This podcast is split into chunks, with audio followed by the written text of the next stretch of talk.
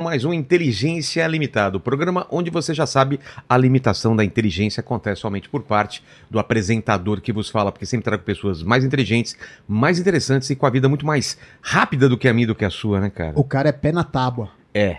Mas Me, me, me explica com, o, o, o que, que é pé na tábua, porque o pessoal que é mais novo Exato. nem é. sabe nem que é pé na tábua, É, cara. é, Eles- Daqui a pouco você fala, nossa, é, uma, é um brotinho essa menina. é, exatamente. É uma brasa é, mora. Pé na tábua é muito É antigo, muito cara. antiga, né? É porque eu assisto a, a modalidade do, né, do, do nosso convidado há, há muito tempo, né? Não é Então, pé na tábua? Você... Pé na Quanto tempo tábua. faz isso? Pé na tábua. Pé, pé na tábua é. Você sabe, o composto da palavra era porque os carros, o assoalho do carro onde ficava o acelerador Ah, era de madeira. E É aí, por isso? É pé na tábua que é pé Cara, eu embaixo. nunca entendi É, esse negócio. Pé na tábua. Puta não pode- inteligência limitada, É, né, ele, ele pode ter inventado isso também. Não, não, eu não. de canal, a gente vai acreditar. O que ele falar sobre, sobre carro, ele vai. Eu já, é, é, ele é o cara. é que um nem o expert. caiu a ficha. É, caiu a ficha ninguém entende. Ninguém né? entende hoje em dia os mais novos. Por que, que é caiu a ficha? Porque era o do orelhão. Era o orelhão. Tava falando, caiu a ficha, você Exato. só Tem tinha que aquele outra, né? Exato. Manda aí, Lene, como vai ser a participação do pessoal nessa live? É o seguinte, você manda pra gente o seu super chat com a sua pergunta ou o seu comentário, tá bom? Lembrando que a gente lê sempre as melhores perguntas e um número aí de 6, 7. Se tiver mais perguntas legais, a gente vai perguntando. Exato. E aí eu vou pedir pra você se inscrever no canal, se tornar membro, dar like no vídeo e ativar o sininho pra receber as notificações. aí. Exato. Antes de falar com o Tony, a gente tem que falar que quem ajuda a gente a fazer esses programas aqui, né, Lene? Exatamente. que são nossos patrocinadores e a Insider, como você já sabe, está sempre com a gente e promovendo esses programas muito especiais. A época mais aguardada do ano chegou na Insider. Olha que notícia boa, né? Os melhores descontos do ano começam agora na Early Friday, esquenta para Black Friday. O kit masculino Starter Pack que a gente montou tem a amada Tech Shirt, que é essa daqui, que eu sempre uso, que é a camisa tecnológica, e os itens mais essenciais, cueca e meia. Chegou a hora de experimentar sua Tech T-shirt ou rechear o guarda-roupa com aquela peça que você tá de olho faz tempo, mas tá enrolando pra comprar, né? Então não deixe para a última hora, pois no ano passado os estoques esgotaram rápido e muita gente ficou sem. Sem inglês, como que é? É. Never. Achei que você ia falar 100, né?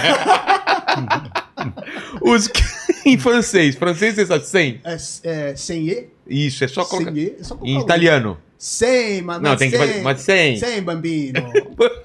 Os kits especiais estão com valores super especiais. Além disso, com o cupom especial que é o Inteligência BF, certo? Isso, inteligência BF. É, você consegue acumular descontos incríveis do site, podendo chegar até 40% de desconto. Cara, é descontaço, né? Não é muito desconto. 40% de desconto é muito desconto. É muita coisa. Link na descrição. E QR Code na tela. O Starter Pack vem com a cueca que você, você curte, Sim. que eu sei que você usa pra caramba, Pra eu também caramba. uso. Tô indo treinar agora com a cueca, com a camiseta, Camiseta e com a meia. com a meia. Ah, e eu Exato. tô usando a meia também. A meia é espetacular. É muito boa. É muito boa. Muito Então, já tá na, na, na- Já tá lá na descrição? descrição o link e o QR Code na tela. Fechou, então.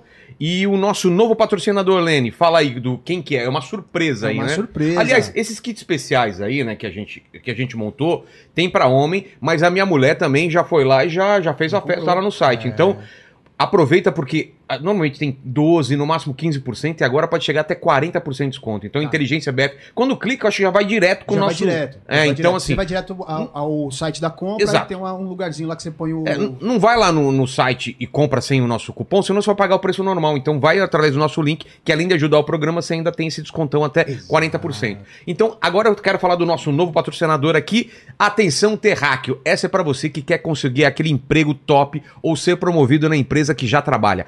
Entre os dias 7 e 13 de novembro vai rolar a Black Friday da hashtag treinamentos. A hashtag é uma das maiores empresas, olha aqui, ó, de treinamentos da América Latina focada em fazer você se destacar no mercado. Seja para virar uma referência na sua empresa ou para destacar em um processo seletivo, não é, Lene? Exatamente, sair na frente, né? Exato. A hashtag te ensina as principais ferramentas e habilidades do mercado de trabalho, desde planilhas e análise de dados até linguagem de programação. Isso tudo com os treinamentos de Excel, Power. É aí que tá. Power BI? Power BI, você manja aí, Tuti? Eu. Eu, é, eu Ah, é, os caras Power são- ainda a gente não Mas quem trabalha com, com, com programação sabe o que eu tô falando. Exato. Python, SKL, JavaScript e muito mais. É Python ou Python? É Python. Ah, agora que você fala. É tipo Monty Python. Mas a cobra é Python. A Cobra Python. Então, mas aqui é Python. Então, tem muito mais, sem nenhum pré-requisito, tudo isso do básico ao avançado, ou melhor, ao nível que eles chamam de impressionador. Gostei dessa palavra. Impressionador, né? É, acima do avançado, que tem um avançado impressionador. E nessa Black Friday, eles vão fazer a maior promoção de cursos que já fizeram. Todos os cursos vão estar com mais de 50% de desconto. Para não perder essa grande oportunidade de Black Friday da hashtag, clique no link da descrição que também vai estar lá. Exatamente. Ou o QR Code na tela para ser avisado assim que a oferta for liberada e conseguir aproveitar esse descontão, é não é? Exatamente. Eles mandaram um vídeo pra gente colocar Mandou um aí. videozinho, a gente Então- vai passar agora. Manda bala, pé na tábua. Pé na tábua.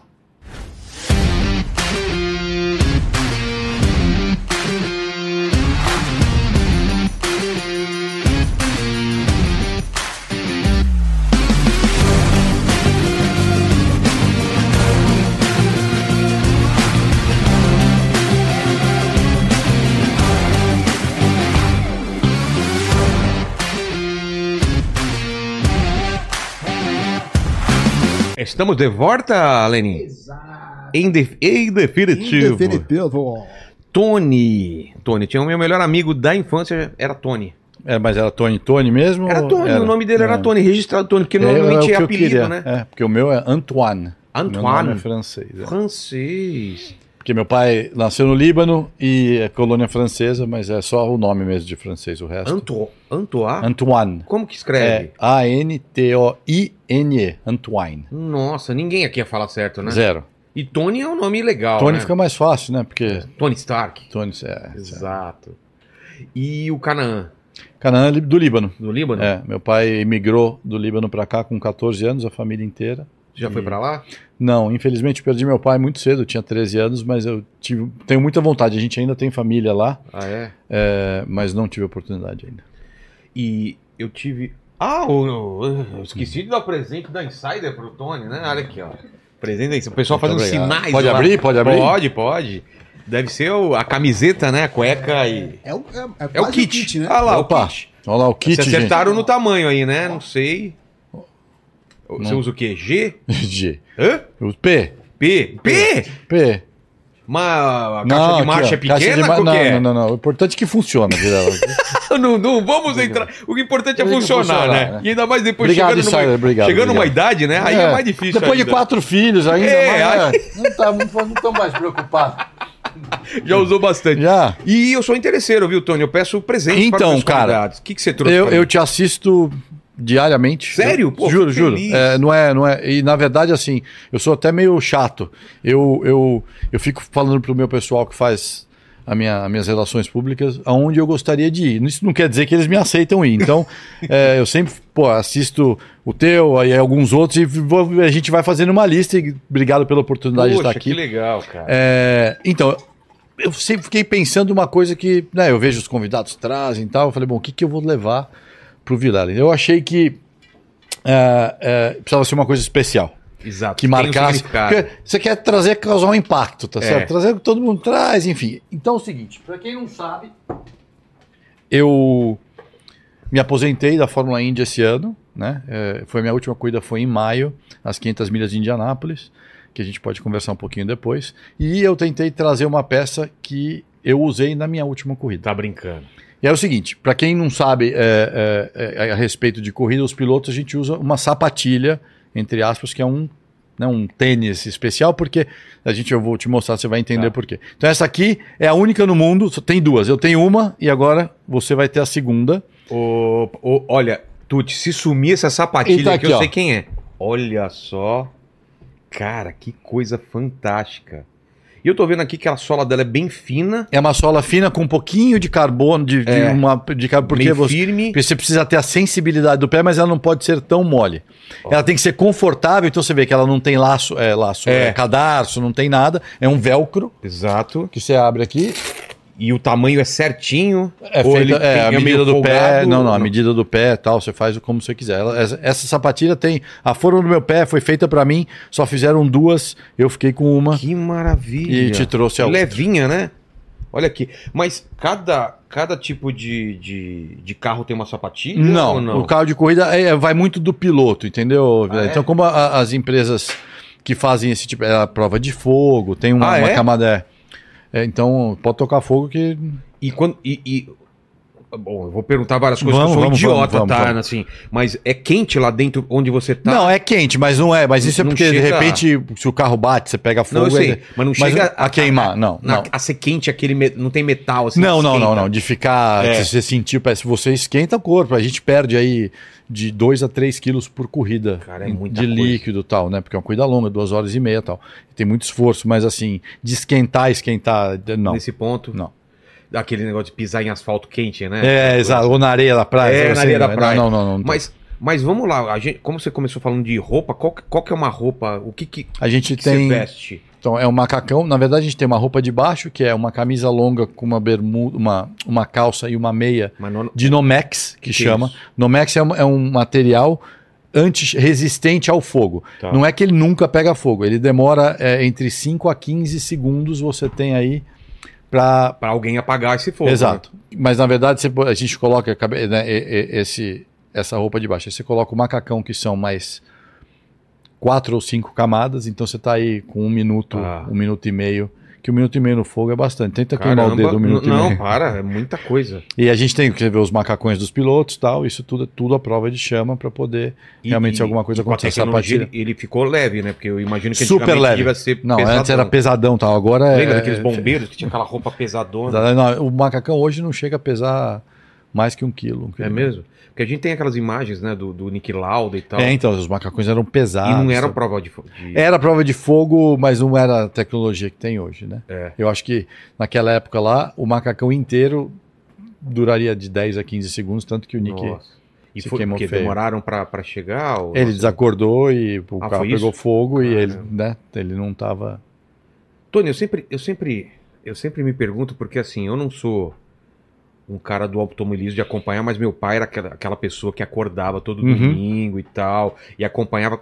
Cara, tinha corrida, qualquer corrida ele assistia e eu ficava com ele por causa dele. Não que eu gostasse, eu me emocionasse assim, por ah, quero ver. Sou mais do futebol, mas eu gostava porque ele me explicava as paradas, né?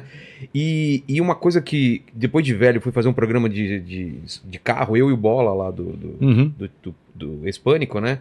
Fui pra Itália e fui na. No, sabe o Pagani? Claro. Aquele carro. Claro. Qual deles? É o, é o, é o, É o mais Zonda? novo. O Não, Zonda? o outro. Não.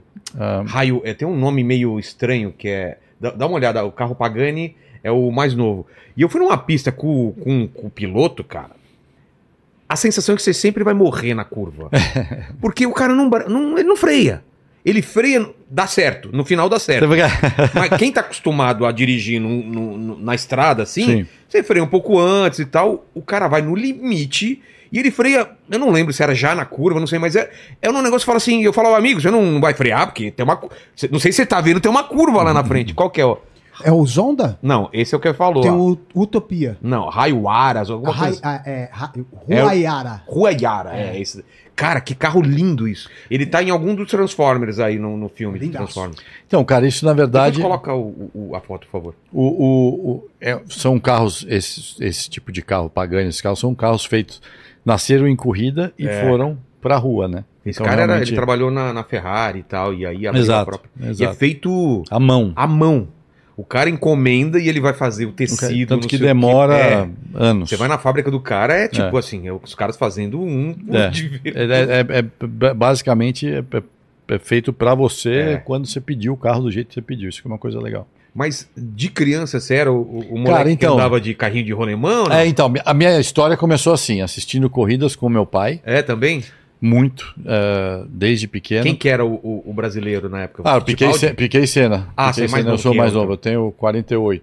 Mas Ah, o mas- Emerson já tava de Indy, né, na época. Sério? Uhum. Porque eu, eu tenho 52. Eu vi o É, são, são cinco anos, né? É, ele. Mas é isso? Ele, ele tava, acho que no o final. Emerson, então. o Emerson. Acho que ele já tava na. Copersucar. O- Exato, porque Não é em isso? 83 ele já tava de Indy, Tá. entendeu? É. Que é 84 foi a Então você que- já viu ele na Índia, então. Já. E foi por isso até que É? eu acabei Que indo pra lá. é.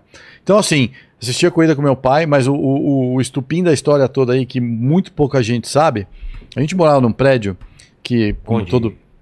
Em que cidade? Ah, em São Paulo. Aqui São em São Paulo, Paulo. Sempre Ah. morei em São Paulo. Nasci em Salvador. Sério? E- Minha mãe é baiana. Veio estudar em São Paulo, conheceu meu pai, casou. Ficou grávida, falou: meu primeiro filho tem que ser baiano, senão foi pra Salvador para eu nascer. Cara, que doideira. Eu nasci dia 31 de dezembro de 1974 e aí com dois meses voltei para São Paulo. Eu nunca Então, morei só lá, lá. tenho família lá, Tá. passei bastante da minha Pô, infância lá, mas aqui em São Paulo. A gente mora no prédio aqui no Jardins, Olha lá, ó. Cara, que Olha. carro lindo, velho. barato, super É, barato, baratinho, super, baratinho. Dá para comprar dois. Ô, Lene, o seu carro qualquer, será que dá, dá pra dar uma- um troca com troco aí? Cara, eu acho que dá pra comprar um parafuso da roda com Quanto o preço o, do meu o seu carro qualquer? É um Sandeiro. Sandeiro. Dá pra dar de entrada nesse, não dá? A pastilha de freio dá. Pior que é, né? A Dá, dá. pastilha desse o É preço o do parafuso carro, do velho. pneu ali, né? Mas desculpa, Tony. Não, e aí, você cara? nasceu em que bairro, então? Ah, Aliás, você foi aí morar em gente- que bairro? No Jardins. Jardins, tá. E, e, e no nosso prédio tinha uma garagem íngreme que é, eu- a gente brincava ali de skate, bicicleta e tal. Descendo. Mas eu era horrível em bicicleta, horrível em skate, não tinha talento pra nada Sério? desse tipo de coisa. Ah, não sei jogar bola, sou uma negação. Eu acho que até por isso eu comecei a correr. Mas a história toda foi: eu sentava no skate e descia a rampa do skate, deixava Ah, o skate meio mole, né? ligado. Aquela E- rodinha ainda Exato. de- E, tipo, usava, eu tinha seis anos de idade, pegava um, um prato de. Um prato, não, um. Como é que fala? Um, uma de salada, assim, Um uma. bowl, né? Um Um- bowl, é, eu ia é. falar bowl, aí fica. porque É, como chama? Gente do céu, um- Não, tem um uma travessa, uma travessa de salada, salada, assim, é isso aqui. Um pouquinho mais. Botei na, botava na cabeça e descia como se fosse o Tipo o capacete. menino maluquinho lá. Cara, nisso, é, meu pai, saindo da garagem, quase me atropela. E aí começou, falou, "Meu, tu tem que arrumar alguma coisa pra você fazer, porque isso aqui não certo. E me levou, me levou pra assistir uma coisa de kart. Estavam correndo Rubens Barrichello e Christian Fittipaldi, aquele dia eu não conhecia. E eu falei, pai, posso ter um kart? Aí essa história começou em 1984. A gente saiu do cartódromo Interlagos, Cara. fomos direto na fábrica, que é tudo ali perto, na Mini. Compramos um kart. E aí, a, melhor, o melhor dessa história é o que vem depois. Porque a minha mãe, como toda baiana arretada, falou: Meu filho não vai correr nunca na vida. Que a gente assistia corrida de carro toda Sim. isso é muito perigoso, você tá louco, você não faça isso, botando meu pai na rede e tal. Meu pai falou, ó filho, a gente não pode contar pra tua mãe. Então a gente comprou o kart, aí não dá pra levar o kart pra casa, É. porque como é que vai aparecer? A gente deixou o kart, tem umas oficinas ali perto de Interlagos, deixou o kart lá e meu pai falou, ó, seguinte, a gente deixa aqui, paga lá pra guardar, e nós, se a gente vem de fim de semana, não conta nada pra tua É. mãe, inventa alguma história, tá vendo? Passou, primeiro fim de semana a gente foi num sábado, passamos o dia fora, eu e ele. Segundo fim de semana. O terceiro fim de semana, eu não sei o que ele estava inventando pra É. ela. A baiana já falou assim: não, não, não. Alguma não, coisa tá estranha Tem merda aí. E ela achou que ele estava fazendo alguma coisa de errado com outra mulher e me levando, Nossa! me levando de, de desculpa. É. então, ter um- quando ela acabou descobrindo que não era isso, Ela aí. ficou até aliviada. E foi assim que começou a história. E, e o kart, ele, ele. Com quantos anos você tava? Eu tava com sete na época. Com sete? 84. Já Sete. dá? Já, já. As crianças hoje começam com cinco. Meu filho tem seis. Tá, já dá. É mesmo? Dá uma bola pra ele que é mais barato, Videla. Não, mas pra brincar, Tá não bom. tem lugar que Não, brinca? tem, tem, pra brincar tem. Mas hoje, pra brincar, acho que de cinco já não- esses lugares não vão deixar, porque Ah, entendi. seis, porque é muito. Se você quiser correr, sim, porque aí é a tua responsabilidade, né? O teu kart, o teu Pô, mecânico. Com sete, cara. Tá e, e você já. Cara, apostou aí de foi o cara? seguinte. é, meu pai era um cara muito. Eu perdi ele, eu tinha 13 anos de idade, mas ele era um cara né, muito rígido, muito sistemático, muito. Era um cara focado no que ele queria fazer e tal. Então, eu não, não- porque por alguma cargas d'água o cara me pegou e falou assim: ó, é o seguinte, isso aqui é um esporte que é caro. Então não dá pra fazer pra brincar, que nem você falou, vamos brincar, Ah. porque eu não vou comprar. Vamos brincar, tudo bem, a gente vai lá no shopping, no kart indoor, então você quer, isso você quer fazer da vida? Sério? Você quer correr de carro? É. Porque, na verdade, não foi assim no- na primeira semana. Eu treinei, comecei a treinar os primeiros quatro meses, começou a ir bem, eu não corria. Os primeiros seis meses eu não corria, eu só, fui, eu só ia treinar. Entendi. Comecei a andar rápido, as pessoas, pô, tem que botar esse cara pra correr. Fiz a primeira corrida, cheguei em sexto. Pô, Aí a primeira corrida? É, tinham 15, aí os caras, ó, esse cara é bom e tal. é. Aí meu pai falou, ó, vamos lá, é o seguinte, você tá gostando? Eu falei, não, pai, é isso que eu quero fazer. Então, se é isso que você quer fazer, eu vou te pedir duas coisas. Você vai ir bem na escola e você vai se dedicar a correr de kart. É só isso que você precisa fazer. Pô, pra um moleque isso, imagina.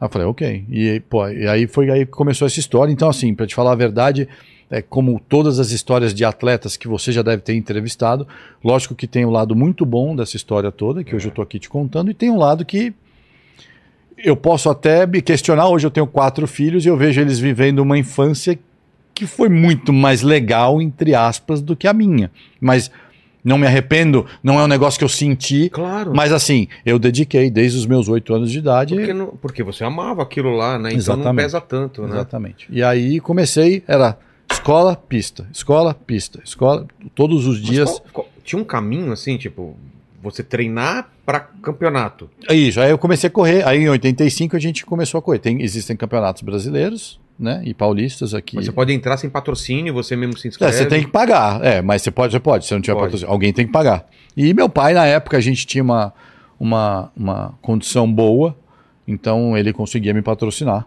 Então aí eu comecei. Aí com 86, eu, meu primeiro ano fui campeão, 87 fui campeão. E, e em 85, no meio de No 86. primeiro ano? No segundo ano. 85 eu cheguei em quinto no campeonato, segundo ano já ganhei. Mas o que, que você E percebeu? ganhei do- cinco consecutivos É? depois disso. Caramba. Mas o que, que você percebeu do primeiro ano que você não ganhou pro segundo? O que, que você tinha que fazer pra ganhar? Na Um verdade, carro? eu entrei no campeonato e os meninos tinham mais experiências do que eu. Eu ainda estava pegando meio Sei. que. É meio que. Sei lá, vamos, supor, quando você fez a tua primeira matéria lá na Ah. TV e você vê hoje, você, É. você continua sendo Vilela, você continua tendo mais, você já está muito mais à vontade, melhor, você já sabe o que fazer. Então, corrida, esporte é mais ou menos isso também.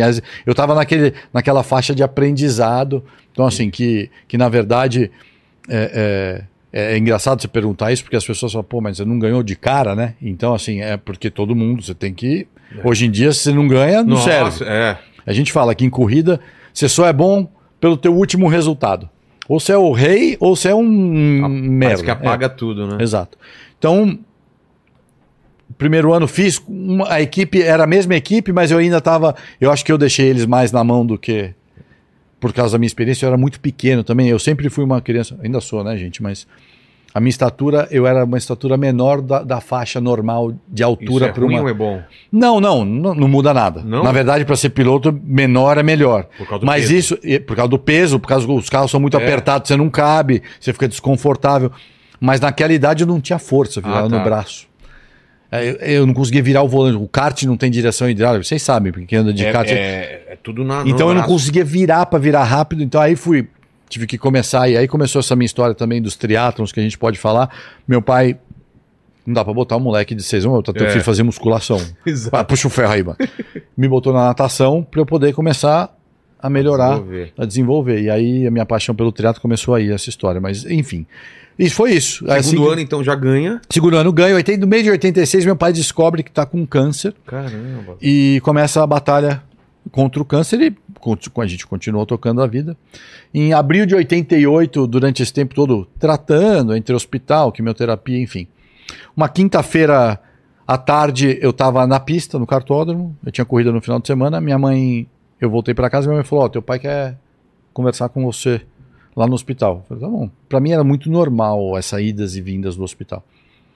Então eu fui pra lá, uma sete horas da noite, a gente sentou na cama, ele tava tranquilo, assim, conversando, cara, debilitado e tal, mas não tava. No meio da conversa, ele, ele sempre meio que. Eu acho que. Eu acho não. Ele me, pre- me preparava pro pior. Por mais que eu não entendesse ou não quisesse inconscientemente Mas aceitar. trás hoje, você percebe que ele tava Sim, porque isso. você fala, filho, se um dia eu não estiver mais Ah. aqui, você tem que.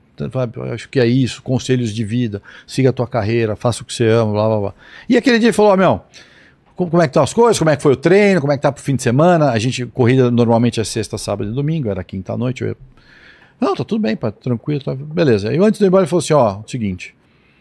Uma, das- você lembra sempre das nossas conversas. Uma coisa que eu quero que você prometa para mim mais uma vez é o seguinte: se um dia alguma coisa acontecer comigo, eu quero que você me prometa duas coisas. Uma, que você cuide da sua mãe e da sua irmã, que eu tenho uma irmã mais nova, e um dia você ganha as 500 milhas de Indianápolis para mim. Ah, é? Falei, tá bom, pai. Tá bom. É, muito distante, né? Não, mas também, falando aqui, aqui moleque, né? Tá, pá, tá, beijo, Ah, beijo, tchau. Tá.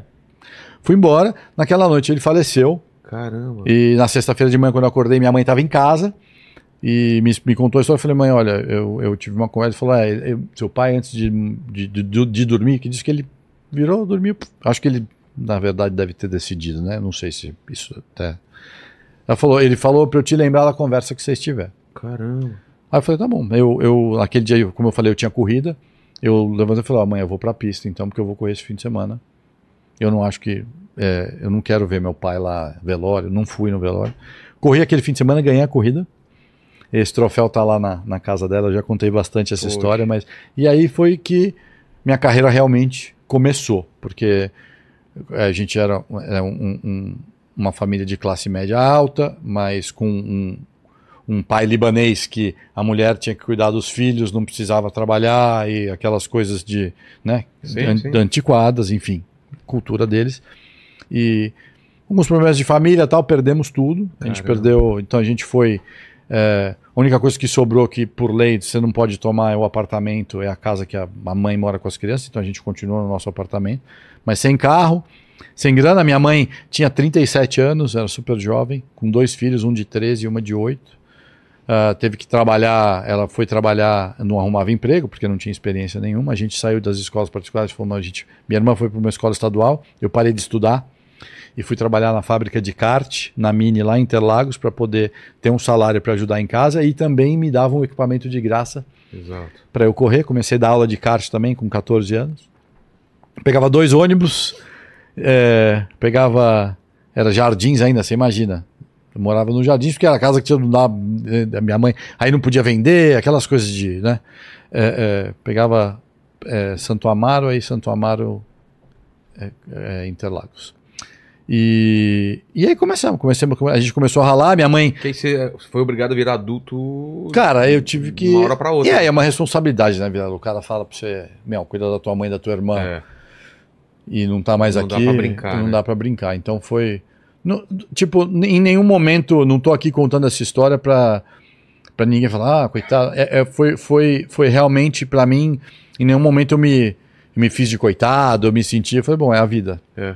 É, aconteceu, eu vou Fazer ter o que. melhor. Exatamente, possível. exatamente. E aí começou essa jornada aí da minha carreira que a gente pode falar eh, aqui por horas, mas eh, basicamente foi aí que com 13 anos e meio, né, foi em abril, eu faço fazer 14 eh, em dezembro. Então parei de estudar, eu não tenho o ensino médio completo.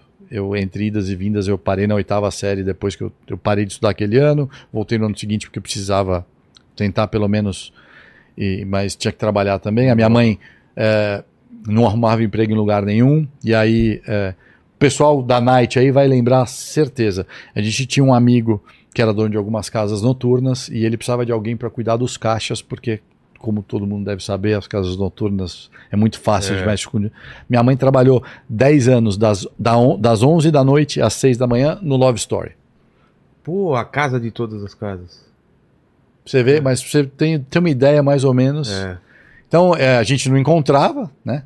É, porque ela saía pra, a gente saía para a escola, ela estava dormindo. é.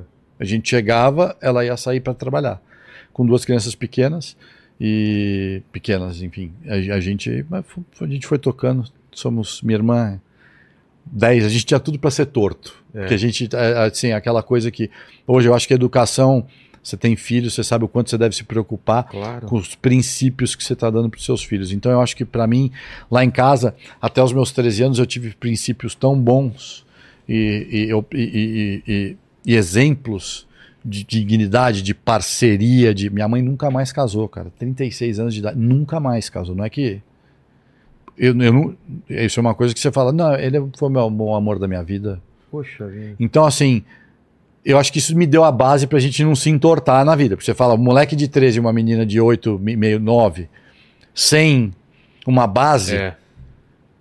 É muito fácil. ah, né? é fácil, né?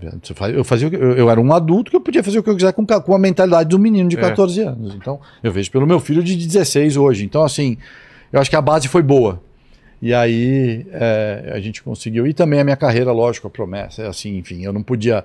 Não dava pra eu. To... Ah, começou a beber, começou a fumar, não tem, não tem condição, senão eu não ia fazer o que. Exato. Você era muito focado desde o começo e, e meio que você traçou algumas metas para tua carreira ou não? Cara- ou foi acontecendo? Não, não, aí o que, que eu fiz? Bom, tem, a um meta- tem um caminho. Não. Tem um, tem um caminho óbvio que é, beleza, você faz aqui, aqui, aqui, aqui, mas É. você tem que ter milhões ou patrocínio e tal. Então, Para conseguir esse caminho fácil, você tem que ter muita grana. Exato. Se tiver grana, você chega, não precisa ganhar, não precisa de performance, você Ah, vai é? lá e paga. aí. Tá. É o único, é um pouco, um dos poucos esportes que. Porque você não pega e fala assim, beleza, eu quero jogar no. Que time você Real? Madrid. É. Ah, ah, não. É, olha, Corinthians. Eu vou jogar, eu quero ser atacante do Corinthians. Você chegar lá no Corinthians, você escuta, eu, eu sou o Vilela, eu tenho bilhões aqui. É. tira o tiozinho aí, bota o meu filho que eu quero. Não tem. Não rola. Mas isso acontece no automobilismo. Tá. Então, é, mas a, a- meta foi a seguinte: é, primeiro, o foco da promessa que eu tinha feito pro cara, né? Que eu não sabia se ia dar certo ou não. Então eu falei, bom, beleza. O, o que eu posso fazer é o seguinte: é criar oportunidades e não desistir, Chamar atenção. chamar pra- atenção para ver se eu vou chegar lá. Se eu fizer tudo isso e mesmo assim não chegar, pelo menos eu vou falar, amigão, É, fiz tudo que tava Fiz tudo, mas não, não desistir. Não interessa o que fosse. Não, de- não, não, não dava pra. Desistir não era. Isso é uma coisa que eu uso bastante na educação dos meus filhos. Eu tenho três meninos e uma menina.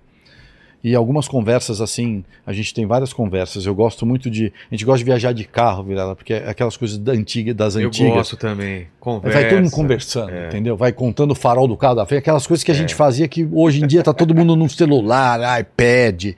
Então, não. Depois tem iPad, nós vamos conversar. Tem três horas de viagem, metade da viagem nós vamos bater papo.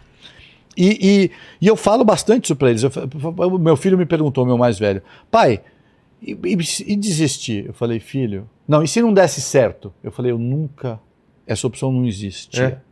Vai dar certo. Na- agora, como iria dar certo? Ou quando? ou quando eu não tinha essa, essa programação. E o dar certo não quer dizer também que eu ia chegar lá e ganhar a corrida. Ou que eu ia chegar na Fórmula Indy. Mas o dar certo para mim, é, eu prometi para ele que, beleza, vou ganhar a corrida, mas se eu vivesse do automobilismo, eu acho que por um plano B seria aceitável. Um dia eu pergunto para ele lá em cima, mas. É. Então, e aí foi isso. Eu eu não- o não dar certo não, não, não teve na minha cabeça. E aí a gente teve que começar. Eu tive que começar a ser criativo para entender o que eu precisaria fazer para chegar onde eu quisesse chegar. E aí, enfim. Como tra- você foi, o que, que você foi entendendo nesse caminho, assim? Que, claro, ganhar a corrida chama atenção, ser campeão chama atenção, que mais? Bom, a performance. Performance a é performance é ganhar a corrida Ah, e, tá. e- tá. Eu acho que conhecer pessoas também? É, é relacionamentos. E, cara, mas o principal, Videla, que eu acho que as pessoas me perguntam muito isso, é você ter o foco de. Eu, cê- eu sentado aqui, você sabe se eu tô afim de dar uma entrevista para você ou não. Sim. E eu aqui sei se você tá afim de fazer esse podcast. Tem dias que a gente não tá afim, enfim. Eu acho que as pessoas viam o quanto eu queria que isso funcionasse. Eu fazia as pessoas em torno, em volta de mim, acreditarem que ia dar certo. O entusiasmo era grande, era. Então era trazer as pessoas. vontade. Gente, o único jeito de eu fazer é trabalhar da melhor maneira possível, o quanto o mais que eu puder, duro, enfim. Não tinha tempo ruim, Vilela. O que precisa fazer? Eu vou fazer. Não tem, não, vou fazer. Eu precisa, ia pra pista de kart, precisa, precisa porque te- são vários karts, vai. O cara fala, dá pra você testar esses três karts? Qual que é o melhor? Testa, o melhor é esse aqui. Ah, então esse kart aqui vai pra aquele cara lá e o cara corria contra mim. Caramba, Mas tudo bem. faz parte. Eu vou engolir o sapo aqui, uma hora vai chegar a minha vez. É. E se não chegar a minha vez. E, e eu acho que mas o mais importante que isso eu uso até hoje, tanto nas minhas palestras quanto na conversa com os meus filhos, é você passar para as pessoas que estão em volta de você. Aqui você tem uma equipe. Os meninos estão aqui, ó. Tá todo mundo já, pô, já vi. Super legal. Teu... Rafa fez o bigodinho. Rafa, vem aqui. Vem aqui, Rafa. Vem aqui o, o Tuti. Ele tirou o bigode e não ficou legal. Aí eu falei, pô, tem que tá com o bigode aqui, né? E ele fez um bigode super maneiro aqui, ó. Tá bom, não tá? Tá, ótimo. Depois que ele me falou que não tinha caneta preta e ela apareceu Exato, apareceu misteriosamente. né? Então é isso. é, é, trazer as pessoas. Eu queria que as pessoas acreditassem no meu sonho e o porquê. Lógico que a minha história tem um apelo super legal, mas não dá para ficar também usando isso o tempo inteiro. Também a vida não é, infelizmente, a minha vida é dura, a tua foi, É. a do cara que tá assistindo aí pode ser pior, entendeu? E foi isso, cara. E aí fui, fui daqui do Brasil. Mas como que era esse lance da competição pra você? Era, era uma coisa obsessiva, assim? Se você não ganhava, você ficava puto, tentava Ah, sempre, melhorar. sempre. Tem que, não, não se satisfaz com, com o que. Se você sabe que você poderia ter dado um pouquinho mais, você já fica puto. Ah, não, é, não- você não pode deixar, a gente fala, né? Nada na mesa. É. Então, assim, a minha, na minha cabeça sempre foi tentar aprender por que, que eu dei. A pergunta que você tem que se fazer como, É. como atleta, como o que for, eu acho que dá para usar em qualquer profissão.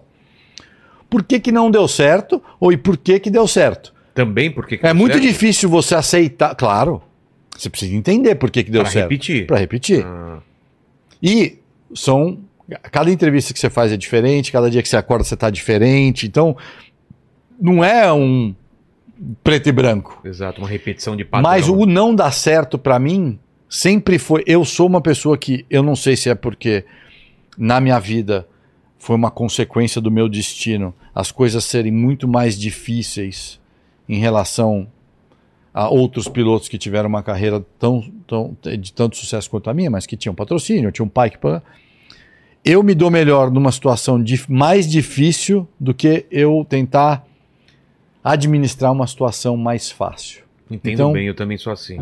Então, assim, acostumado com... você tem que me deixar puto e falar: quer saber? A gente, eu acabei de ter essa conversa no carro com a Luciana, que é a minha sócia. Ela, me, ela fez um comentário que não vale a pena eu entrar em detalhes. E eu falei: você me dá até sexta-feira que eu vou resolver. Entendi. Sexta da semana que vem, pedi uma semana. Isso, a gente foi almoçar. Depois do almoço estava resolvido, então demorou duas horas. Então, é esse tipo Entendi. de condição que eu acho que ela fez de propósito, mas é. Já conheci. É esse né? tipo de coisa que para mim sempre funcionou. Então, é, não é que eu vou. Ah, você, então você guiou o carro puto. Não, não é puto de falar. Ah, mas uma situação falar, quer saber, eu tomei mó pau aqui a última corrida, eu deixei, eu fica puto com o Tony, mas isso, eu sempre usei é, isso como uma motivação. Então, beleza, meu, deu errado na corrida domingo. Segunda-feira vamos analisar o que é, vamos fazer o exercício, vamos voltar e. Deu certo? Opa, então você está sempre. Não tem essa. E isso você. Melhorar tem... contínua, mesmo que seja pouquinha coisa sempre. Exato. E a preparação, Vilela, não é só. O talento, todos nós temos algum. Você tem um talento para se comunicar, mas aí você tem que ter, né? Você tem que olhar e falar, bom, quem que eu quero ser? Eu quero ser o Vilela, mas peraí, quem que é o cara que eu admiro? É. Que eu posso pegar isso de bom? O que, que eu tenho de ruim? O mais difícil, eu acho aí, é você aceitar que você também tem algumas limitações. O, pro, o grande problema de um atleta é você saber que vai ter sempre alguém uma hora que vai ser melhor que você. Não tem jeito.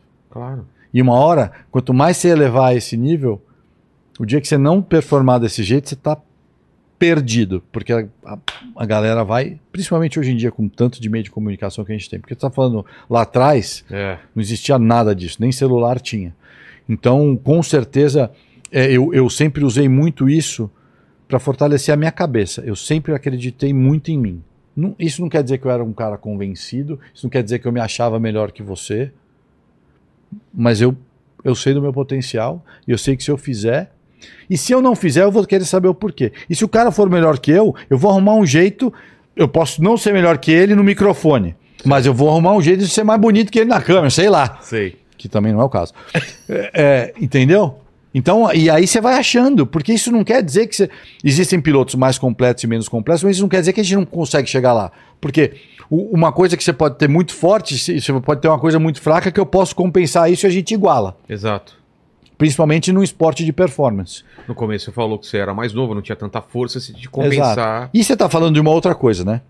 A gente não é um esporte como o futebol, que se eu não correr e fizer exercício, eu não vou conseguir fazer o gol se eu não treinar. Eu dependo de um carro, eu dependo de uma equipe, é. eu dependo de tanta coisa para dar certo que só o meu talento não adianta. Então, o meu talento não é só guiar. Como é que eu vou guiar? Estratégia de quem que eu vou pegar quem que é o melhor cara para fazer o motor do meu carro? Quem que é o fazer essas pessoas conseguirem ter me, o mesmo pensamento que você tem, porque todos nós somos individualistas, todos nós somos pessoas que a gente quer para nós, então tem sempre alguém que eu garanto que tem uma pessoa que assiste e fala assim: nossa, esse cara fala mal e o Virela, se eu estivesse fazendo é. lá, ia fazer 10 vezes melhor esse podcast. Ah, como tem. Porque tem, isso é do ser humano. É. Então, mas isso dentro de uma equipe aqui, né? Se existe isso, você já, a gente já está ficando para trás. É. Então, assim, na, na no contexto geral, é, era uma coisa que eu tentei entender cada vez mais o que, que eu precisava. Porque eu sabia que eu não tinha grana. Então eu preciso ganhar corrida, eu preciso fazer as pessoas acreditarem que é o que eu quero fazer da vida, que aí as pessoas vão investir tempo, dinheiro, enfim, o que for, vão doar. E a determinação de que uma hora ia dar certo. Quais foram essas conquistas e os passos que você foi dando no começo, Bom, então? corri de kart até 1990. Final de 90. Aí, o meu primeiro ano é, foi a, a, a trajetória na época era kart Fórmula Ford. Fórmula Ford é um carro, imagine um Fórmula 1, Fórmula Indy, mas igualzinho assim, mas com motorzinho de Ford, Tá. no Escort, na verdade, que era. Nossa. É, é. E aí, bom, precisava de patrocínio. O melhor amigo do meu pai, Quanto custa pra correr no. ah, uma categoria dessa hoje, uns 300, 400 mil reais Por? por ano. Por ano, Por tá? ano. 400 pau. É dinheiro. Dinheiro para quem não tem nada, não É, tem dinheiro para comer. É. É, O que acontece? Meu pai, ah, quando era vivo, patrocinou um, um melhor amigo dele. Meu pai tinha uma transportadora e o, o- esse cara tinha uns caminhões, era um agregado do meu pai. Tinha uns caminhões que me- meu pai alugava dele e o filho dele corria. Djalma Fogaça, quem conhece corrida sabe quem é, patrocinou o Djalma umas corridas. Quando meu pai faleceu, tal, passei perrengue, blá, blá, no meu primeiro ano de carro, o Fogaça já estava bem, o pai dele tinha uma transportadora gigante, hoje o Fogaça até corre na Fórmula Truck. Falou, ó, vou te, re- vou te devolver o favor, vou te Olha que patrocinar. doideira. Ele e o presidente da empresa que meu pai era presidente quando morreu, era muito amigo do meu pai, que eu acabei de vir do almoço com o filho dele, que também já faleceu, me patrocinaram e eu comecei. Em 91, eh, o Senna resolve fazer uma corrida, tem uma fazenda em Tatuí, e construir uma pista de kart dentro da fazenda. E convidou alguns pilotos para fazer uma corrida de inauguração na fazenda. É, pilotos de Fórmula 1, os pilotos de kart, eu ainda estava super fresco do kart, eu tinha saído, mas Já ainda andava. no Ford, mas ainda tinha Não conhecia o Ayrton, me- meu ídolo eterno. Me chamou, me chamaram para correr. Eu falei, bora. Enfim, chegamos lá, treinamos, não sei o quê. O cara lá, meu, parecia que eu tava vendo Deus, né? não conseguia nem conversar com o cara e tal. Eu class, class, fomos para classificação, eu classifiquei em primeiro. E ele chega antes da largada, e eu não sabia se ele ia correr ou não. Ele estava meio que fazendo um mistério. Na época, eh, era o lançamento do Cadete. Você lembra do Cadete? Pô, era o Conversível branco, carro. bicho. Nossa, o carro era era, o carro. Aí era o Né, Lene? pescar. Lembra? Era Pô. carro de boy, hein? É, Cadete total. era carro de boy. era- É. Pra mim era nave espacial, que eu não tinha né? Tinha o Pô. X. é, não, era, tinha o. É, É, GSI. GSI, GSI, né? rapaz. Nossa. Nunca mais me O GS e o I vermelhinho. Isso, esse. Cara, ele chega antes da corrida e fala assim: aquele negócio é o seguinte. Quem manda aqui sou eu, era a época do Balestre, que ele tava brigando com o Jean-Marie Baez da FIA. Primeiro larga em último e último larga em primeiro. Vamos inverter o grid. Eu fiquei puto. Já, ele já foi de meu herói pra um. Ah, se ferrar esse cara, velho. Porra, cara, já vem me Vai dormir, você tá louco, cara. meu? Você tá brincando? Aí eu falei, bom, tá bom, mas então, então você vai correr, você larga lá atrás comigo, na sacanagem. É. Aí falou, tá bom. bom, largamos. Enfim, a corrida, mandaram 20 e poucas horas. Eu ganhei a corrida e chegou em segundo. Largando lá atrás. Tem, tem no YouTube aí, dá Tem? uma olhada. Tem, tem, tem. Eu tenho uma foto no pódio, eu em primeiro, ele em segundo, que eu não Pô. acho que muita gente tem Exato. esse exato. tipo de foto. Nesse dia, ele não me conhecia. Imagina, eu, cara, eu não tenho um autógrafo do cara, porque é, na hora ali, o troféu, o champanhe. É. Cara, eu tenho, eu tenho um filme, se você olhar o filme, eu tô, eu tô, eu tô no, no pódio, ele bota champanhe na minha. Tipo, coisa É. de sonho de moleque, assim. Ele vira pra mim e fala assim: ó, cara, você é muito bom. Se o dia você precisar de alguma coisa, a não ser dinheiro, pode me procurar. Passou, 91, 92 eu corri. eh, nessa história toda aí, eu cresci muito, né, a minha vida inteira no cartódromo com o Rubinho, Rubens Barrichello. E o Rubão, pai do Rubinho, quando eu perdi meu pai, meu pai também tinha ajudado o Rubens a algumas provas de kart financeiramente e tal. O Rubão falou, me pegou, eu o Rubão é meu pai, eu chamo ele de pai. O Rubens, sabe, é, é- é meu irmão. É, me ajudou muito a, a me centrar também, não foi? Ele fez a figura de pai, não me deu dinheiro, nada disso. Ele me, me ajudou nessa. E de novo, né, gente? Eu não estou falando aqui que com 13 anos de idade eu comecei a cuidar da casa, que eu sou prodígio. Eu tive muitas pessoas na minha vida me guiaram, foram os meus mentores e eu tive a. a... Olha lá, Olha lá, hein? Olha. Novinho. Olha. tinha cabelo ainda. É. Eu ainda tenho cabelo, né? Cara, e aí, em 92, o Rubinho, o Rubinho tava na Fórmula 1 já, tinha patrocínio da Arisco. O Rubão falou: Ó, consegui na Arisco, a gente vai fazer um- uma equipe de Fórmula Chevrolet, que é uma outra categoria um pouco acima da Fórmula Ford, que já aí já está começando aí a caminho da Fórmula 1 ou Fórmula Indy. A gente correu esse, aquele ano, em 92, é, aqui no Brasil ainda. E o campeonato acabou em outubro. E aí que o Rubão falou: ó, acabou, precisamos arrumar o que fazer. A Arisco não quer mais patrocinar, vai botar toda a grana no Rubens na, na Fórmula 1. Ah, beleza, eu voltei. Nesse meio tempo, eu ainda eu tinha um salário. O Rubão fazia. Eu voltei para me fez voltar para a escola. E eu só recebia o meu salário quando eu entregasse o meu boletim que não podia ter menos que nota para baixo de 6, que na época era, não, nem sei se é nota mais aqui, se é A, B, C. Eu também não sei. E se tivesse, cortava uma grana lá. Pô. Então 6 é bom, meu. Porra, 6 é ruim, mas eu, pô, foi bom. Para mim tava o. E, e eu, eu continuei trabalhando na fábrica de kart, que é na, na Minis, do seu Mário, do Mário Sérgio, para ganhar uma grana para poder me, continuar me mantendo. Não tinha carro ainda também, Fui ter meu primeiro carro com 22 anos.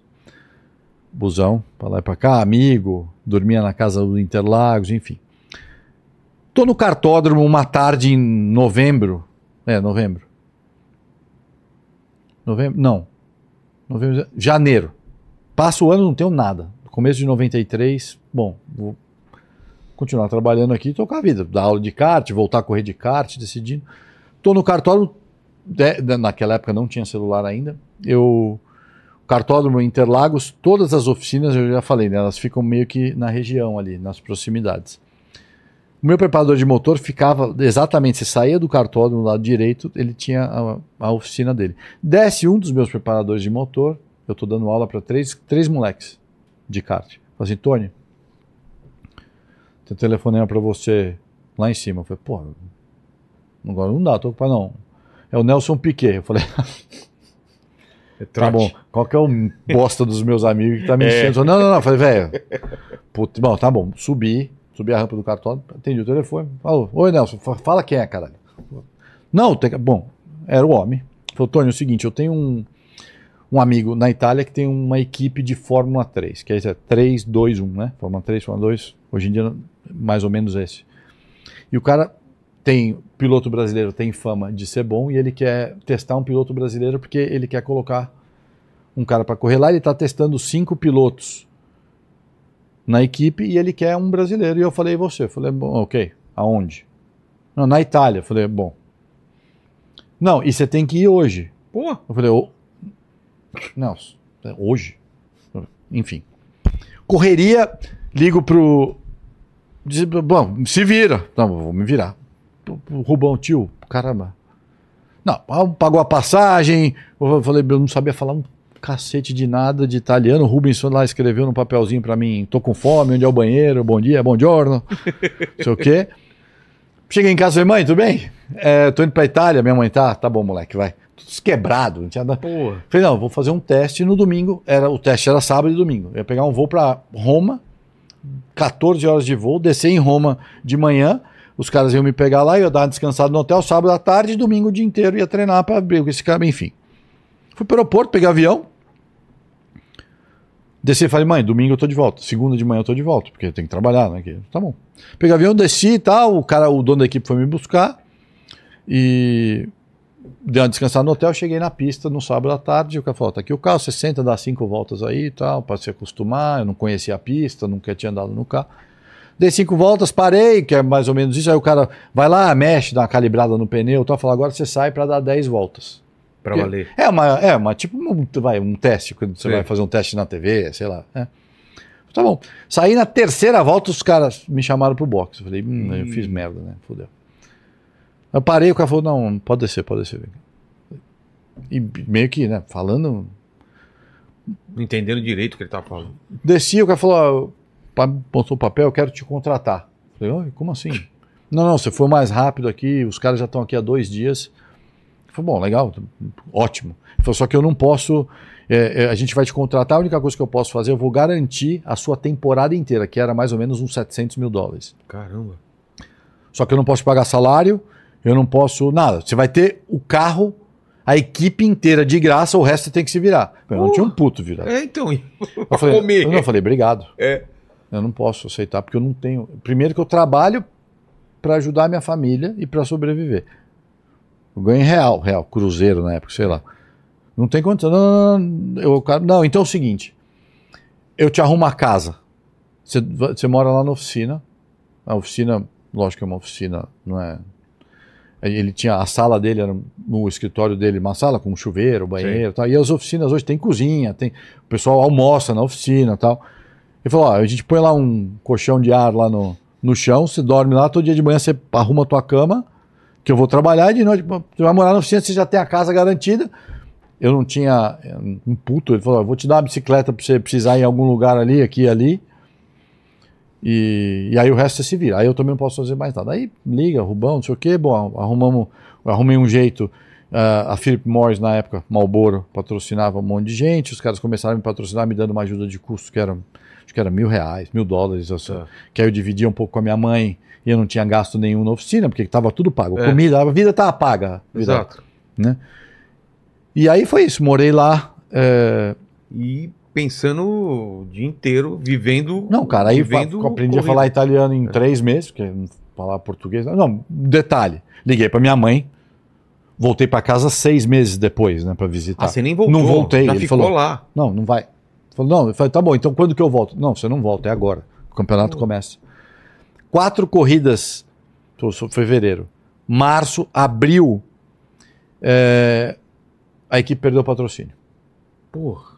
Aí o cara vem para mim e fala assim: ó, é o seguinte, a gente perdeu o patrocínio, eu tenho um piloto que o pai dele tem uma puta grana e vai pagar e você tem que sair. Putz.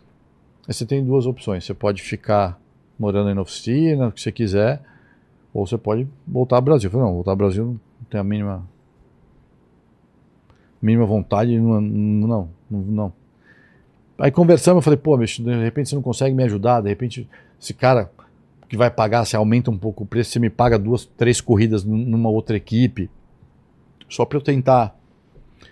Se acertamos, mas falou, não, o cara bancou cinco corridas para mim numa outra categoria chamada Fórmula Opel, que era a Fórmula Chevrolet que eu tinha corrido um ano antes, então era um carro que eu tinha experiência, e que na verdade essa categoria ela era todas as preliminares de corrida de Fórmula 1 nas mesmas pistas no mesmo dia, que uhum. era para tentar promover pilotos. Sim. Então, eu corria todas as coisas de Fórmula 1 no domingo de manhã, antes da corrida, a gente corria. Eu, eu tinha quatro corridas. Na quarta corrida era Hockenheim, Alemanha. É, faço a pole, era, era a minha última corrida. Não tinha mais grana, não tinha mais já, a gente já sabia. Sábado à tarde, é, o Rubens já estava correndo de Fórmula 1, o Geraldo Rodrigues, que era o manager dele e me ajudava, Tava lá falou assim, ele chega, porque na verdade a gente não fica, né, no paddock da Fórmula 1, a gente fica dentro do autódromo, mas num, numa lona lá, no banheiro. ele, ele chega no meu caminho e fala assim, Tony, vem comigo, eu tenho uma credencial aqui gente ir no paddock que o Ayrton quer te ver. Falei, o Ayrton Rubens. O Ayrton, o Ayrton Senna, ah, tá. que o Ayrton quer te ver. Tá bom. Aí entramos lá, ele pega entro no motorhome da McLaren, aquelas portas que eu nunca tinha visto na vida, que abre sozinha, com sensor. Eu achei que eu tava na, NASA. na NASA. Falei, ah, meu, tudo bem, tudo bem, eu já, né, tudo sem jeito. Falei, Pô, que legal que você tá aqui, não sei o quê, conversando como se a gente fosse mó chapa, né? É. E como é que estão as coisas? Eu falei, cara, tá foda, tá, vou largar na pole amanhã, mas aconteceu isso, isso, contei é, a história pra ele, última corrida. Pô, que legal, pô, meu, boa sorte, cara, tudo de bom. Falei, valeu. Voltei pro caminhão. Era 40 minutos, uma hora depois. A gente está sentado no caminhão da equipe. É, esses caminhões, assim, a gente tem um escritório na frente, assim, os carros vão em cima e as coisas atrás. Bate na porta. O dono da minha equipe abre a porta. Quem é? Ayrton Senna. Se apresenta como se ele precisasse. todo mundo branco, né? Falou, Oi, eu sou Ayrton Senna. Eu vim ver o Tony e tal, sentou, sentou, sentou ali. Falou, ah, tudo bem, vim aqui falar oi, não sei o quê. Falou, quem que é o dono da equipe? Falei, não, sou eu, tal, Ernesto. Oi, Ernesto, oi, tudo bem? Falou, não, só vim aqui antes de ir embora para te falar uma coisa, Ernesto. Se eu fosse você, eu contratava esse moleque porque ele é melhor que eu. Porra! Levantou e foi embora. e aí eu fui, fiquei contratado, fui contratado pela equipe até o resto do ano. Fiz aí mais dois anos de Itália, morando na oficina ainda.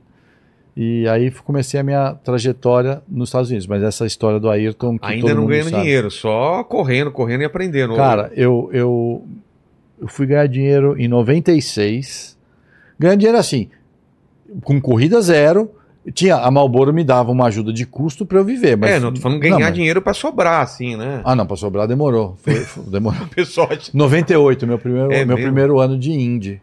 É, É, até então foi. sobrevivendo, ganhando. Cara, eu morava num apartamento. Aí, então, que a É. história vai, né? Vai- Se você quiser que eu Eu diminua, quero, você me fala, quero, mas. Quero, quero. Diminuo? É, não, não, Não, diminua. Ah, eu pensei se você ia falar minúcias. Não, não, não. É. Aí eu pego em 93, 94, 95 já tô de corrida de Fórmula 3 de novo. Então você imagina, eu dei três passos para trás. É. pra- Isso E- desanima ou não? Não, cara, porque é o seguinte, na minha opinião é o seguinte, enquanto eu continuar correndo e e puder provar, eu tô, eu tô no jogo. É. Em casa que não, ninguém, as pessoas não vão lembrar de mim. Então, realmente, eu fui correr numa categoria mais fraca, mas aí eu fui campeão e, esse, o- e o prêmio que eu ganhei me ajudou a pagar um pouco da temporada seguinte. Sim. E assim, então, tipo, Tá, tá foi caminhando, né? caminhando, caminhando daquele, né? Arrastando um pouquinho, vai aqui, vai ali. Eu, te, eu sei da tua história, você também. Então, assim, Claro. você sabe como é que foi. Não é. Isso aqui pro pessoal ver hoje, ah, É, legal. Acho que é sempre pra É, frente. comecei né? aqui já assim. É. Então, 95, meu último ano na Itália. É, me dando super bem, correndo de Fórmula 3, umas propostas daí para ser piloto de teste de Fórmula 1, um contrato meio. Me ofereceram um contrato de 20 anos, que era uma coisa completamente maligna. Que é, doideira, tipo. que eu quis assinar e o Geraldo não deixou. Claro, né? você- Pra você. Tá aí. Nem lia direito, eu quero, né? Aí eu corria pela Fiat de Fórmula 3. O motor era Fiat. O carro é um Fórmula 3 que é o Fórmula. Quando eu falo Fórmula é com as asas, que nem o Sei, Fórmula. sei. Vem pra mim e fala assim: ó, é o seguinte, é, eu, eu tinha já um- alguns patrocínios aqui do Brasil já. Tinha Tena Santa Rita, com o pessoal. Já estava começando a, a tentar man- manter a trajetória para ir correr de Fórmula 1 ou de Fórmula Indy. Mas como estava na Europa, era Fórmula 1 era, ainda era. Ele chega para mim e fala: ó, ano que vem a gente quer te contratar tal. Eu falei: é, é o seguinte, só que tem um problema. Só que a gente precisa de 300 mil dólares. Era menos que um terço do, do orçamento. Eu Falei, mas então, mas gente, é o seguinte, a gente tá bem no campeonato. Eu comecei o campeonato de 95, com quatro corridas eu era líder do campeonato. Eu tinha chegado todas as quatro primeiras corridas no pódio, não tinha ganho ainda. Depois da quarta corrida, misteriosamente, aconteceu alguma coisa que, como era o meu primeiro ano lá, eu, o carro não andava, não andava. Bom, eu caí para quinto no campeonato. E falei, gente, esse carro não anda, tem algum problema. Não, não, tô, tutto bene. Eu sempre falo, eu adoro. Tá tutto bene. não te preocupare, não se preocupe. E, e aí eu fui conversar, os caras da Fiat me chamaram e falaram, gente, só que é o seguinte, para eu tentar achar esse orçamento aqui, era a última corrida em Imola. Detalhe, nesse meio tempo, a gente está falando em 94, É, acontece o. eu estava lá com o Rubens e com ele. Você tava? Tava. Eu morava na Itália, né? Era em Imola. Putz, depois você É, conta. ficou até arrepiado. É, na verdade, aconteceu muita coisa, né? A gente. O Rubens teve um acidente na sexta, que bateu, que mordeu ali, quebrou o nariz e tal. E, mas aí começou a minha amizade com a Ayrton, ag- agradeci, pô, me conseguiu um emprego. O Rubens também, super perto do meu irmão, então eu comecei a frequentar mais, ia pra Inglaterra na casa do Rubens. Que deu, gente, eu morei na oficina, mas também minha vida não era uma vida de merda, pelo amor de Deus. Tava Conseguia, feliz é. da vida, velho. Mexendo com carro de corrida, Pô. correndo. O Ayrton Senna era meu amigo, É, brother. né? Então, é, é, começamos a convivência e eu tava lá para assistir, porque era corrida em casa. Na Itália eu morava em Monza, mas fui, fui- enfim, acho que foi com certeza um dos piores. Perdi meu pai, acho que não me lembro de ter um outro trauma tão grande até então.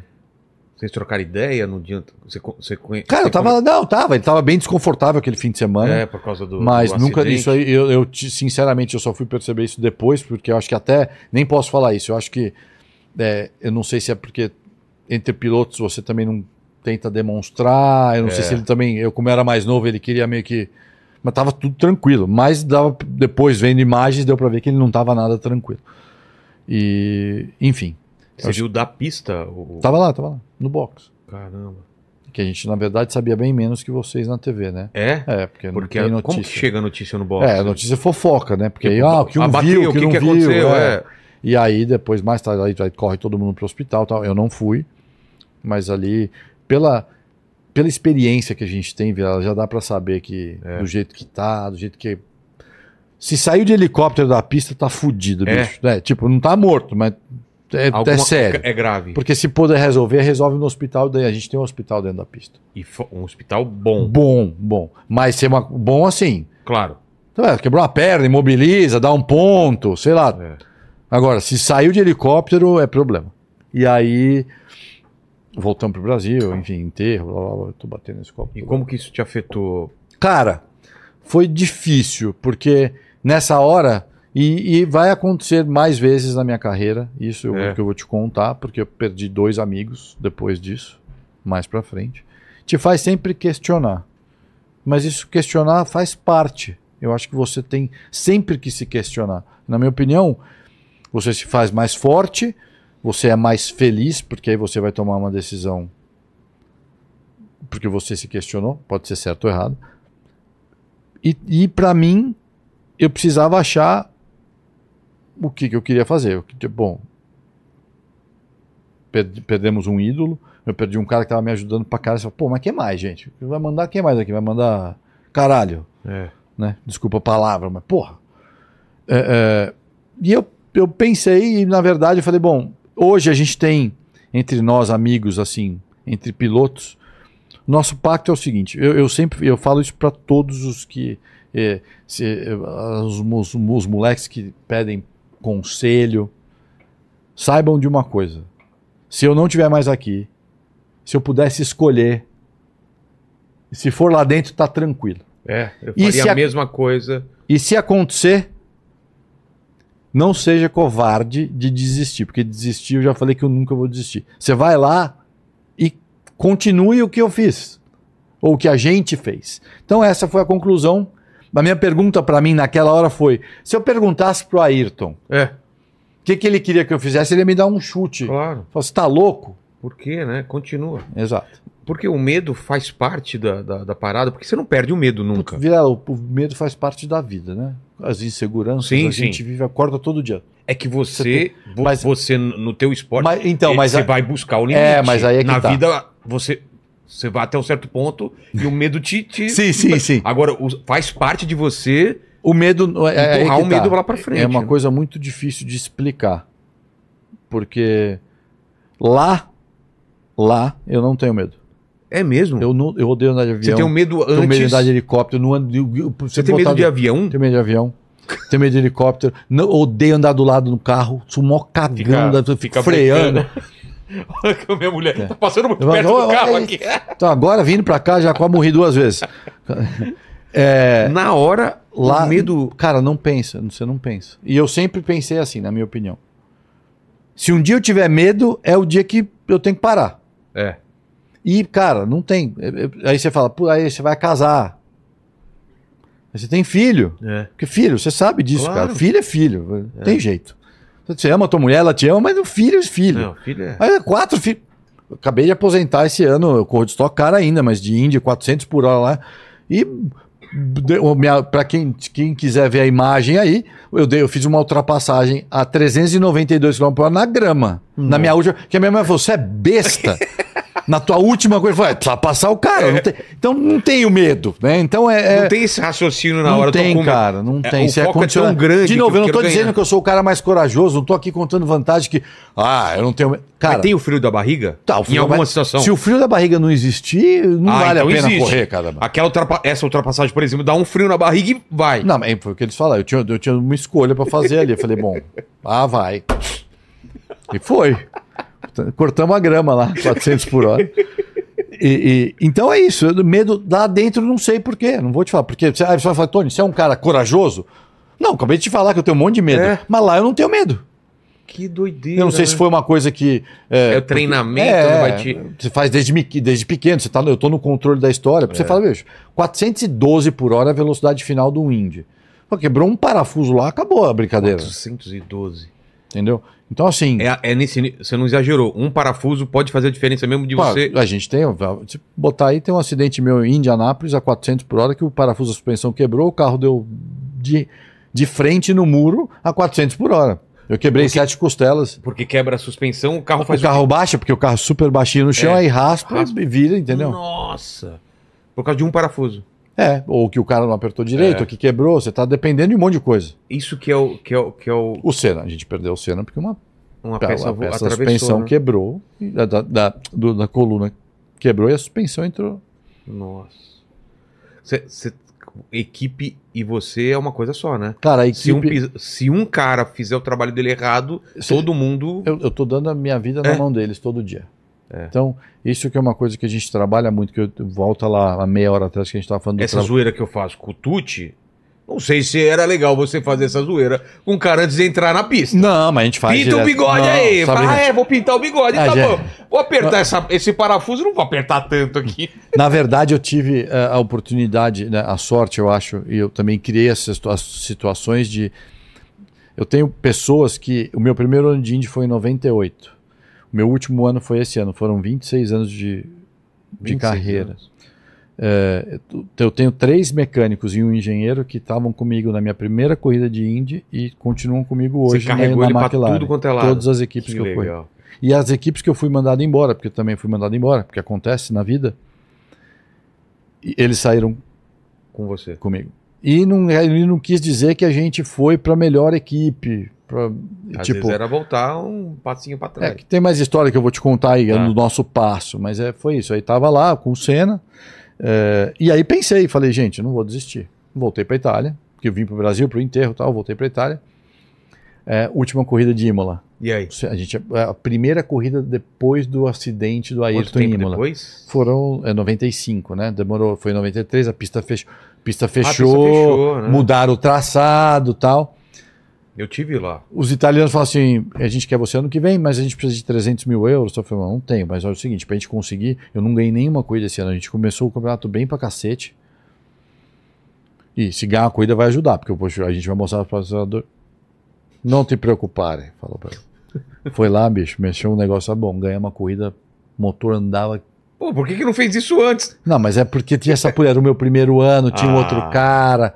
Enfim. Tem essas coisas, né, cara, Porra, de, mas de então só equipe. tem. Mas por você ver que depois o talento É, é muito. A, a percepção, às vezes, do quem tá torcedor. assistindo não, não entende essa. Ah, o Verstappen. O Verstappen é bom pra cacete, mas isso não quer dizer que tem outros que não são tão. É. Mas o equipamento. A, a- A prioridade é o cara, per- tudo é virado E pra ele é inteligente, ele faz que tudo vire pra ele. É normal, gente. É. Mas a gente não entende esse tipo de coisa. Um botãozinho que o cara aperta lá e tira 5, 10 cavalos do- do- de potência do teu motor, você já não vai. É a mesma coisa que eu falei, a gente pesa a mesma coisa. Vamos sair pra correr, mas vou te dar um jaleco de 10 quilos. Ah, bicho. Vai fazer diferença. Vai, ué. Você tem que- Pode até ganhar, mas vai ter que Mas vai fazer um esforço. muito. É. Exato. Mas é, mas aí a gente pode fazer 10 vezes, uma hora você vai perder. E aí, ganha uma corrida. Imola, acidente Pô. do Ayrton. Eu que tô me mexendo aqui, a careca tá saindo fora da Relaxa, câmera. relaxa. Porra, puta emoção, parei lá, botei a, botei a bandeira no- do Brasil lá no lugar onde foi o acidente, enfim. Acabou a temporada, tô na oficina terça-feira depois dessa corrida, com um campeonato de Fórmula 3 meio que garantido, tentando arrumar a grana, recebo o telefonema de um, um, de um italiano, presidente da Audi, da Itália, dizendo assim, Tony, você pode vir aqui conversar, a equipe deles, na verdade, era em Monza, lá onde eu morava, na Itália, perto de Milão. Você pode vir aqui conversar comigo? Eu falei, claro. Peguei uma carona, que eu não tinha carro. Sentei no escritório do cara, falei, "Tô, tudo bem, tá, eu tô, pô, tô acompanhando a tua carreira. É, é o seguinte, a gente tem um projeto aqui, era o Audi 4, lembra? O, o A4. A4. Então já é um carro de turismo, não tem nada a ver com o que eu faço, né? Que era monoposto. É, tem uma proposta para fazer para você, porque o nosso piloto, que era o Emanuele Pirro, que é um cara que hoje trabalha comigo na McLaren, ele cuida dos projetos de jovens pilotos, tava, eles estavam, eles tinham um projeto no, num campeonato europeu, mas, por exemplo, tem o campeonato italiano, tem o campeonato inglês, mas e tinha um europeu. Eles iam mudar o Pirro, que era o melhor piloto deles, para um campeonato mais importante, precisavam de alguém Para para substituir. substituir. E queriam um piloto novo. Eu. Me, me escolheram. Bom, sentou comigo e falou assim: é o seguinte, eu tenho um- uma proposta para te fazer aqui. Um contratinho. A gente vai. Eu sei da sua situação, eu vou te dar 500 mil dólares por ano. Uma casa para você morar. E o Audi que você quiser. Eu já pedi uma RS6, porque Você pode. O que eu quiser? É. Tá dois anos de contrato, tá aqui. ó. Me deu o contrato falou: leva, analisa, mas eu preciso que você volte com isso aqui assinado daqui três dias. Eu a queria assinar. era assinar a hora, Não, né? quase falei, cadê a caneta? 500 mil dólares? Eu falei, 500 mil dólares? 500 mil dólares! Eu ganhava mil! Morando na oficina, no colchão a ar, com meu Playstation, velho. E de Pô, bicicleta. eu falei, tô rico, velho. Acabou. Vou sair daqui, vou comprar um Rolex, andando de R6, pagando de patrão em mãos e tá tudo certo. Cara, peguei o contrato, voltei, liguei pro Geraldo, que na época tava me ajudando. O Geraldo falou, ah, só que aí tem um probleminha aí. Falei, que probleminha, o quê? Você tá louco? Não, porque, pô, tem carro de turismo, é- porque na época eh, o turismo era mais uma categoria pro pessoal que tava se aposentando já. Ah, tá. Mas, eh, nesse meio tempo, o presidente da Philip Morris, lembra que eles me patrocinavam, Sim. falou, ligou e falou o seguinte: eh, Tony, eh, a gente vai fazer um teste, um teste, com 10 pilotos. A Marlboro, na época, fez o Marlboro Brazilian Team. Patrocinava Senna, Emerson, Gil, André Ribeiro falecido, e, e aí ia pegar uns pilotinhos mais jovens para ajudar a levar o projeto América Fórmula Indy. Então, Indy Lights é a categoria antes da Indy, é uma Fórmula 2, por exemplo. Tá. A gente vai fazer um teste com 10 pilotos, nós vamos escolher dois. E a gente vai patrocinar por dois anos. O primeiro ano vocês vão para os Estados Unidos, tem oval, tem para aprender. O segundo ano, vocês forem campeão, quem for, quem for campeão, a gente vai levar tudo pago para a Fórmula Indy. Bom, aí volta lá, né? 500 milhas, meu Claro. pai tá. Falei, pô, bom, beleza, mas e se eu não for os dos dois escolhidos? Tchau. Tchau. Foi bom.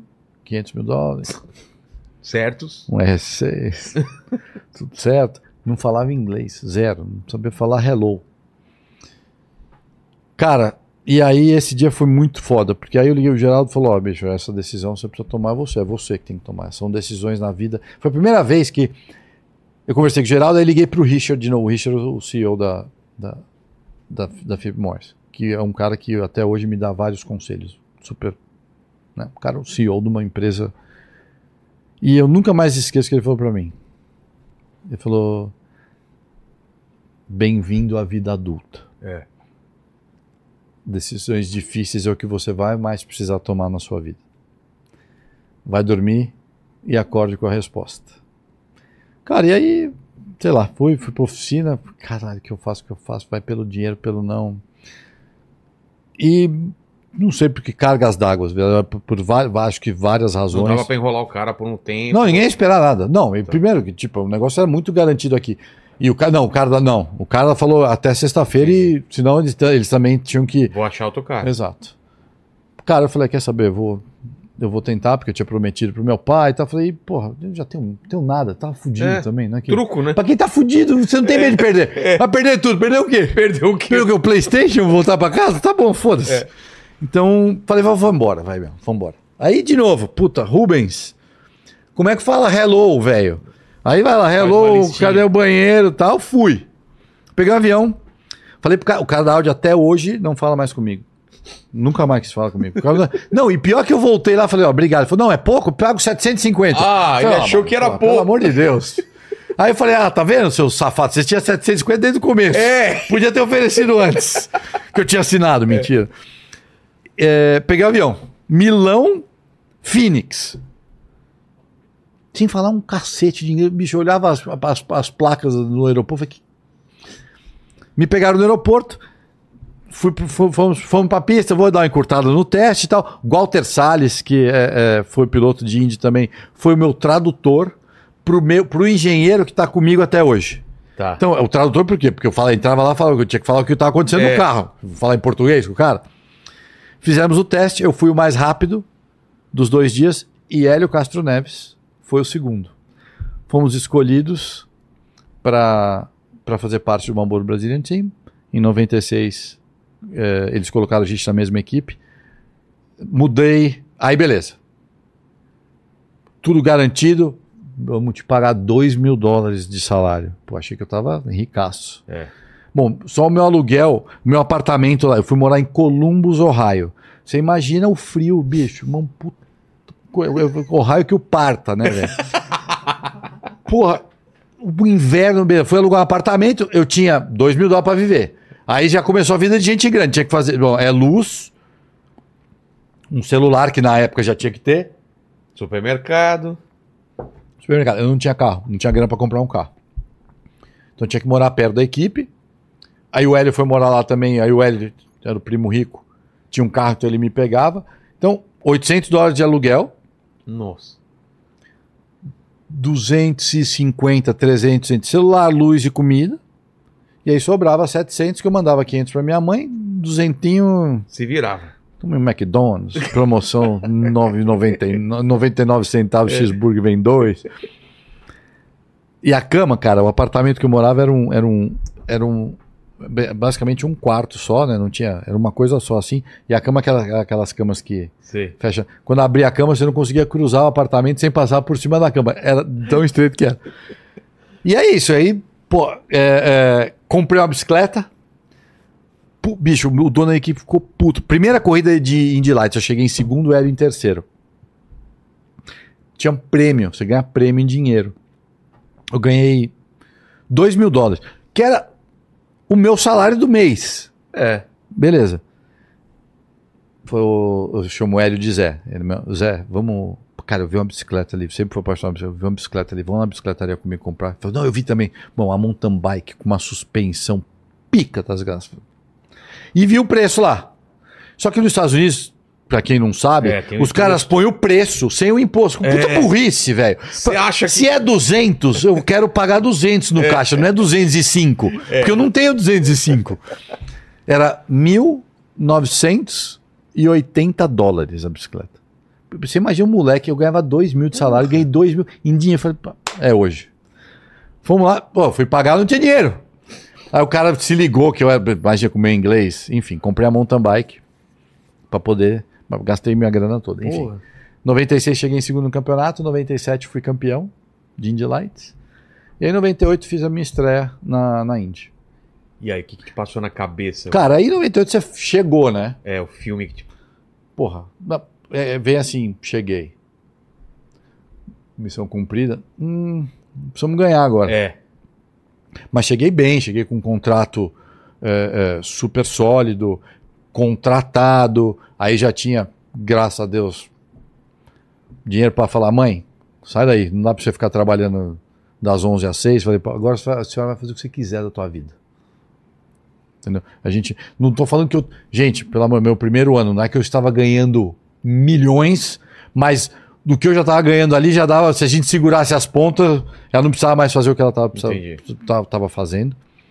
E. E aí comecei, cara. É, meu, meu primeiro salário, de novo, sempre fui gastador pra caramba. É, sempre, né? Fui, eu sou? Continua? Continua. Mas agora eu ganho dinheiro. Quem, quem paga minhas contas? Sou eu. Se você quiser cuidar da minha vida, você paga minhas contas, pô. Cara, virada, eu isso eu nunca mais esqueci. Hoje, não, mas eu sempre falo isso. Você tá certo? Você quer cuidar da minha vida? Não Paga- tem problema. é, paga tá aqui, minhas ó. contas. Quatro filhos, mulher, ex-mulher. Ca- Eu faço o que você quiser. O que você quer? Onde você, que hora que eu preciso estar aqui? É. Se não. Se eu- O que eu compro, que eu deixo de comprar, se eu corto cabelo, se eu não corto. O problema é meu. Né? Porque, porra. Enfim. Meu primeiro salário. Eu falei, preciso comprar um carro. Olhei os preços, tô, tô ganhando uma grana boa, vou comprar uma Mercedes. Em Miami, tô morando em Miami. Aí mudei pra Miami, Ah. me achando pica, né, velho? Imagina, moleque, 22 Miami anos de Vice, idade. é. Miami, eu falei, ah, aqui, vou comprar uma Mercedona, vou pra praia, pegar as mulheres. Já tô achando que é- É. era o rei feio pra cara narigudo. Enfim, mas o carro ia ajudar. Cara, entrei na concessionária, eu nunca mais esqueço. Era uma CLK 43 na época. Era um- uma AMG, pica, os carros. Carro. Entrei, bicho, mas você imagina, moleque ainda. Entrei daquele jeito, bermuda, sei lá. De acordo com o cara que tava lá, a vestimenta não era adequada para comprar um carro daquele preço e de repente, a minha idade também não. Cara, perguntei pro cara assim, ó, eu queria ver esse carro aqui, porque o cara falou assim, não, esse carro aí é muito caro, isso aqui acho que não serve pra você. Assim mesmo. Eu achei que eu não tinha entendido direito. Falei, o quê? Eu saí da concessionária, quase mandei ele pro inferno, que hoje em dia não dá pra fazer mais esse tipo de coisa, porque o cara nunca ia falar isso mais. Saí da concessionária e fui numa outra, que hoje, que hoje esse cara é um dos meus melhores amigos dos Estados Unidos. Entrei, tinha um vendedor super simpático, falei, Carlos. Falei, é, se apresentou, falei, tô, tô procurando a série. O cara, não, vem cá, ó, entra aqui, me mostrou o carro, tá bom. Checão. Mano, o salário bateu, tinha dado para pagar. Eu tinha mandado dinheiro para minha mãe, pago uh, o aluguel e o celular do mês, e o resto foi o no primeiro carro. cheque inteiro no carro, mano. Mas saí de lá mas feliz da vida.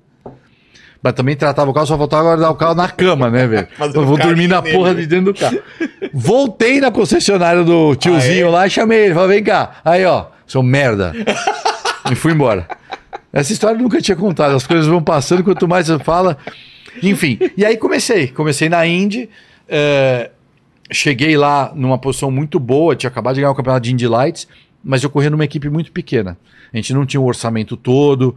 Então, os meus primeiros cinco anos de Indy foram muito difíceis, porque eu, eu ganhei uma corrida em cinco anos.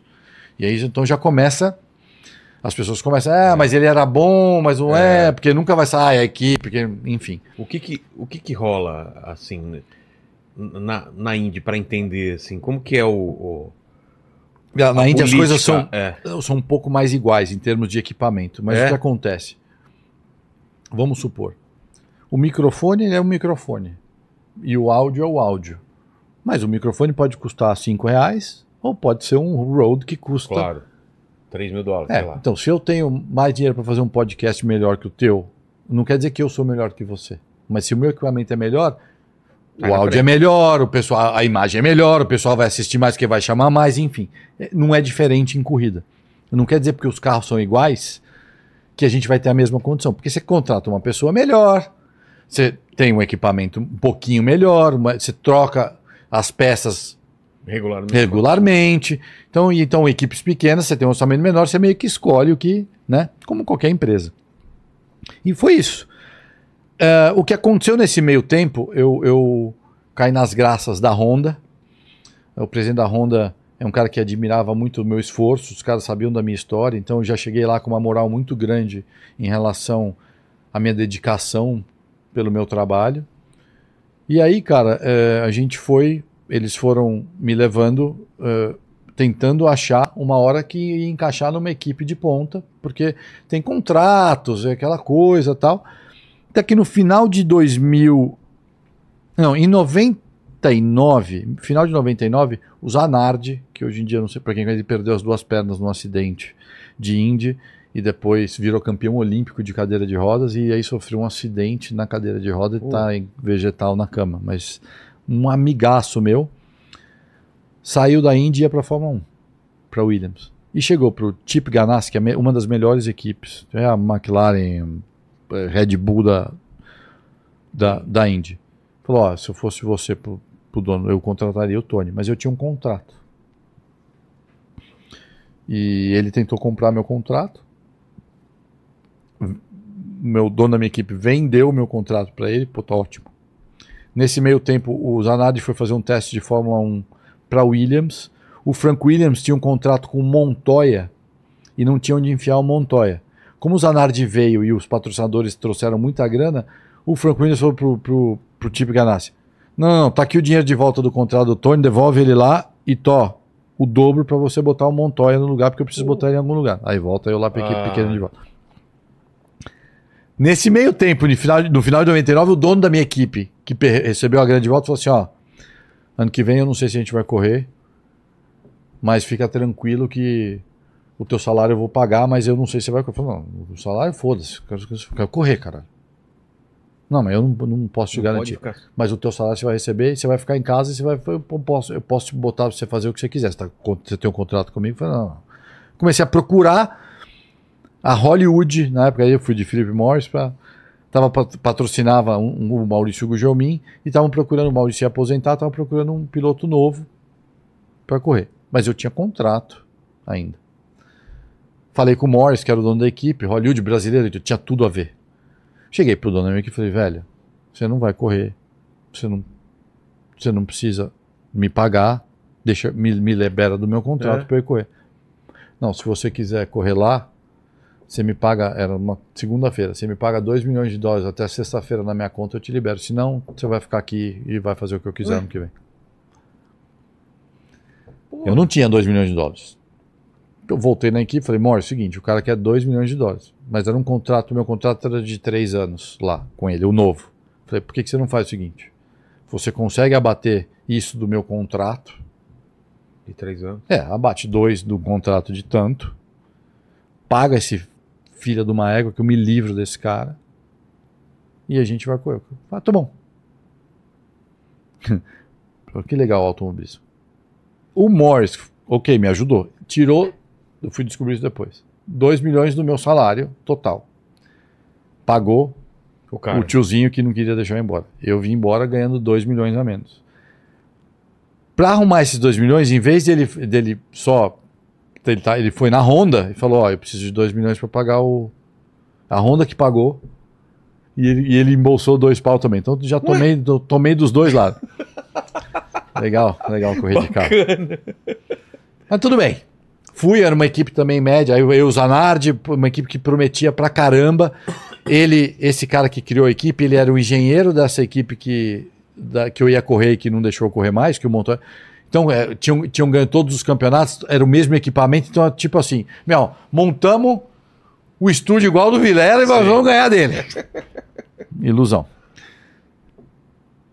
E O Zanardi volta da Fórmula 1, também fudido, enfim, a gente meio que né, pasta pra caramba. Beleza, final de 2002, eu tô sentado jantando com o presidente da Honda. Ele fala assim pra mim, Tony, a gente vai mudar um pouco a direção dos negócios da Honda. Na, na época, ah, a Indy tinha um dono. Na verdade, era um, era um tipo um automóvel clube. Os caras tretaram lá em 95 e dividiram. Quebrou. Não, dividiu duas categorias. O que aconteceu? Indianápolis é um, o dono, tem um dono. O cara é o dono da pista e é a maior corrida do é, mundo. É uma Então, marca absurda. Só, a Indy só existe por causa de Indianápolis. Ele tretou com esses caras e falou: É, então tchau, vocês na minha pista vocês não correm mais. Putz. Aí os ricos lá da categoria falaram: então tá bom, não precisamos da tua pista, nós vamos fazer o nosso campeonato.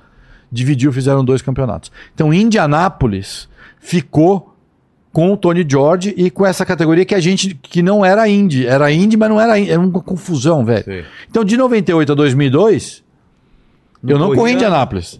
Eu corria de Indy, a, a gente era bem mais forte, porque eles ficaram com a parte forte da história, tirando Indianápolis. E tocamos. E tava lá, sobrevivendo. A Honda falou: a gente vai. A gente quer ganhar Indianápolis, então nós vamos mudar de categoria. E aí que foi que começou. Hoje em dia eu já unificou de volta, mas aí quando a Honda foi, levou Chevrolet, levou Toyota e aí acabou. É, Essa outra. Só que, de novo, mais uma decisão super difícil, porque na época não era do a, a nossa era 10 vezes melhor. A kart, que era, a gente chamava kart, que era Champ Car, Champ Car, era 10 vezes melhor que a Indy, porque os carros do cara montou a categoria dele, ele só tinha a Indianapolis, era o que ele tinha. Então o carro era pior, era mais lento, era mais perigoso, era uma merda. Mas, eu falei, bom, na minha opinião é o seguinte, é, eu era um piloto Honda, é uma montadora. Então, o, o automobilismo sobrevive de patrocínio, mas a maioria são as montadoras que bancam o É. automobilismo. Eu tinha uma escolha, ficar na categoria que é legal pra cacete e ainda é famosa, ou eu vou com a montadora comer merda lá, literalmente, no, no começo, mas eu, os japoneses, os caras são super leais, os caras vão me levar. Não pensei duas vezes. Foi pra lá. Fui pra lá. E aí comecei. Era um contrato que o Michael e o Mário Andretti estavam fazendo uma equipe e o Michael ia aposentar e me convidou, junto com a Honda, para eu substituí-lo na, na equipe dele, em 2003. E o carro era bom? Então, a primeira corrida a gente fez a pole, chegou em segunda, a segunda corrida eu ganhei a corrida. Porra. E aí, 2003 eu acabei em quarto no campeonato, 2004 fui campeão mundial com eles. E fiquei lá sete anos. E aí comecei essa história E paralelamente a outra Acabou. morreu. Aí acabou, juntou todo Pô, então mundo. foi a decisão certa de novo, né? Sim, mas assim, é sorte, É, você só sabe depois, né? sorte assim, mas é, eu tinha que ir para um lado. E eu olhei, eu tentei analisar da melhor maneira possível e, e vi que como uma montadora tem um apoio financeiro muito grande, eu ia estar bem de qualquer forma. Por mais que não desse um certo, jeito, eu ia é. achar um jeito de me colocar em algum outro lugar. É. E aí começou essa história da Indy, porque aí beleza, eu chego em Indianápolis, Sonho. Cara, eu, eu, eu, eu tinha prometido pra mim mesmo que eu não ia pisar na pista se eu não fosse correr. De... Eu não ia visitar, não fui visitar, Ah, tipo- nunca entrei. Falei, o, o dia que eu entrar lá, É eu vou entrar correr. pra guiar. Que legal, cara. E, cara, me- não sei por que cargas d'água, porque nunca corri em oval na vida É até o eu que chegar o, no. o Lene fa- fala de alguns puteiros que ele vai, né? Se eu for entrar aqui é pra pagar. É pra pagar. Não vou, não vou só conhecer, né? Não dá, pra, não dá só pra tomar cerveja, né? Aí E foi isso mesmo, cara? Você não conheceu a pista antes de correr. entrei. Minha primeira coisa que eu cheguei em. Não, mas tudo bem. Você já não correu, você foi lá fazer, né? O re- o reconhecimento da pista. Não, não, não. Então, pra correr que eu digo. eu, sei, eu sei. Mas qual foi a primeira sensação quando você correu? Vou correr aqui e chega naquela, Cara. naquela pista emblemática e tudo mais. Intimida. Sabe É? assim, Não sei. vazio, né? Primeiro que você, entra, tá tudo vazio. No dia da corrida, você entra, tem 400 mil pessoas. 400 mil? É o maior evento de um dia no mundo. Cara, 400 mil pessoas é muita gente. O maior estádio, sei lá, 80 mil pessoas? 100? 400 mil pessoas. Nossa. Puta intimidação. Você fala, É. cara, a pista fica pequena, cara. Você vê, você vê as arquibancadas sem ninguém, e aí De repente. falo, a pista diminuiu. E é um buchi, é um barulho assim. Cara, não, é pra virar acústico, né? É? É, uh, é, é impre... Ó, fica arrepiado. Tá, Cara. tá louco. É, vocês... Quem não foi... a- Não é porque eu corro de Fórmula Indy. Se você falasse assim, Tony, mesmo que você nunca tivesse corrido, eu tivesse... Vai lá, meu. um lugar pra ir é lá, Vai lá. pra assistir. Quem Eu gosta de esporte de Pô, automobilismo... quero conhecer lá Bom, então. hoje eu trabalho na McLaren, então você vai lá, eu te boto no box Sério? com o rádio lá. não Porra, tem- fechou então. Não, não é, Barretinho? Vamos fazer. Levar um- o Vilela, a gente faz uma inteligência limitada de lá. Então, a gente tem o Sucasa. Sim, sim. Então, vou lá e aí você vai explicando Fechou? tudo. Porra, Fechou. Mas muito, hein, né? E não vou levar o Tuti, só de sacanagem. O Tuti eu já parei de seguir ele no- na rede social também. Cara, e aí começou essa história. Mas por que que aí fica até... Bom, vamos voltar lá. Promessa É. pro meu pai. Caralho, cheguei. Agora preciso ganhar esse negócio. Primeiro ano, larguei em quarto. A minha primeira coisa, tava liderando 5 segundos na frente. Um retardatário quebra o motor, eu rodei e bati. Puta. 2003, cheguei em terceiro. 2004, cheguei em segundo. 2005, cheguei em terceiro.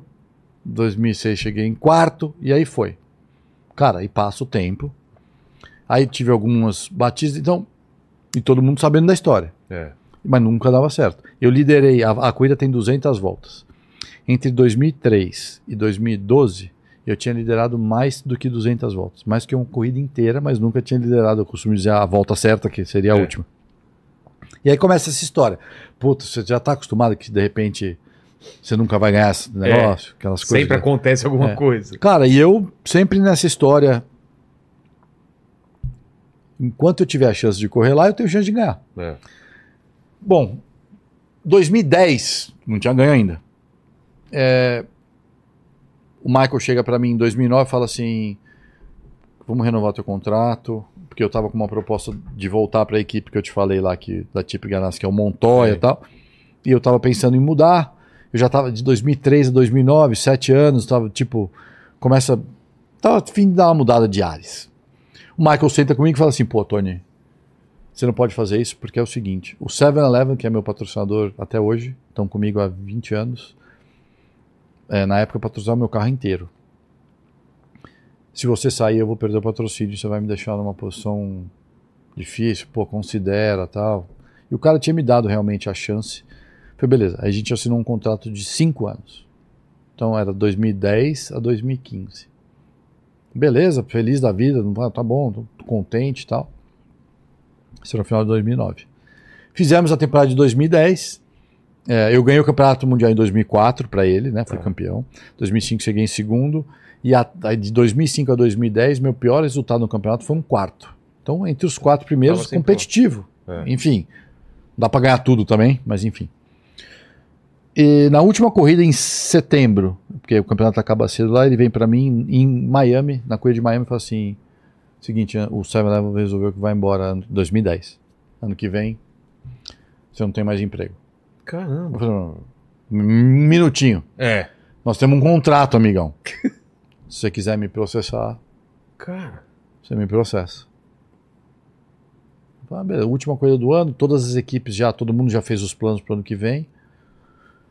Falei, bom, fudeu. Não tem mais. A janela de transferência meio que já tava. Não, já fechou. As equipes boas, tipo, qualquer empresa, você, vocês não fazem Vai um projeto para amanhã. é. Faz, né? Se você tem a condição, você está pensando de dois anos para frente. Claro. Hoje na McLaren, por exemplo, a gente tem. O nosso plano é 2027. Porra. 25 e 26 já tá, tá É. lá. E ainda mais num, num, num, num, esporte que você tem que renovar o tempo inteiro. Não dá pra você pensar. Se você pensar só aqui, você tá tomando pau. É. Entendeu? E aí? Cara, aí peguei minhas falei, "Bom, momento de reflexão. Fui pra casa puto, né, de novo.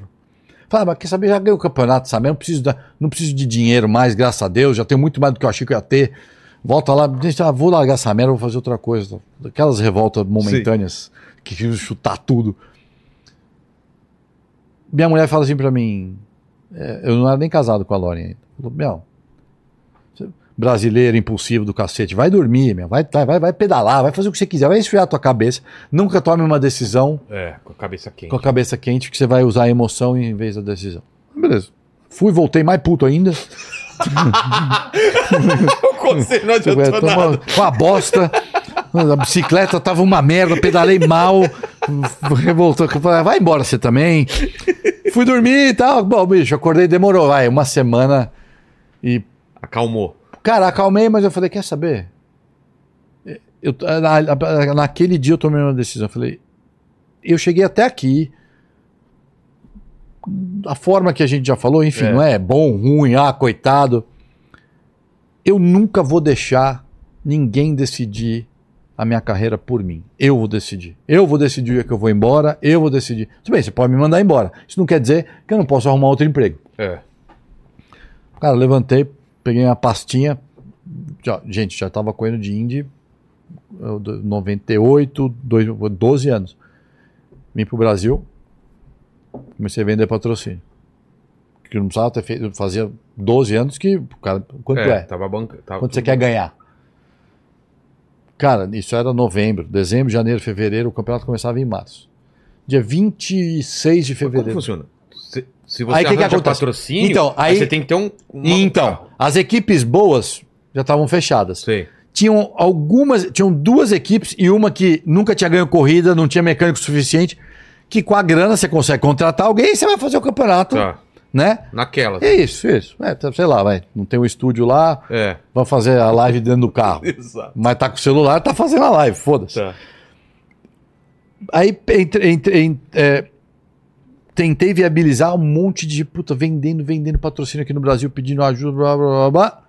Arrumei, negociei com o Michael. Bom, era um contrato, eu posso falar valores que não tem problema hoje, mas era um contrato de 15 milhões, Vila. 15 Pra? milhões. De 5 anos. De cinco anos, tá. Ele me pagou um. Pra eu ir embora.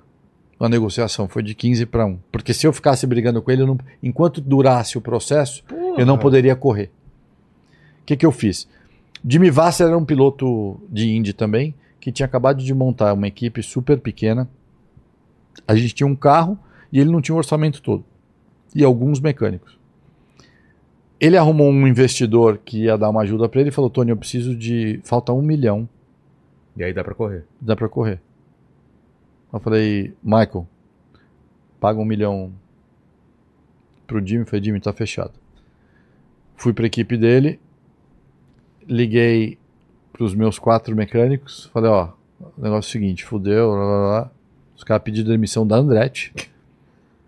Cara, a nossa oficina, sem sacanagem, era do tamanho desse estúdio aqui, com um carrinho, um caminhão. A gente era os pobres da. Fomos em 2011, fizemos o campeonato. Cheguei em terceiro, em Indianápolis. E o carro era o quê? Era. Cara, o carro, a Índia é bom, é isso. Eu te falei, o carro era bem preparado. Tá. As pessoas que estavam comigo eram de qualidades, de qualidade boa. Então a equipe não era uma equipe ruim. A gente tinha gente muito boa, mas a gente não tinha orçamento. Então não é é que, vamos supor, a gente tinha uma puta equipe aqui, mas de repente você fala, pô, mas você vai no estúdio do, sei lá, É. do Bola e do Carioca, do Flow. É, Tem cinco Você- microfones e Não queimou tô um, dizendo tem- que isso é pior, pelo amor de Deus, eu tô sei. tentando usar uma analogia pro pessoal entender. Claro. Entendeu? Que às vezes a percepção. Enfim. Mas não era, a gente não tinha, a gente não tinha nem gás pra correr. Tipo, a gente fazia. A gente é muito inconstante, tinha pista que a gente andava mal, porque Enfim, fizemos assim, arrumei dois anos de patrocínio. Aí durante o ano fechamos uma porrada de patrocínio aqui no Brasil. A Indy bombando aqui no Brasil. Você lembra que você ainda trabalhava, pô, Bandeirantes, Bola, Pânico, É. vocês, enfim. Então ajudou pra cacete o Johnny Saad, agradeço ele até hoje, porque me ajudou muito. Se não fosse o Johnny, essa visibilidade, né? Cara, não, mas não é só isso. O Johnny, pela visibilidade, e tinha coisas que o Johnny, a Bandeirantes, ajudou a bancar o meu, o meu, como? o meu Com orçamento, dinheiro? com dinheiro. É mesmo? dinheiro, é. Ah, era um produto, na verdade, Claro, era um né? investimento pra eles. Era né? bom pro Quanto mais propaganda ganhar. eu fizesse, então, enfim. É. Assim, grato eternamente. Legal. Eternamente. Eu acho que é um cara que, se não fosse ele, a gente não tinha tido corrida no Brasil e eu não seria o Tônica, porque aqui nós somos o país da Fórmula 1 É. e a outra emissora lá vai sempre, querendo ou não, dominar. Então, você sabe bem que você já teve, então. É. Ou você tá lá, pode estar lá fazendo nada que se aparece, bem, enfim. Então, ajudou muito. Bom, 2011, 2012, cheguei em terceiro, segundo. Final de 2011, a última corrida do ano em Las Vegas, eh, o meu melhor amigo, que é o Dan Weldon, eh, foi meu companheiro de equipe durante cinco anos na Andretti, sofre um acidente eh, feio no oval e morre. Na hora, Na pista. na pista. Cara. Não, eu, eu liderando a corrida. Cara. E, cara, aí foi um baque forte, porque aí você já tá mais velho. E, e aí, de novo, final de 2000, minto, a gente tinha assinado o contrato de um ano. Eu tava tentando fechar para 2012. Última corrida do ano. E foi um baque, feio, feio. Fui para casa, comecei a, aí eu comecei a realmente. Foi a primeira vez que eu pensei se valia a pena. E aí eu cheguei à conclusão que eu te falei ali atrás. Não tem Perguntei. alternativa. É. Não, o que, que o Dan ia falar pra mim? Exato. Você é um cuzão, ele ia Continua, falar. Pelo claro. jeito que ele era, eu tenho certeza que ele É. ia falar assim mesmo, você é um cuzão. né? É, Lógico que todos nós temos o nosso tempo de, né, de para curar as feridas e falei, não, não, vamos voltar que eu não ganhei de Anápolis, eu tenho que ganhar essa porra, não tenho que ganhar essa merda. As, as chances estavam cada vez menores, você pensar que a gente estava numa equipe pequena, não tinha orçamento todo ano mesmo perrengue. Arrumamos patrocínio para 2012. Voltei, voltei na equipe do Jimmy de novo, chegamos em segundo. Aí acabou, 2012 acabou o dinheiro, não tem mais desculpa, não dá para pedir mais ajuda, faz dois anos que eu tô pedindo ajuda. Sentamos no final da temporada, os mesmos meca, todo mundo, ninguém foi embora. Todo mundo tipo, eram pessoas que de alto nível que poderiam arrumar emprego em umas equipes fortes, porque esse tipo de trabalho é muito raro, não é todo mundo que faz. Então quando Todo trabalharam, se con... Ih, todo mundo se conhece. Exato. Então falou, bom, e agora? Falei, gente, seguinte, falei pro Jimmy, Jimmy, nós vamos parar mesmo? Vambora? Desse jeito? A gente falou que ia ganhar essa porra. E ele é muito, o californiano, ele é muito louco. O cara, ele tem, tem uma vinícola, construiu, a- ele correu, de- correu a vida inteira, adorava uns mé, fez uma vinícola, hoje ele vende vinho bom pra cacete. E tinha equipe, porque, enfim, Cara, arrumamos dinheiro para fazer quatro corridas. É, cinco corridas. As primeiras quatro antes e a última era em Indianápolis, 2013. Falei, mas Jimmy, é o seguinte, então foda-se as quatro corridas. A gente juntou uma grana, eu tinha um carro só, tá? Só pra você entender. A gente sempre tem um carro reserva, porque se acontece alguma É. coisa, você usa o reserva. Eu nunca tive. Conseguimos comprar um carro novo, com o- porque o que, que aconteceu? A gente não vai fazer 17 provas. A gente arrumou um patrocínio suficiente só para fazer cinco só que sobrou, porque a gente estava sendo pago não às 17, mas arrumamos mais. Então, com esse dinheiro deu para investir em um Outro carro a mais. Só que esse carro aqui, a gente está falando, eu vou entrar um pouco em detalhes técnicos, mas você vai entender o que eu estou Tá. falando. O carro é muito aerodinâmico. Então, do jeito que você monta ah, a carenagem, o, tem- se tiver um degrauzinho assim, ó, Já o faz ca- uma diferença. já faz uma puta diferença. Isso que as pessoas também não veem, a qualidade das pessoas que trabalham para você, porque o carro vem da fábrica, não é que ele vem perfeito. É. O carro chega, e cada equipe faz do jeito deles. Não é também que a, a, a Dallara faz o carro perfeitinho e tal. E cada peça é feita num molde. Se a gente pegar qualquer, pega um Nintendo, pega o- não é, é o mesmo molde, não tá igual. Então massageamos esse carro.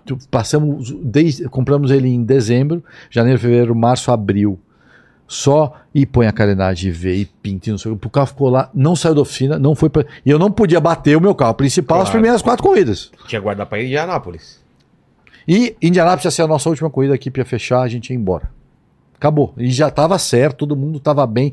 Ninguém quis ir embora. Os caras falaram, não, arruma emprego depois. Foi, tipo, os caras com família, viu? Você não tá falando. Mas gente, de, gente que acreditava no processo. Aí que tá.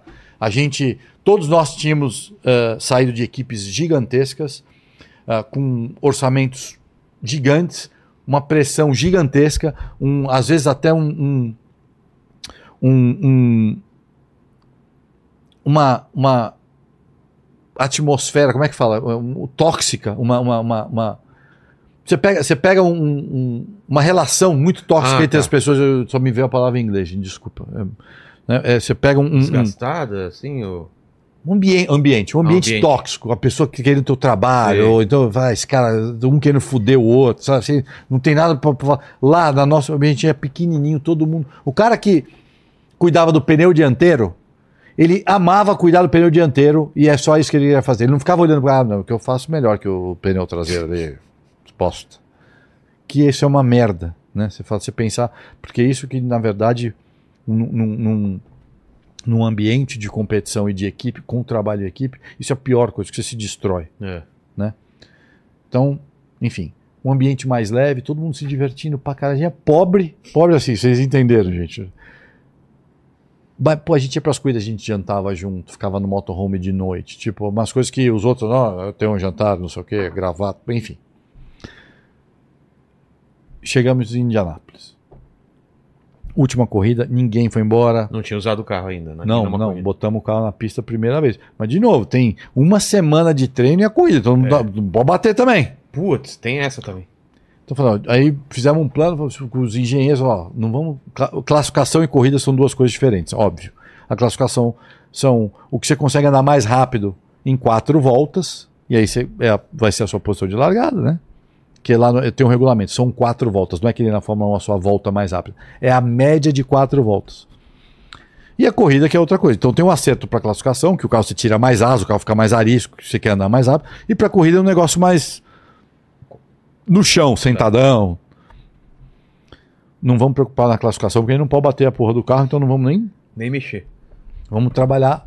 Então só trabalhamos no, no acerto do carro de corrida. O, o, a semana inteira. E, bicho, a gente ia lá, décimo segundo, décimo quinto. Nunca andamos entre os seis primeiros. Ninguém falava da gente o mês inteiro.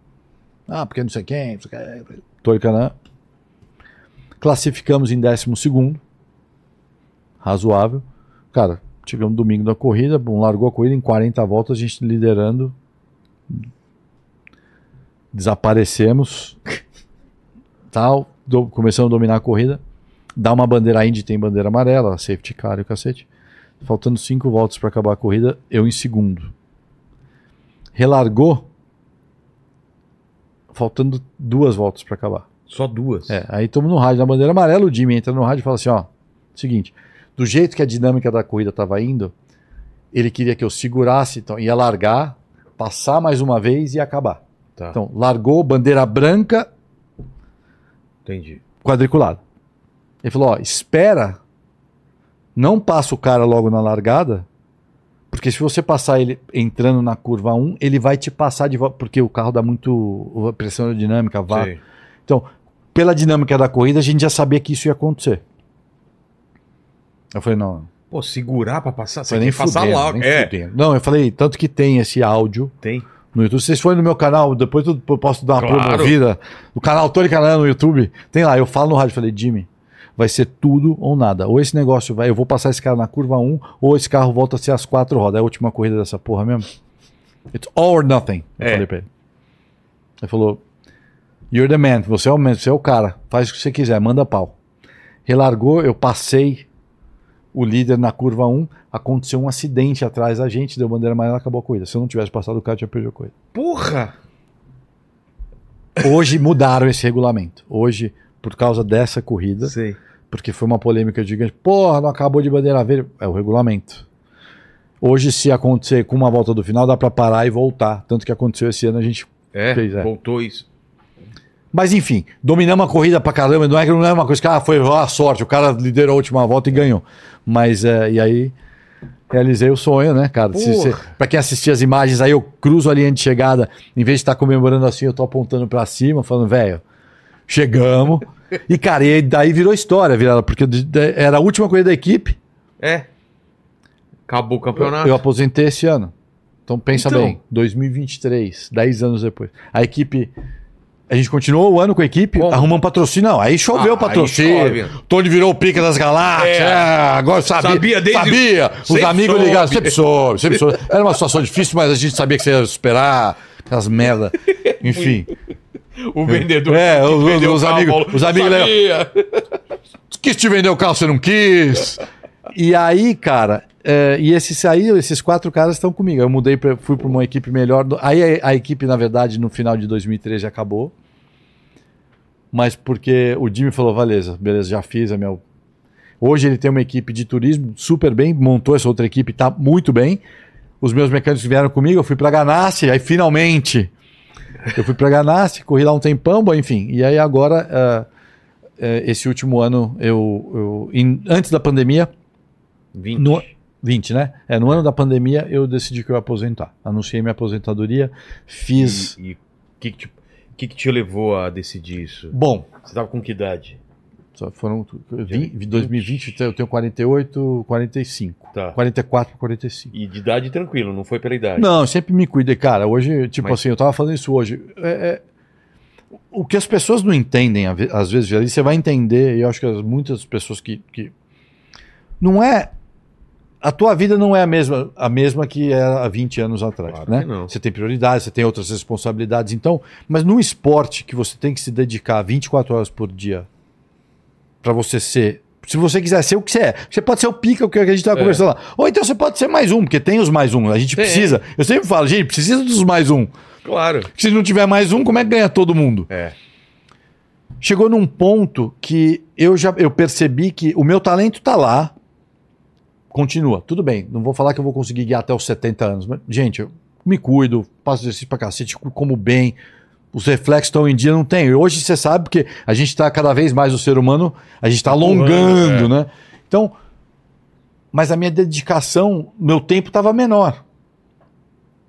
E isso já é o suficiente para não estar bom para mim, mas já é o suficiente no nível de esporte que a gente tá. De, porque, bicho, o moleque que não tá, tá pensando no Tá tá, com a foto dele na. Tá com a minha foto na, na geladeira. Assim, vou, ma- vou matar esse filho da mãe. Entendeu? E a gente não, você acorda, tem filho, o filho não dormiu. É. Você tem que levar o moleque na escola, então tem lá. Gente, tem tudo, é vida, tem- é a vida, né? Então, assim, é, a vida do atleta não é vida. É, é a vida que a gente escolheu. E a gente, graças a Deus, como você, as pessoas que trabalham, a sua família te apoia, mas ela faz sacrifícios. É. E, então, e aí a decisão foi não, foi, não foi só pela família, mas foi que o Tony. Odeio falar desse o Tony. Eu achei que eu não estava mais no mesmo, no mesmo ponto, porque eu tinha outras coisas que também você tem que entender que uma hora isso vai acabar. São ciclos. É. Né? Você não pode pensar que você pode vai existir o podcast. Então, um legal, 100 anos, faz, é. Mas você tem que ter a tua cabeça aberta para entender que uma hora Pode acabar, né? Exato. Então, e volta na história de eu vou me aposentar quando eu quiser. Eu não estava esperando. Comecei, já saí da Ganassi, fui para uma equipe um pouco pior, os resultados começaram a não vir. Mas você- você entende, mas as pessoas, não, é, tá velho, caguei porque vocês estão falando, mas ok. Aí você pergunta, mas, puta, pra que, quanto mais? Porque também é um ciclo vicioso, virado. Uma pergunta que eu sempre me fiz, puta, o que, que eu vou fazer depois disso aqui? É. Né? Você vê a tua história, por exemplo, né? Você vai, o que, que eu vou fazer depois disso aqui? Você- se reinventou e você tá aqui? É, e o que que você começou a pensar nessa, nessa Cara, não, não, aí, aí- não, aí vem o medo, aí você não faz, né? É. Aí você fala que eu não tenho medo. Você, não, a me- me- melhor coisa aqui é ficar correndo. Eu sei fazer essa Eu merda aqui, tô bem. isso, é. Tô bem, vambora, vambora. Pô, tá, já vendi patrocínio, vendo mais. Isso é que você fica nesse ciclo de merda, você não quer mudar. Aí você fala, porra, você acabou de me contar uma puta história aqui de coragem. Puta, cara, tive medo. Falei, não, não sei o que, não sei o que fazer. Eu achei que eu não sabia fazer nada, eu guiei a vida inteira. Depois eu tive volta na infância, dos 8 aos 48. O que você sabe fazer? Cara, só negação. Você vai. Você vê meu- meus filhos, ô pai, vamos jogar bola, bicho. Tá louco, filho. Foi mal, mano. Eu consigo correr porque eu sou eu tenho atleta, eu sou atleta. Fico correndo, mas. Pai, vou jogar tênis. Pai, eu não jogo nada. Minha mulher joga basquete. Desse tamanho joga basquete 10 vezes melhor que eu. Então, vem o medo, né? E aí você fala, mas vai fazer o quê? Vou cuidar de empresa? Vou... Ah, mas você ganhou dinheiro suficiente. Não, não é, esquece o dinheiro. Eu nunca nem comecei. Eu nunca falei assim, pô, eu quero ser piloto porque eu quero ser rico. Se, se tivesse pensamento já tá errado, né? Exato. Não tá, é pelo é motivo errado. Vão ser, vão ser totalmente diferentes. Né? E aí eu cheguei à conclusão que antes que me aposentassem, porque vai, iria acontecer, eu vou tomar essa decisão. Tudo bem, você tem mais dois, três anos? Tem, tanto que acabou acontecendo que eu vou te contar a história. Mas eu falei, não, quer saber? Eu tenho mais dois, três anos, mas quem sabe.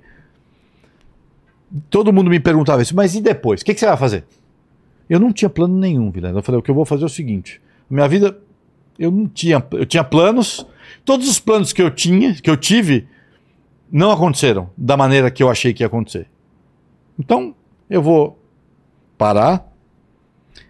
Quem sabe vai me fazer bem ficar, não, sei lá, para, tira um tempo, vê o que vai acontecer, analisar. A gente nunca. Né, a gente vive num, num ciclo, ciclo de. A gente tem que. Decisões rápidas. Certo ou errado, você tem que ir, senão. E é aquela coisa. Uma decisão errada tá no muro. É. E. e falei, vou, relaxei. Falei, não, vou, vou aposentar. Tá tudo bem.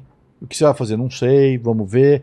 Já tinha vontade de vir para o Brasil. Meu filho mais velho, tem 16, mora aqui no Brasil é, do meu primeiro casamento e lógico com tecnologia hoje você vê muito, mas eu estava menos presente. O moleque estava com 13 anos. Eu sei bastante da importância de, da falta do pai presente, que eu digo, que também não precisa ter o pai presente, você sabe bem porque você é ocupado. Ah, você é. não precisa estar tá lá na frente do teu filho, é. né? É, e aí, cara, eu, eu Bia, tive a oportunidade de vir com ele de Stock Car, falei, pô, vou vir com ele de Stock Car, patrocínio Texaco, carro legal, fico perto, venho aqui 12 vezes no ano, porque é uma corrida por mês, vou guiar um carro que eu nunca guiei, que aí já é um desafio maior. Vou abrir, não vou, vou aposentar. Vou aposentar da Indy, não vou aposentar do automobilismo. E vou abrir para fazer outras coisas. Cara, planejei, ótimo. Pandemia. Beleza. Pandemia, chego em Indianápolis, pô, Indianápolis, sou super conhecido lá, hoje moro lá. É, é, é até engraçado que as pessoas que vão para lá, eu não consigo andar na cidade. Lá é, é lá é, é, tipo, porque é uma, os caras lá é uma cidade do interior é. e é uma cidade que é Indianápolis, Vive gente. em torno é, disso. não tem jeito. É, tá, tá, esqueci o que eu tava falando. Do Stock Car ah, e pandemia, isso, isso. Pandemia. Corremos, corremos as 500 milhas sem ninguém na arquibancada. Que estranho. Não, mas você imagina, 400 mil pessoas. É. Zero, zero. Puta bosta, depressão total, é. aquela merda, pandemia do caralho.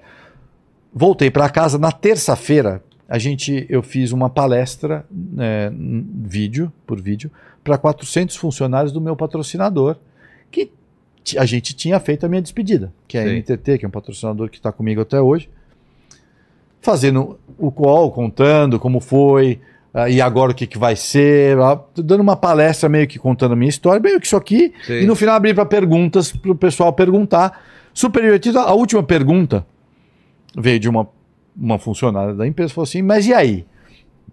Essa foi a última mesmo? Eu brincando, Vilela, falei, ah, não sei, né? Por mim, é, acho, é, até você voltaria? É, acho que sim. Ha, ha, ha, ha. Acabou a ligação. 15 minutos depois, eu recebo um, uma mensagem de texto no meu celular do presidente da empresa, que estava na palestra. Você está falando sério? Eu falei, o dono da grana é você, você está é. falando sério? Eu falei assim, não, então vamos mais uma, porque tem que, você tem que ir embora com o público. O público tem que te assistir, porque todo mundo sabia da história do meu pai. A história em Indianápolis toda é muito forte, não é, é. pela corrida. É pela história de vida que deu, enfim. Parece, se eu contar, parece um filme, novela, enfim. Total. Então foi beleza. Aí, só que aí quando a gente foi assinar, aí voltei para a Ganassi, que é a equipe, uma das melhores equipes. Chegamos lá, o Ganassi falou: ah, não, mas se for fazer, tem que fazer dois anos. Um ano só eu não faço. Não, para mim, ótimo. Tá bom. Será que eu tenho cabeça? Aí eu só ia fazer Indianápolis e continuei correndo Stock Car. Então eu comecei a fazer duas coisas. Ah, tá. Aí só uma corrida. Primeiro ano eu fiz só os ovais, que foram e tem cinco. Isso daí mesmo? Não, Piloto criamos, não, não, criamos esse negócio. É? Foi o primeiro. Eu dividi o carro com o Jimmy Johnson, que é o campeão da NASCAR sete vezes, que resolveu sair da NASCAR Pra correr de Indy, porque ele queria correr de Indy. Então, fizemos um bem bolado lá. Coisa que você fala, acredita, aquelas coisas que você fala, pô, nunca tinham feito. Não tem nada a ver, porque a gente não tinha chance de ganhar o campeonato, porque são dois pilotos. É. O campeonato é de pilotos. Não louco, soma, louco. né? Mas os patrocinadores todos felizes, que a gente tava fazendo tudo junto, topar. Nunca ninguém fez. Aquela coisa do mundo moderno, sei lá. Primeiro ano eu fiz os cinco ovais, que eram Que são? é, foram Iowa, Texas, São Luís, Califórnia e, e Indianápolis. E o Jimmy só correndo as outras coisas. O Jimmy decide que ele quer fazer o campeonato inteiro no segundo ano. Eu falei, bom, então É. não dá para dividir o carro mais. Inclusive Indianápolis. Aí o Ganassi falou assim: não, não, o Tony, o Tony é um dos caras para ganhar Indianápolis, a gente faz um quinto carro. Aí fez um carro a mais, só para corrida de Indianápolis. Beleza, despedida, vamos lá, ê, festa, família, amigo, todo mundo lá e tal. Chega em terceiro, quase ganha a corrida, mas por pouco, na última volta. Porra. Acabou mesmo? Acabou, gente. Acabou. Acabou, cara. Dei tchau, chorei. Com é, o torci- público, né? Torcida, uau, a minha mulher, todo mundo, os amigos, todo mundo. puta, em paz, em paz, tranquilo. Quarta-feira, depois da corrida, eu toco o celular, Zac Brown, presidente da McLaren de Fórmula 1, que tem uma equipe de Fórmula 1. Escuta, e o Zac é meu amigo, a gente, ele corria de carro, apaixonado por carro, hoje toca a equipe inteira. Você não quer correr pela McLaren, não? Mais um ano? Puta vida, lá e você volta lá, né? É. Quando a gente fala do Ayrton, o que, que você lembra? McLaren. Tem uma. Porra, do, do- do- É. não tem. Falei, não, Zac, isso aí você tá. Só fa... Pra você me convencer de vez eu não falar não mesmo, você fa- fala pra mim que você vai botar o carro da Malboro lá, eu vou. Falei na sacanagem, mas. Cara, e aí ele falou: não, cara, vamos lá, vamos fazer a última, vai ser legal. Pô, McLaren, 60 anos da McLaren, Senna. Isso também, 60 anos. É, o Senna. pô, Bom, ele é vendedor pra caralho. Enfim. Que convenceu. Ah, cara, não é que precisava de muito, mas pegou no breu, né? É. E aí, legal, né? Porque aí todo mundo tirou um puta sarro, né? Que você é o Tom Brady, não sei quem, não sei quem, não sei quem, não sei quem. Não sei quem. Mas, pô, Pessoal beleza. tá samba, mas né? dessa vez eu falei, ó, dessa, é, exato, né? exato. Mas dessa vez. Agora é o. Não, mas dessa vez eu falei, ó, não, é o seguinte, a gente vai, mas eu- você vai anunciar, a gente vai anunciar junto o cara que vai me substituir. Tá. Porque aí eu não volto. É. Tá bom, tá bom. Aí, então tá bom. Aí fizemos uma puta, foi muito legal. E aí, assim, a despedida em si, eu não vou. Hoje, tá? Você fala assim, ah, puta, tô, é, porque tô- tô- até hoje todo mundo fala que ano que vem eu vou correr. ah, mas deixa aí, Fala você aqui vai ver. câmera, vai Você correr ver. ou não? Não vou. E já vou explicar o porquê, por vários motivos. Mas o primeiro, já anunciamos o piloto. O segundo, a despedida, cara. Tipo, eu todos os meus filhos estavam lá. Eles já estão mais velhos. Todos entenderam.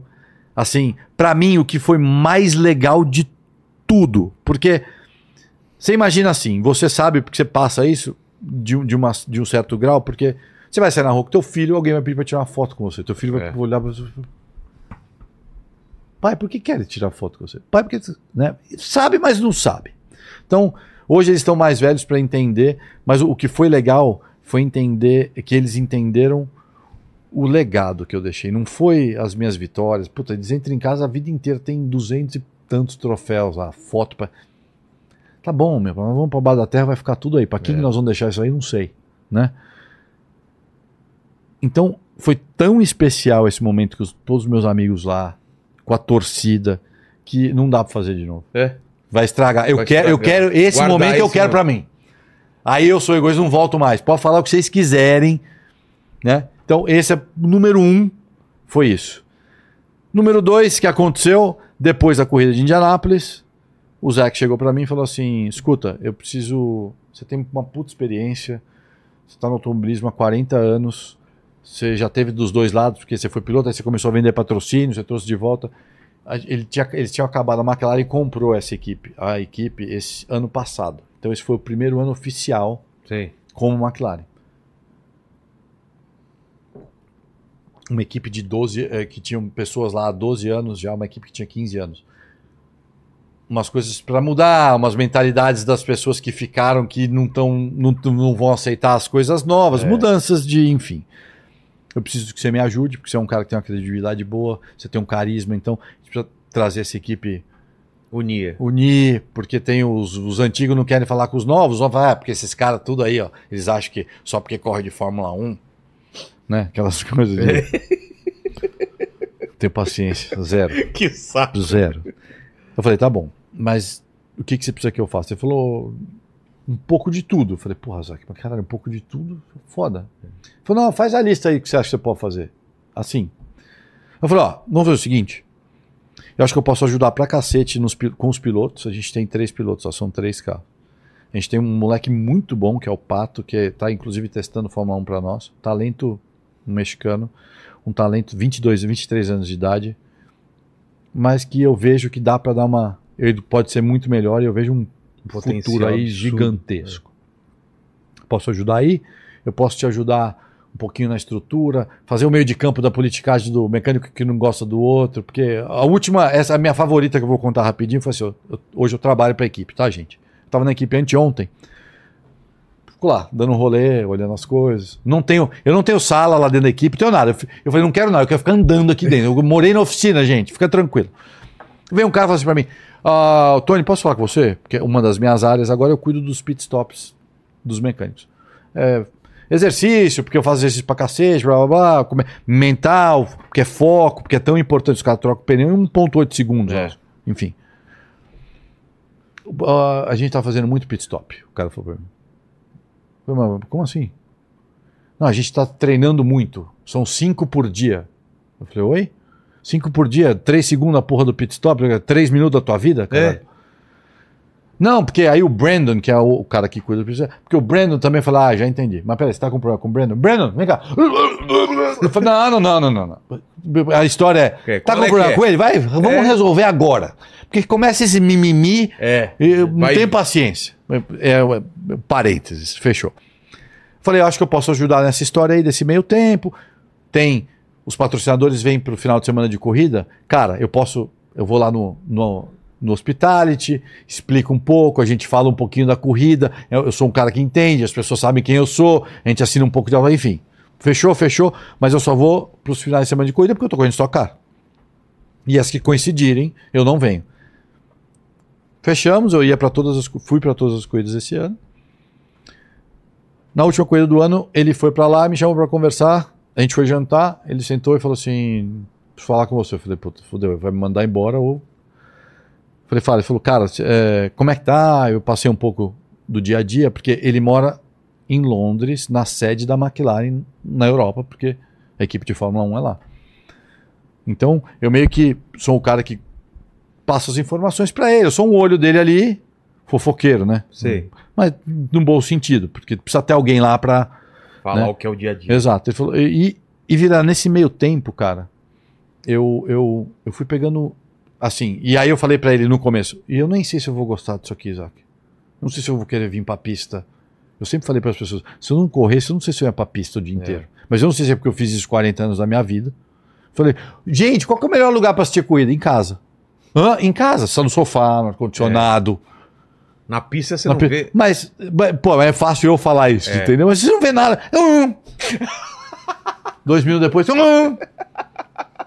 Pô, que legal. Três voltas depois, vambora, caralho. Pô, Já vi. já vi, tá bom. Né? Mas obrigado, gente, porque sem vocês a gente não ia correr. E, e eu falei, eu nem sei se eu vou gostar, né? V- vamos fazer. Cara, e aí nesse meio tempo, puta, a gente foi formando a equipe, a gente foi transformando um pouquinho da mentalidade, melhorando o ambiente. Fizemos 12 pódios esse ano, a gente não ganhou corrida, infelizmente. E eu comecei a ter prazer em ver os caras, eu participando do negócio, mas sem estar guiando, porque Sim. o egoísta, o Tony egoísta, eu quero subir no pódio, cara. Claro. Eu que vou levantar o troféu lá, que é esse cara aí. Porra. Começou a ficar feliz pelo, pelos caras. E comecei Tipo, e eu, aí eu entendi. Primeiro, achei uma coisa que eu gosto de fazer, que vai me dar um puta trabalho. Dez vezes mais. Eu vou ganhar, eu vou ganhar dez vezes menos, porque ninguém ganha como piloto. É. Não tem condição. Eu, não de- eu nem sou o presidente da equipe, não dá pra eu ganhar mais que o presidente da equipe. Exato. E o presidente da equipe não ganha milhão que nem ganha piloto, tá certo? Mas me deu prazer, me deu um. Cê- eu não consegui explicar. Cara, me achei. E aí, Isso é muito bom. Mas não sabia o que ia acontecer ano que vem. Eu falei, ainda precisava conversar com o Zac, enfim, não sabia se também, não sei se ele tinha gostado ou não. É, é tudo uma questão. Eu sabia que sim, porque a gente. porra, eu é, é muito fácil pra mim também, porque eu entendo o que eu tô fazendo. Não é um negócio que é um bicho de sete cabeças. E eu acho que, como piloto também, a, a segurança nas decisões, a gente precisa tomar decisões constantemente. Então eu não tenho muito. Puta, tá com medo, vai com medo mesmo, filho. É. Não tem, você não tem opção. E aí sentamos pra conversar e falou: Ó, tá aqui, ó.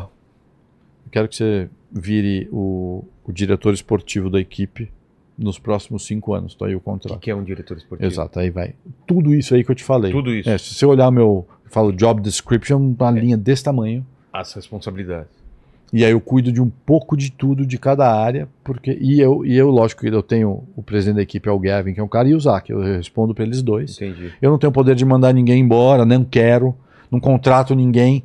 Eu, eu, Você faz a engrenagem funcionar. eu mostro lá, gente, aqui, ó. E aí eu, e eu, e eu, mas eu tenho o poder de. Ah, ó, esse, esse aqui não, esse cara aqui é melhor O ali, ó. piloto peraí. fala contigo se, se quer Só alguma- falam comigo, os caras são meus. Eu cuido dos contratos deles agora. Então, quer dizer, porque aí o que, que acontece? Aí virou um pouco a página também.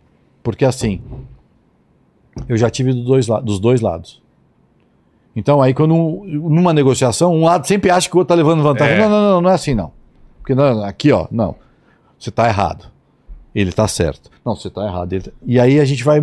Então, isso hoje é uma vantagem que a McLaren tem comigo que muito poucas pessoas têm. Só tem uma outra equipe que tem isso, que é a Ganassi, que eu corri, que o Dário Franchitti está lá, que foi meu companheiro de equipe a vida inteira. E quando eu estava lá, foi meu treinador. Já porque ele fez a mesma coisa, aposentou e ficou lá. Entendi. Então isso agrega demais. Numa negociação com um patrocinador, ou o piloto que fala assim: ah, eu não vou sair para jantar às sete e meia da noite com o patrocinador porque eu preciso dormir. Aí você fala, vem cá. Calma, vem cá, mano, vai lá que é sete e meia, das sete e meia às oito, É. você vai, vai, vai. Vai custa fiz- nada e... E o cara tá te pagando, vai. É. Mas aí eu falando é diferente É, claro. do que o Vilela que nunca correu. É. Porque vai falar, que, que você sabe que eu não acordo cansado, que você nunca ganhou o carro? Você fala, Fala, amigão. Guiamos, ganhamos corrida, ficamos sem dormir já, não É. vamos nem contar as baladas. Entendeu? Então é é esse tipo de coisa que faz uma diferença grande. Então eu tenho um pouco de tudo lá. Então, na verdade, se eu olhar. Exato. O que que é um diretor esportivo? Ninguém sabe o que é, mas é, é bom. A gente não quer que as pessoas. E, e na equipe eu não tenho um. Ninguém precisa. é, ninguém me deve satisfação. Ninguém tem que vir para aqui. Tony, eu preciso. Eu, eu escuto, Ah, eu filtro, mas patrão, ó, tá ali, ó. Se tiver. o- tudo bem, eu tenho o, o meu departamento, que é os pilotos, pit stop, é, um pouquinho do marketing, mídia social, porque eu ainda faço bastante para eles e tal. Eles podem vir pra conversar comigo, Entendi. resolver. Mas eles têm a liberdade, se quiserem resolve em entre cima e lá e resolve Ah, entre tá. eles, ou ir direto, Tranquilo. não tem problema. E, cara, assinei um contrato aí de cinco anos. Porra. Faço todas as corridas de Indy e todas as de Fórmula 1 nos Estados Unidos. São quatro corridas. Eu estava agora em, no Texas esse domingo, tanto que eu cheguei hoje. E tô aprendendo pra caramba, tô curtindo E São muito. equipes separadas, né? Fórmula 1. São, Indy, são. É a mesma equipe, mas é, é o mesmo nome e tal, mas uma Sim. é na Inglaterra e a Ah, outra tá. nos Estados Unidos. Tanto que eu moro em Indianápolis, a sede da equipe é em Indianápolis. Hoje aí eu costumo falar, eu falei pro Léo, meu filho, filho, pela primeira vez aos 48 anos de idade eu arrumei um emprego. É. Porque a dinâmica é bem diferente. E legal. nesse meio tempo, é, não parei de correr ainda, corro de Stock Car. Então, na verdade, Mas como você encaixa as corridas? cara, então, hoje, hoje a Stock Car toma prioridade. É? É, aí, a partir do ano que vem, a gente ainda está em negociação. Eu quero muito voltar para correr aqui. Mas se eu voltar, eu só vou. Tem 12 corridas né, no ano. Eu só conseguiria fazer 8. Eu perderia 4. Aí vai depender da Texaco, da equipe para decidir. Eu, eu, eu, Mas- daí eu tomei uma decisão, eu. Você consegue fazer oito por quê? Porque as datas não batem. o- as outras quatro coincidem com Ah. corridas que eu tenho que estar. Entendi. entendeu? Então. Mas eu acho que vai. vai... E, e você não consegue largar a corrida. Você tem que correr de alguma maneira. Não, Em não, algum- não, não, Não é não. por por, isso. que eu tô te dizendo. Assim, eu acho que eu tive três anos muito difíceis aqui na Stock Car em termos de resultado e tal. Então, é uma coisa, é o Tony. Aí é o Tony mesmo, sabe? Assim, é, as pessoas, ah, porque tá velho. O Rubens, o Rubens, o Rubinho, o meu companheiro de equipe, ele ganhou um campeonato ano passado. Eu cheguei em 23 terceiro. A gente corre na mesma equipe. Você pode falar que é o mesmo carro É. e que eu sou um bosta. Não tem problema. De novo, Você sabe. não, Virada, pode ser. Mas eu, o, dia, o dia que eu achar que eu sou um bosta, eu paro. O dia que você achar que eu sou um bosta, o problema é teu. É. Então eu não cheguei a essa conclusão ainda. Então, Entendi. por que, que o Tony quer Tem correr? linha pra- Porque eu sei, eu vejo potenciais, não encaixou ainda. É, não encaixou. É, desculpa. Não encaixou. Ok. Vai encaixar? Não tenho, não tenho ideia. Mas é o que tá te movendo, né? Mas é o que eu quero fazer. é. Você não sabe o prazer que eu tenho de sentar naquela porra, aquele carro quente pra É. caralho, toma porrada de lado e o carro ficar puto. Vai ver, eu gosto, caralho. Vou fazer. E se vai chegar em último e eu tô feliz, o problema é meu. Não é pela não devo mais nada pra é. ninguém. De novo, paga minhas contas? Não paga, né? Então, então eu ainda quero, mas não é uma coisa que, se não acontecer, eu tô preparado pra isso, porque aí eu tomei uma decisão de vida bem maior. Que aí volta, vai na fase adulta da história, que é o seguinte: essa oportunidade que eu tive são poucas pessoas que têm.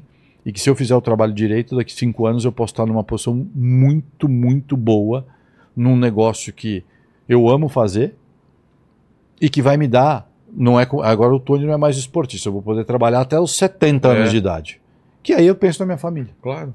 entendeu?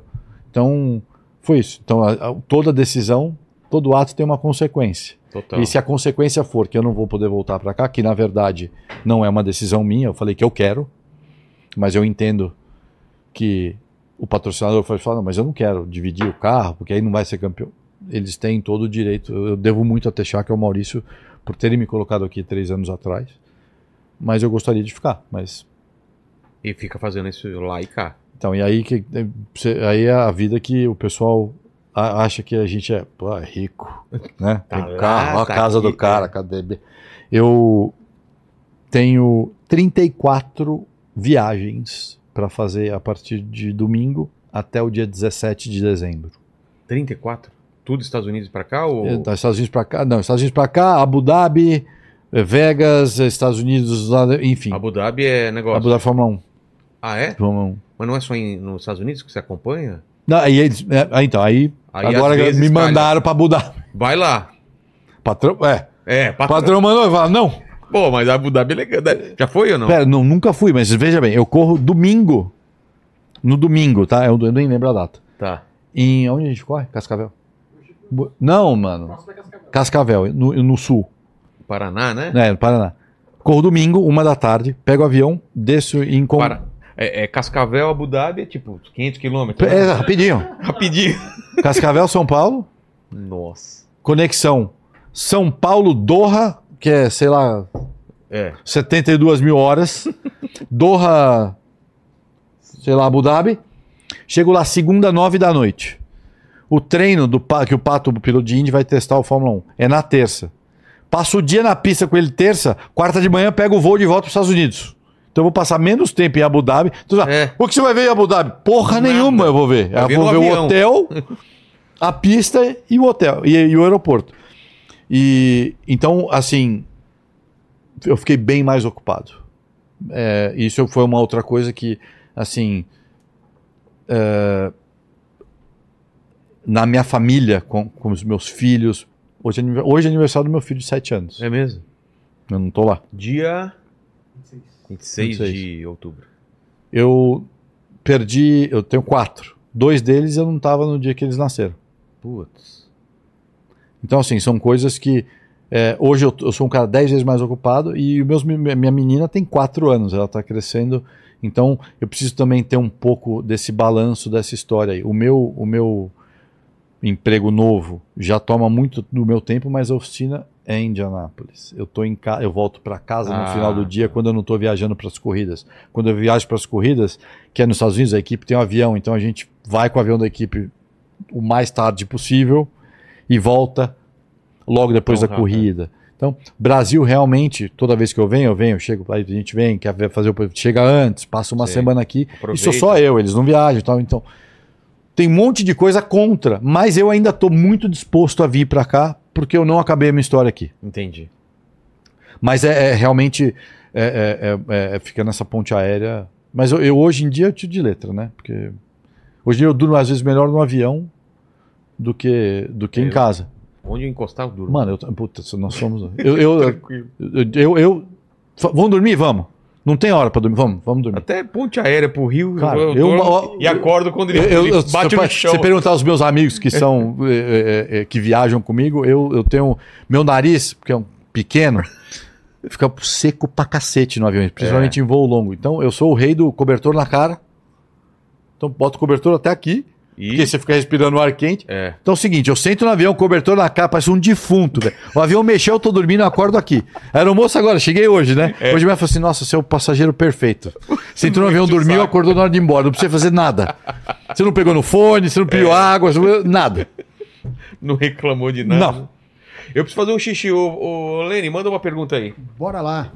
Ó, o Fosfosol, ele mandou aqui o seguinte, ó. Tony, eu vejo que nas categorias americanas, eles são bem mais permissivos a discussões entre os pilotos. Ficam fiscal perto da briga, mas não vão interferir se os pilotos é, resolverem bater boca ali.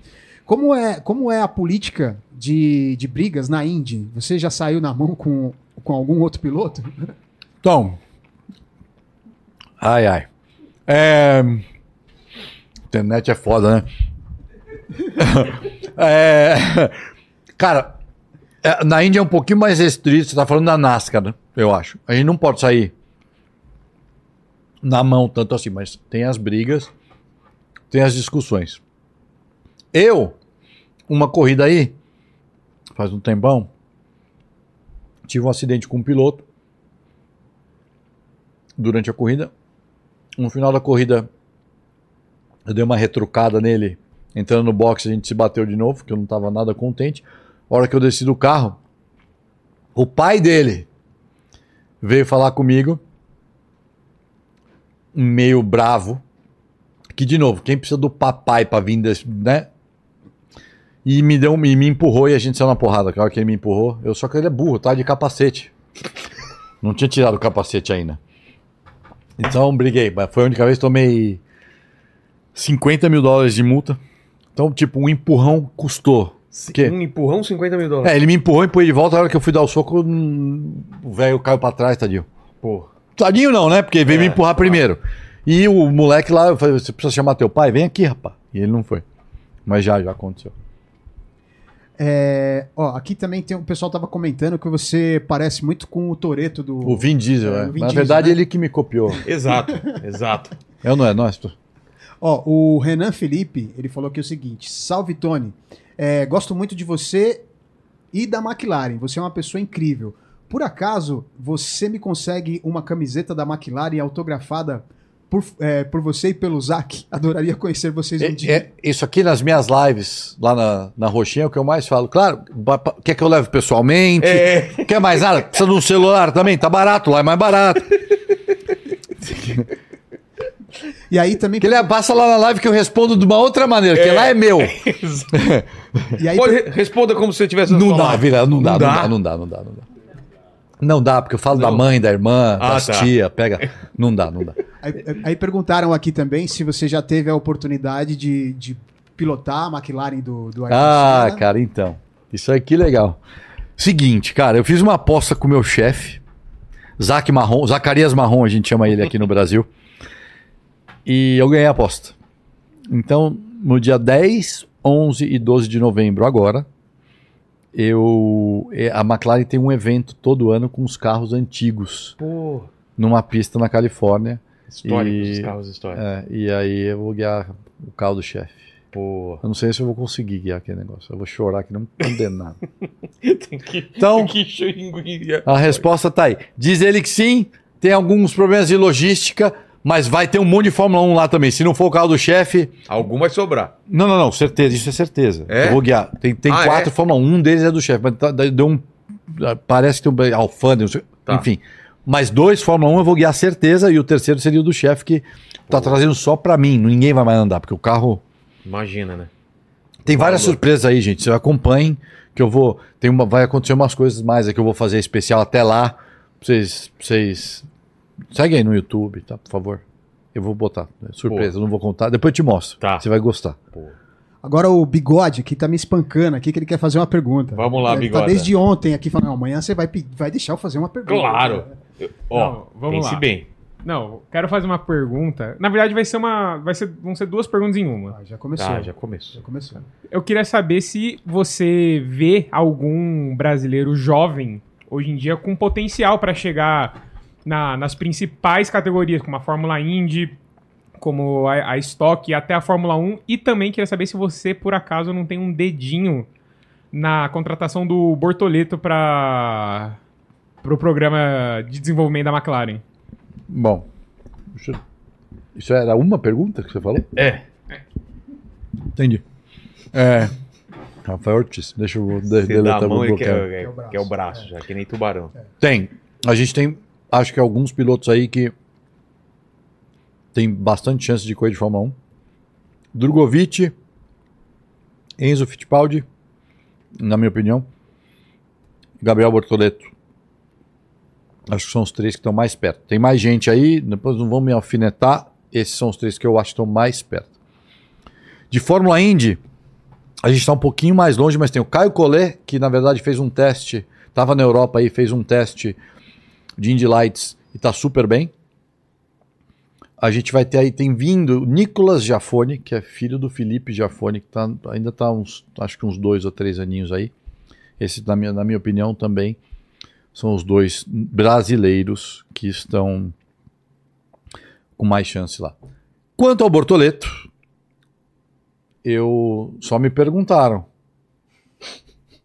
Eu respondi. Eu não tomo decisão nenhuma, acabei de falar aqui pro Vilela. Eu só. Cara, e, e- e, é, ele, se ele fizer direito, se Deus quiser, É. ele, vai, ele vai chegar lá. Ele tem muita moral lá, bastante.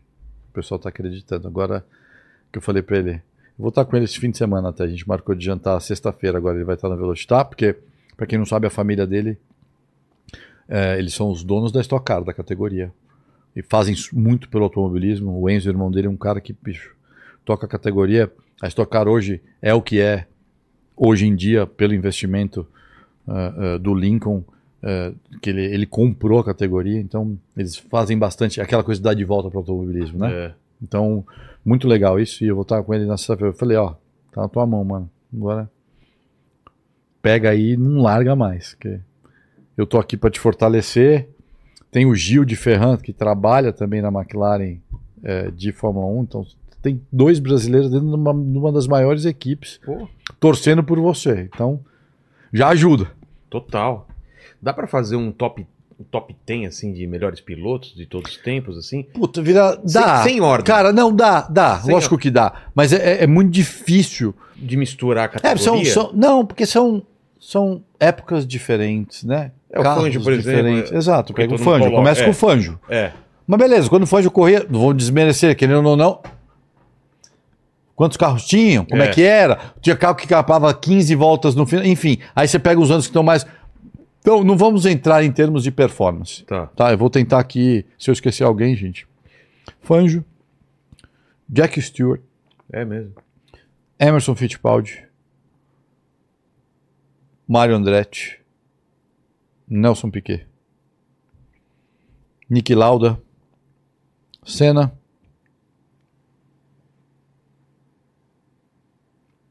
Falta um texto, eu tenho que pensar aqui agora, caralho. Ah, Hamilton, Verstappen, e aí eu vou pegar, eu vou pegar o Alonso. Falei Schumacher, falei, né? Não. Não, Schumacher, pelo amor de Deus, Schumacher. Não, tirou. Tchau, Fernandinho, desculpa. Schumacher. E, e você fala que é difícil porque a, a tecnologia muda e muda tudo? Cara, de novo, né? Você tem que. São, são eras diferentes, são situações completamente. Você tem que estar no lugar certo na hora certa. Não, vou, não adianta falar, você pegar todo não mundo. é que- só... cara, todo não mundo que tá tá lá, assim, 99% dos caras que estão lá, não estão lá por sorte. São muito bons. Cara, você pega o Rubem. O Rubinho ganhou todos os campeonatos de- das categorias que ele correu até chegar na Fórmula 1. O Rubem é ruim? Você é louco? É. É um dos melhores pilotos que eu já vi na vida. Não é porque ele é meu irmão, eu corro com o cara. Eu eu falo, cara, como que você faz isso? Não tem um campeonato mundial. É. Felipe Massa tá aí. Você entendeu? Então, é muito, é muito ingrato nessa história. E tem uns caras que, bicho, ou eles têm três bolas mesmo, ou então Nasceram Você pega- virado pra- mas o cara, mas isso tudo também, também tem o mérito. O Verstappen tem o mérito, o Hamilton, o, o Schumacher, que as coisas começaram a dar certo e eles começaram a pegar e continuar a fazer dar certo. Ah, porque não interessa, velho.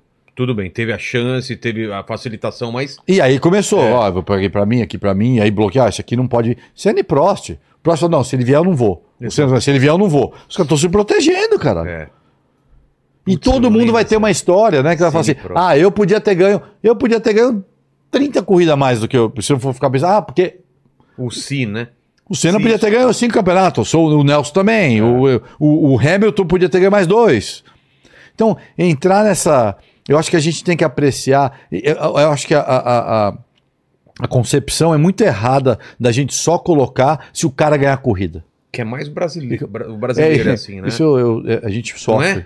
A gente é bom pra caralho. Nosso povo é o melhor povo do mundo, mais fácil. pá. Mas é o seguinte, velho. É impressionante o quanto você vira herói ou você é um merda no dia seguinte. É, É. muito foda isso. Aqui o, o vice-campeão parece que é pior Não. do que você nem Acabou chega. o mundo, velho. Você é um É, merda. Se você chegar em quinto, tá. Mas se chegou na final e não ganhou, Porra. puta, vice-campeão. Mas isso é a nossa mentalidade. Eu respeito, amo o Brasil, amo do jeito que. Mas é o jeito que a gente é. Eu sou assim também. É puta bosta.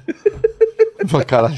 Torce pra que time? Eu torço, eu não falo de futebol, mas. Tá, é, não, não, não, não, não, não. É, mas é, eu torço O pro Lene Bra- tá triste hoje, né? Eu tô- cinco. Então, eu também, então. Eu É, também. ah, eu tomei de cinco. Eu torço pro Brasil. Mentira. Eu É, acho muito legal, né? Eu torço pro Brasil, né? e, e, O que, cara. que, eu- o que que eu vou falar? Sou corintiano. Tem É, bom, pra mas, mas, enfim. E, e- então, essa, quando eu falo que é complicado, é porque, assim, se você olhar por um, por um lado técnico, tem, tem caras que eu aprecio pra cacete que nunca ganharam nada. E se eu falo assim, "Ah, é mesmo? Mas, eu- mas por um motivo ou outro, Sei, sei. não chegou. E tem gente que é um super talento que não se dedicou. Que Mas também. acontece muito Né? em todas as áreas. Então, assim, vejo- eu acho muito. é, é, A gente, nós, seres humanos, a gente sempre julga, ah, não, o cara ganhou sete campeonatos, ele é fudido. É. Não, ele é fudido, mas peraí. Por que, que eu não posso. Então, assim. E é o que você falou, acontece muito mais aqui no Brasil.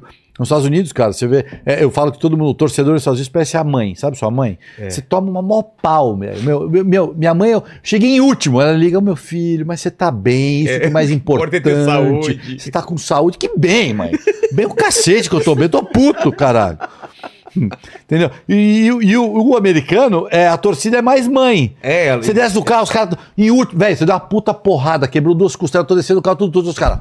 Sério? Tipo, parabéns, fica pra próxima. Quem pra Pô. próxima, cacete, cara, porra. Mas é legal Mas é isso, legal né? pra cacete, mas entende, você? Mas você pega, é. mas você pega.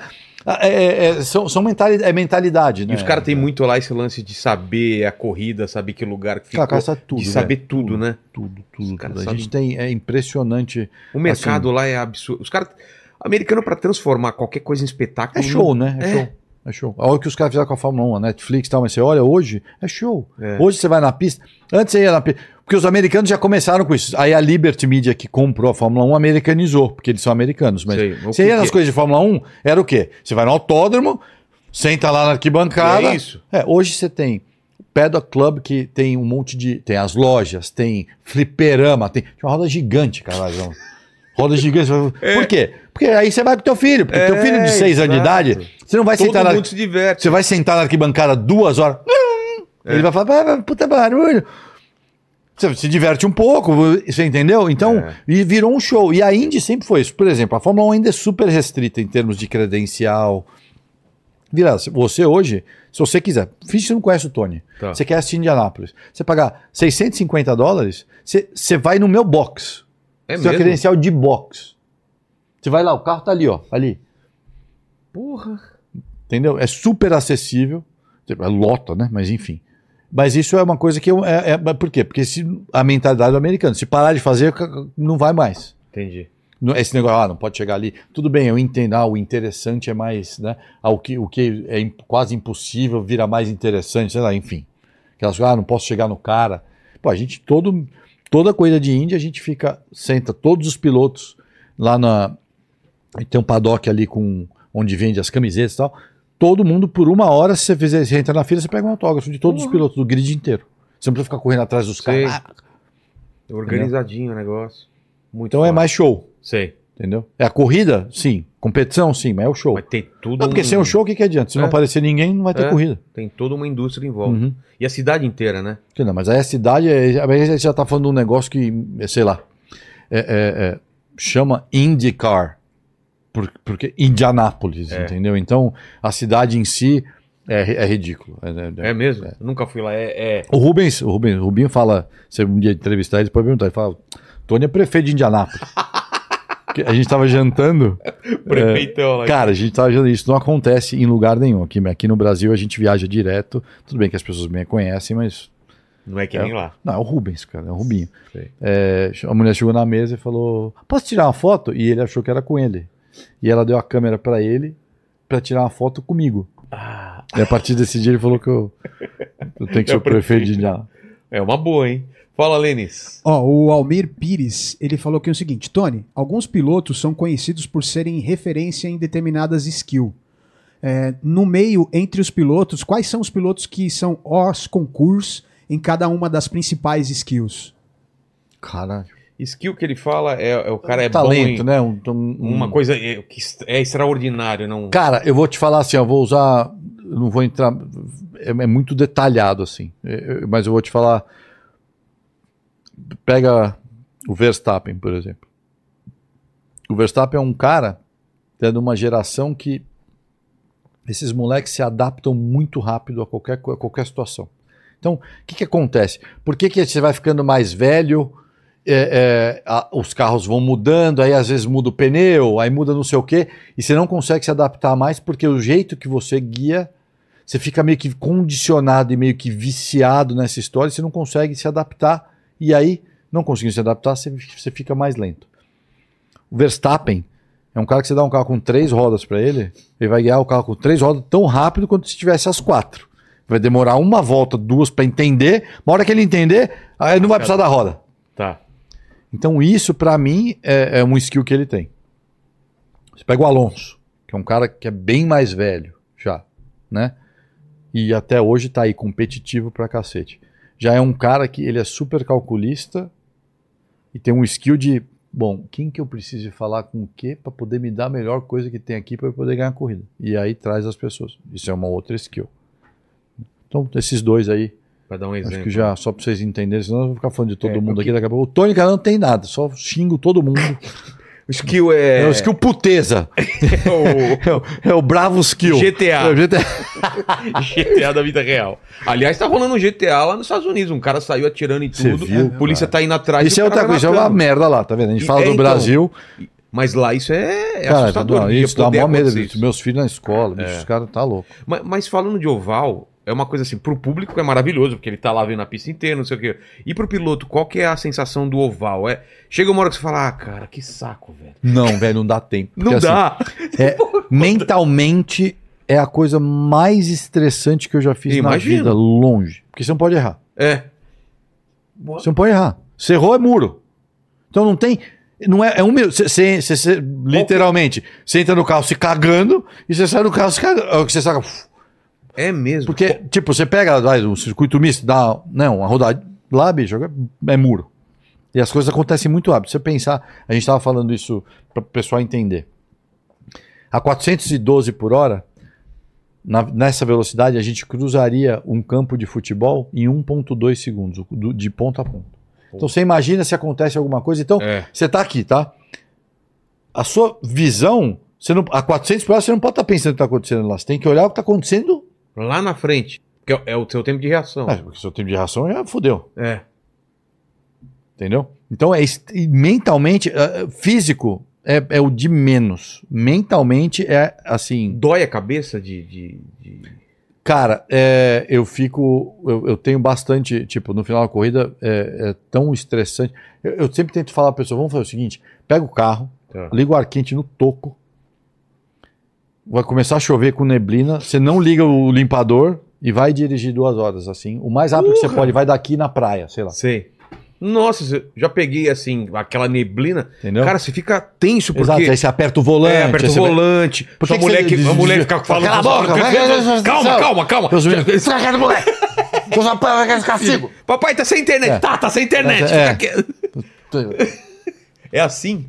E você tá, tá escutando o quê? E tem um cara falando com você o tempo O inteiro. que, que ele fala? A equipe te dá informação e tem um cara no oval, um cara lá em cima, porque às vezes tem os pontos cegos quando A gente chama de spotter. O cara fica, fica te falando, ó, tá aqui do lado esquerdo, do lado direito. Como assim? O carro, né? Porque quando a gente. Porque você tá aqui, você tem uma visão É, estreita. o espelho é super pequeno. Então, se Tá. o cara tá no meu ponto cego aqui, que nem no carro de rua, É. você tem um ponto cego, mas.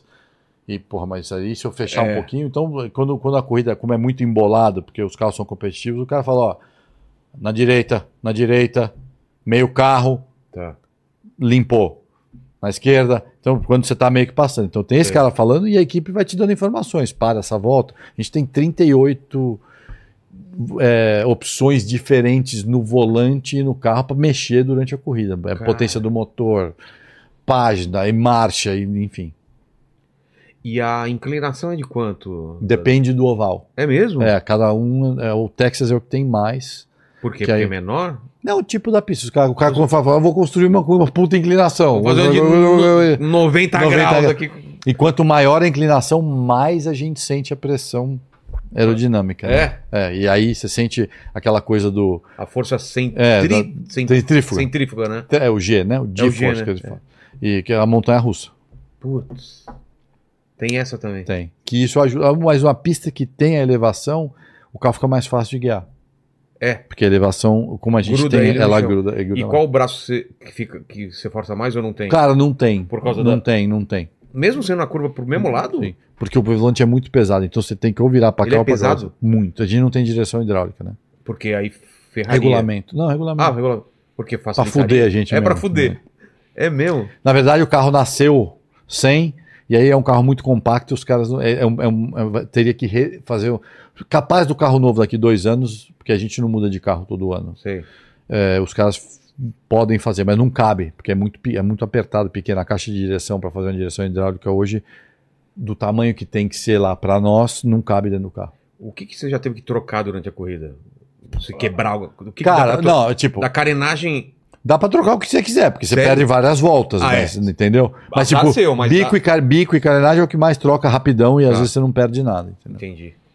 E qual foi o acidente mais feio que você já, já teve envolvido? Cara, eu tive alguns, mas o mais feio, não sei se dá pra vocês verem Dá. aqui, eu tenho uma Dá cicatriz pra ver aqui. aqui, ó. Levanta um- aqui. Pera aqui.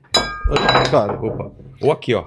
Acho que não é de- ah, Aqui na câmera de cima. Ô, pô, o cara tá apanhando aí nas câmeras.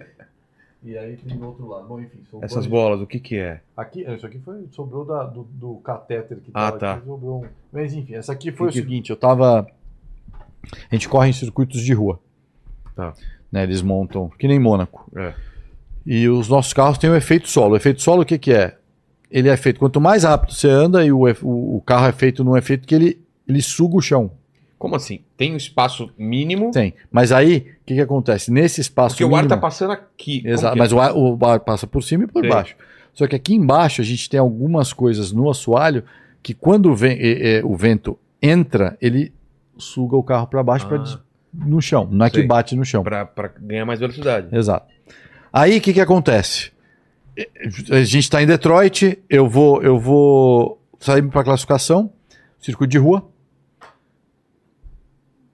uma tampa de bueiro. Porque na rua é, tem na bueiro. rua, é. Uma das curvas tinha, na entrada tinha uma tampa de bueiro. Pô, O carro com a sucção passou, o carro da frente passou e a tampa não tava. Tanto que hoje eles vedam com cimento e depois que a corrida acaba eles tiram. tá. Sugou, a tampa ficou um pouquinho para cima. Assim, eu fui o próximo carro, meu carro baixo, era uma curva para direita. A hora que eu passei, a, tava 180 milhas, 160, 260 por hora, 50. O carro levantou, só que o muro já estava aqui. E eu tava A fazendo. frente levantou? É, porque a frente levantou, saiu o- o- a- os A dois pneus na frente no chão. Eu tava virando, a hora que caiu, não deu tempo de frear, deu no muro. A hora que deu no muro, deu no muro de quina assim, Do teu lado? do meu lado. É, na, na verdade eu- a gente senta no meio, né? Ah, é no meio? É, Tá. o carro aqui. Você no vê meio. que o cara manja aqui, né? Vamos, vamos, É. vamos, Vilela, lembra? Coloca o Fórmula carro, 1, é, coloca um- sentando é, no meio. Bota um o carro. pra gente, Bota o carro, eu vou é. voltar. Não é o, não é o, o, o meu Volvo, né?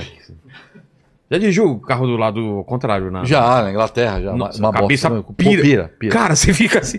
Eu ficava uma hora Mas só na assim. Austrália que os caras correm com o carro ao contrário. Mano. Não, não ia conseguir. Tô cair derrubando tudo aí. aqui. Não, e eu, eu tava com um carro normal na Inglaterra, que é mais louco ainda, que o cara tem que ficar Não, te avisando, né? Carro manual. Ah, é, ah, é eu tava com a verdade. direção Nossa. do lado contrário. Cara, aí bateu no muro. Tá. A hora que bateu, a roda prensou entre o muro e o chassi. Sei. Tá, mas você imagina que eu tô. Aqui eu botei, né? Tô aqui É. sentado, né? A roda entrou aqui. Só que a hora que prensou no muro do chassi, o chassi tem é, né, carbono e tal, assim. Sei. Quebrou. A hora que quebrou, deu no meu braço. Aí quebrou meu braço. Puxou meu braço para baixo, meu cotovelo deu nas minhas costelas, me empurrou para trás, quebrou sete costelas e o pneu deu na minha cabeça e eu dormi. Apagou. Dois dias. Fiquei em coma dois dias. Mas Acordei. isso te contaram ou você lembra até onde você Não, Você- não, não, não, não, eu lembro nada. Eu vi o Nada, né? acidente nem na câmera. Eu tô te contando porque que eu vi, não, não lembro. A última coisa que você lembra é o quê? É, é esse... Não, eu não o lembro de nada daquele dia. Sério? Apaga assim? Não lembro de nada daquele dia. Acordei dois dias, dois dias depois no hospital, mas é que eu fiquei em coma dois dias. Acho que eu fiquei em coma um dia, depois induziram, porque Sei. você tem que. Tal. Sete costelas quebradas, eu quebrei os dois ossos daqui do braço, então eu tenho duas placas e 14 parafusos aqui. E esse foi um deles. E o outro foi no Japão. Pra, pra ir pro robo... pra virar um Robocop, mais um Não, mas aqui apita, né? Passa nos olhos. É. Qual outra que você falar? A outra foi. Isso foi em 90. Isso aí foi em 90. Ah lá. Dá pra ver o volante aí nessa foto? Não, mas isso aí é NASCAR. É o, Você pegou o a Fórmula Tuti. E, Ô, Tuti. Tuti. Ei. É o Tuti só tá... En- Entende, né? É. Entende. E essa outra que você falar? A outra tá no Japão, no oval, liderando a corrida. Os japoneses também são, são fanáticos por, por corrida, né? Tá louco, vai falar do Senna. lá. É- ele é Deus, né? liderando a corrida, o Dixon, um outro piloto, foi me passar, errou. Faz curva para a esquerda, né? Ele me passou e me jogou para cima, bateu roda com roda a 400 por hora. A hora que bateu, minha mão tava no volante já quebrou meu, meu- braço. Só dessa... É uma- Só um um. impacto muito forte. Aí, só que como meu braço tem os pinos aqui, quebrou meu pulso. Porra! A hora que quebrou meu pulso, a 380 virou no muro. Aí agora, do lado direito. É. A hora que bateu no muro, bateu de lado assim, bem chapado. Os braços de suspensão entrou. Entrou na, não na minha bunda, mas na minha perna. Sei. Entrou, tipo, por baixo aqui até a metade da minha perna. Cara... E aí o carro parou. Eu não sabia o que tinha acontecido. A hora que parou, tava meio tonto, sentindo um negócio quente na minha bunda, assim, porque. Aê! Ó. Tá vendo aquele. Ó, aquela lá. em- Sabe aquele triângulo da suspensão lá embaixo? Vilela. Aqui, ó. qual? Sei, sei, sei. Esse aí foi o que entrou na minha perna. Caramba! O, o- a roda veio pra dentro e aquilo foi pra trás? Aquilo, aqui, a roda bateu, subiu no chassi, perfurou o chassi e eu, como eu sento no meio, ele entrou pra lá, tá vendo? Tá- Sei. Nossa. E aí, a hora que parou, eu senti um negócio quente. Isso porque ainda tem proteção, tudo em volta Não, de e, você. hoje, e aí hoje, sim, mas hoje, por exemplo, por causa do meu acidente, colocaram dentro da- do chassi, agora tem um, um painel desse tamanho de titânio, Ah, tá. que agora não entra mais a suspensão dentro do carro nem a pau. Mas as coisas, É, como evolu- tudo na vida, tem que acontecer para pra- evoluir. É que nem acidente aéreo, né? Exato. Aí, parou tal, tô sentindo minha bunda quente pra cacete, aí os caras vêm, vêm os médicos chegam super rápidos tal. Aí eu achei que tava pegando fogo, agora óleo, porque cê, é, tipo, é quente, tá? É. Aí os caras, tá tudo bem, ó. Primeiro que eu já sabia que meu braço tinha quebrado, que eu tava, eu tava com a mão no volante e meu braço tava assim. Eu falei, pô, minha mão não tá reta, eu não conseguia voltar minha mão reta. Caralho. Eu falei, ó, eu acho que eu quebrei o pulso. Eu falei, ah, então tá tudo bem, vamos te tirar. Eu Não sei se vocês sabem disso, gente, mas se vocês olharem todos os macacões dos pilotos, vocês já viram que tem uma alça aqui? Ah, é pra isso? É pra isso, mas também dói quando a porra da suspensão tá na tua bunda, viu? Nossa. Aí os caras tiraram meu cinto, me imobilizaram e falaram, ó, nós vamos, tipo, você consegue? Você falou, não, tô, tô- do- vamos te tirar porque eles não, eles querem tentar te imobilizar porque você tem alguma É. coisa quebrada, eles não querem que você se mexa tal, enfim.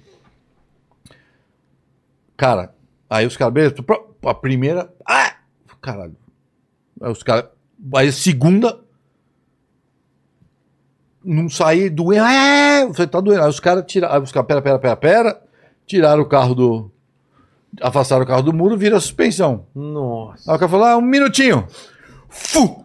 Mano, puxou, dormi, Apagou. dormi, dormi. Acordei no helicóptero, indo pro hospital. Nossa, cara. Cara, o helicóptero no Japão, eu acordei, eu, eu bati o pé, no- era eu e o piloto, era pequeno, juro. Pequenininho? Não, só cabia eu e o piloto. Eu, eu falei, eu vou morrer agora. Eu achei que eu tava no inferno já, né? Então, olhei. E aí essa foi. Aí eu quebrei, eu quebrei o pulso e a, e a, e eu tenho uma cicatriz gigantesca aqui na, atrás da perna. Aquela do, do pique que- do- dos pés. O Nelson que que foi em? Indianápolis. Já, já melhoraram também alguma coisa que não, não aconteceria isso? Ou... Não, os carros hoje então. Aí a gente alongou o carro. O que, que acontece hoje? Coloca de, de novo aí. Era, era mais curto? O pé, os, os pedais ficavam muito pra frente e só tinha um pouquinho de, de bico. Hoje, ó, Ah, meu pé, tá vendo onde tá? O, o começo do número 5 é onde fica o nosso pé hoje. Ó, o que tem. É, de coisa. Tem o bico inteiro, ele é mais reforçado e tal. Antes, o pé ficava lá onde tava quase aquele mission lá, ó. Nossa, muito próximo. Sim, E foi isso que aconteceu já. foi. E ele deu Entrou- de frente, né? Putz. Caramba. Fala, Lênis. Ó, é, o Júlio César mandou aqui o seguinte: Fala, Nariga. É, conta sobre a época dos Cara, acidentes na Indy. Infelizmente, grandes nomes que perdemos no esporte e até alguns amigos seus, seu, acredito. Forte abraço, meu amigo, e força no Velocitar. Boa, Vamos. obrigado a corrida desse fim de semana.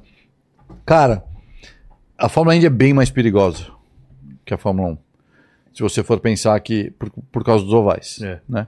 Você, a gente acabou de falar, não dá pra errar. Qualquer erro mínimo. Então, com E certeza. até por isso, infelizmente, atrai mais o público também. Porque Exato, vem mais porque acidente, é mais arriscado. não tem jeito, né? Não tem como a gente falar que não é de por causa desgraça. É. Você vê uma notícia boa três vezes. Ah, Ah, você vai numa coisa e fala, ah, putz, ah, foi lá, não aconteceu Ah, nada. puta, veio uma puta porra. É.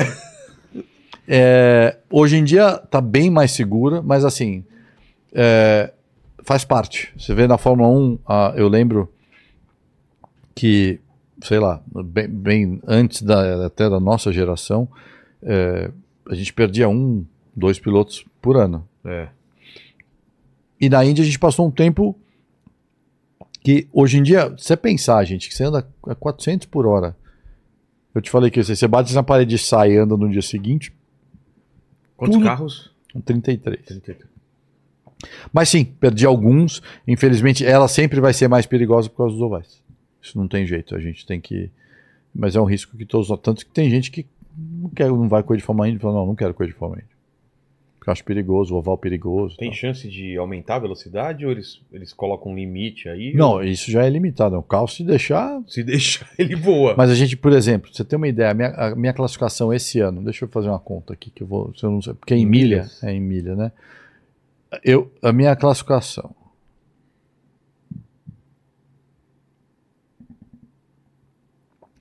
A minha média, média horária, tá? Em vez do tempo da volta, a Certo. média de velocidade, que tá, a minha velocidade média da volta foi 377 km por hora. Então eu dei quatro voltas a 300, sem tirar o pé, sem aliviar, a 377 km por hora. Porra. Qual que é o máximo de velocidade que dá pra, assim? 415 eu já dei. É. aí- Mas o possível É porque aí acaba, né? Tipo, por causa É. da reta, né? Você precisa fazer a curva, entendeu? É. A hora que faz a curva não diminui. como. Eu não sei se pegar um Indy e soltar. É. Não- Vamos fazer esse teste agora que eu já aposentei. Não, não faça, não faça. Vamos falar, o Virela pediu. Não, não, não, não. inteligência precisa saber. Não quero, não quero essa responsabilidade. Se eu for jogar o Tuti nesse, nesse teste, eu, eu faria. Já eu jogaria. Sabia que tem um Indy de dois lugares? tem? Se você for pra Indianápolis, eu te levo dar um rolê. E eu morro de coração? Não, não sei. Vai ser, aí o problema é teu. Você vai Tá. estar lá atrás. Eu vou. Não, tô falando sério. Eu já Sério? levei. É, a gente leva o pessoal Porra, direto. que legal, cara. Que legal. Fazer isso lá, você ia adorar. E E, o- é Indianápolis. Em Indianápolis ainda. E o. Mas só dá 200, só dá 200, só dá 320 por hora. Só? Só. Cara, eu acho que o máximo que eu andei no meu carro foi 110, cara. Na Bandeirantes. Eu também. Porque tinha alguém te. É, empurrando. Eu, também, eu também, eu também. Eu também na Bandeirantes, quase nunca fui pro Guarujá. Eu e o Rubens, não, não. Correram tanto que eram antes G- do horário que ele chega. Sabe GTS. É tanta velocidade que ele chega antes do horário. Sai às 10 horas e chega às 9h50, né? Mas, putz, o que eu ia perguntar? Ah, do. do... Teus filhos assistem o, o, o Cars lá, o, o Carros, e, e vê a parada, de- faz uma Cara, relação ou não? Faz, na verdade, eu participei do outro filme do Turbo.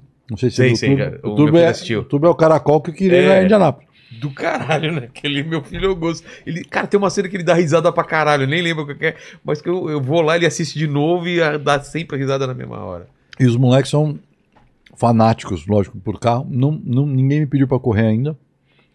O Léo, que tem 16, só quer saber de jogar bola, ainda bem. É, inclusive, joga aqui em São Paulo, foi, foi pra Europa fazer um curso, eu acho que ele quer, ele vai fazer um col- college nos Estados Unidos.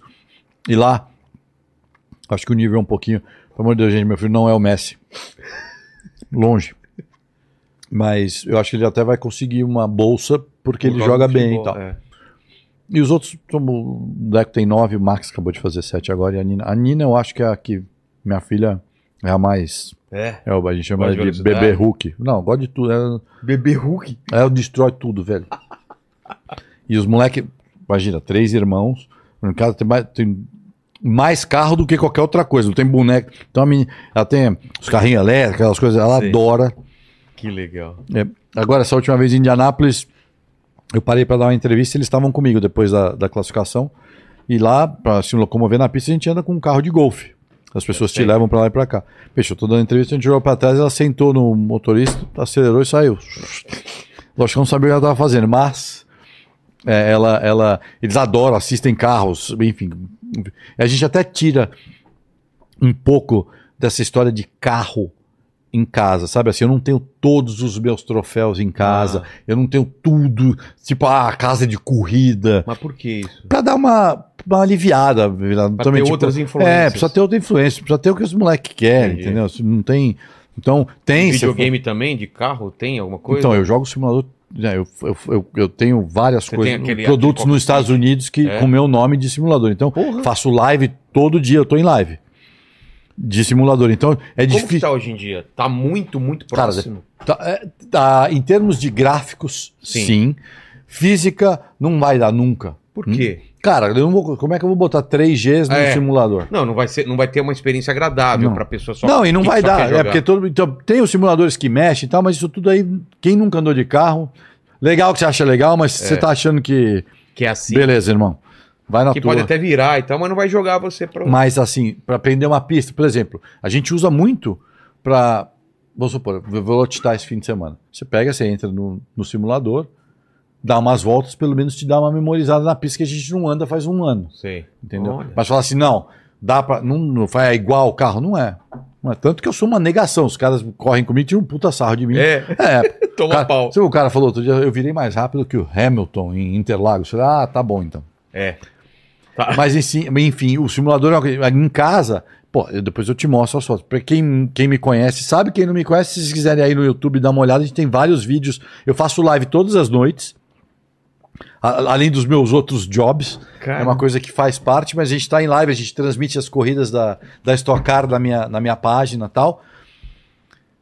E não dá, eu tenho simulador, meus, meus filhos me veem, como é que você fala? Você não vai jogar videogame? É. Aí você fala, mas pai, você tá... então, tipo, a gente tem aí um.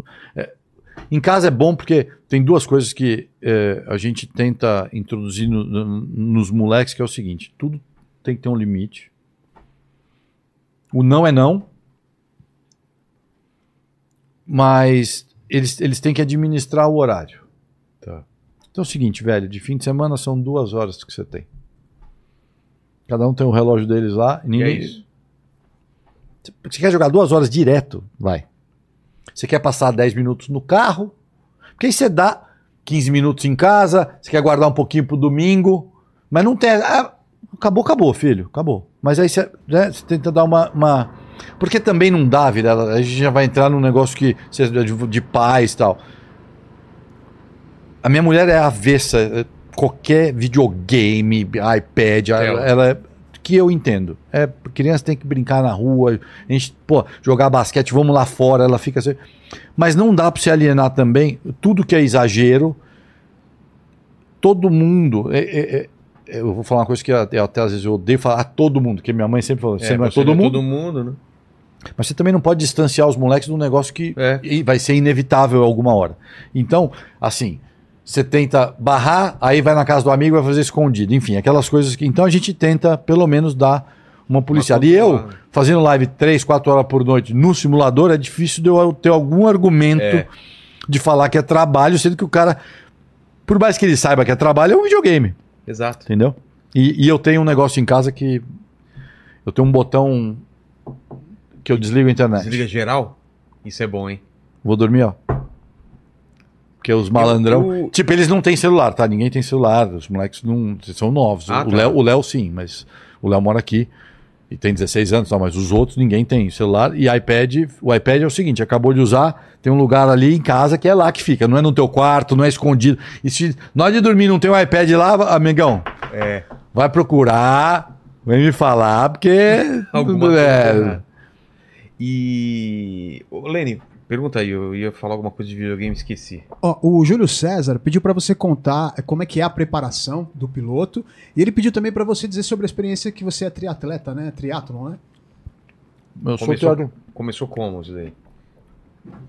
Tem a preparação Então. para piloto. O que, que, que, que é? Corrida? Cara, Preparação para piloto é guiar o carro de corrida. Mas, Mais a parte física. É. é, mas a gente não consegue guiar o carro de corrida o tempo inteiro. O melhor, o ideal seria estar sempre mais horas de. de- de- Mesmo a parte física, por exemplo, o jogo de futebol joga bola. É. Se a gente conseguisse guiar o carro todo dia, a gente não precisaria treinar o físico. Mas não dá, é caro, enfim.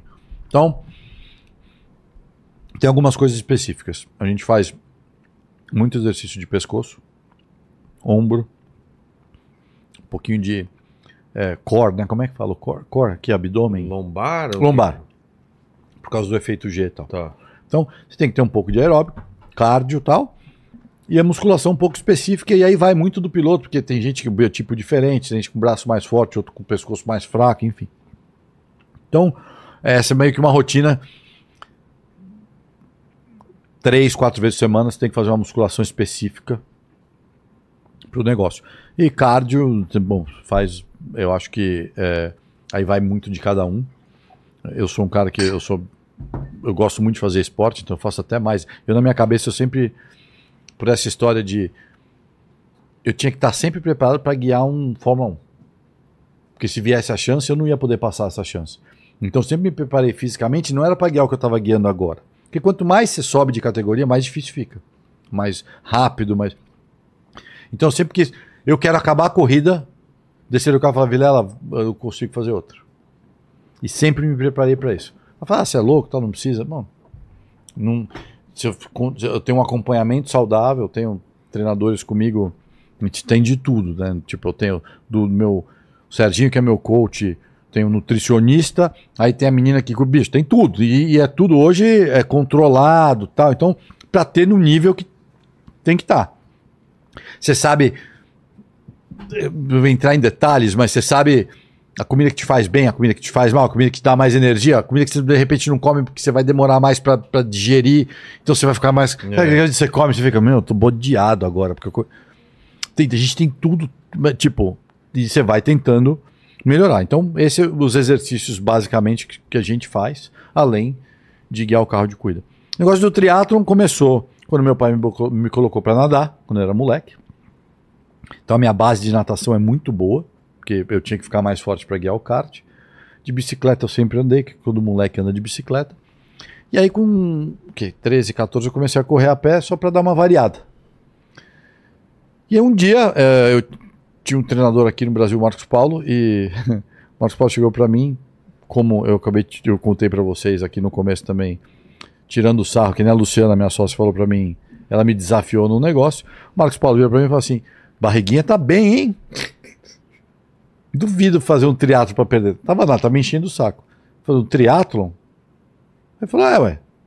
Eu falei, não, triatlo não, nós vamos fazer um meio Ironman. E aí, burro, né? Burro. Eu. Meu primeiro triatlon foi um meio Ironman. Meio Ironman, o que quer dizer? Você pega a cenada lá, puta, eu nem lembro as distâncias, mas enfim. Pedala 80 km, corre meia maratona e a natação é. Mi... Não, não, 1400, não, meio. Gente, corrija aí que eu não vou lembrar, porque é tudo em. Lene, Depois... dá uma olhada aí. Meio Ironman, depois eu fiz. Aí eu já fiz vários, aí já fiz o Ironman Kona, que é o do Havaí, que é o dos piga, é as 500 milhas dos caras. Não sou rápido, não sou bom. não Seu ia lance- classificar. Seu lance Esse- é outro. Exato. Eu no, no, no Ironman do Havaí você precisa classificar. Eu não tinha índice, índice, índice para classificar, mas o Ironman me convidou porque eu estava ajudando eles a promover a corrida, enfim. Sim. Então, assim, não pensem que eu sou o pica das galáxias, não é. É, eu gosto de fazer treino todos os dias, eu tenho uma rotina, para quem me acompanha sabe, é, eu sou um cara extremamente.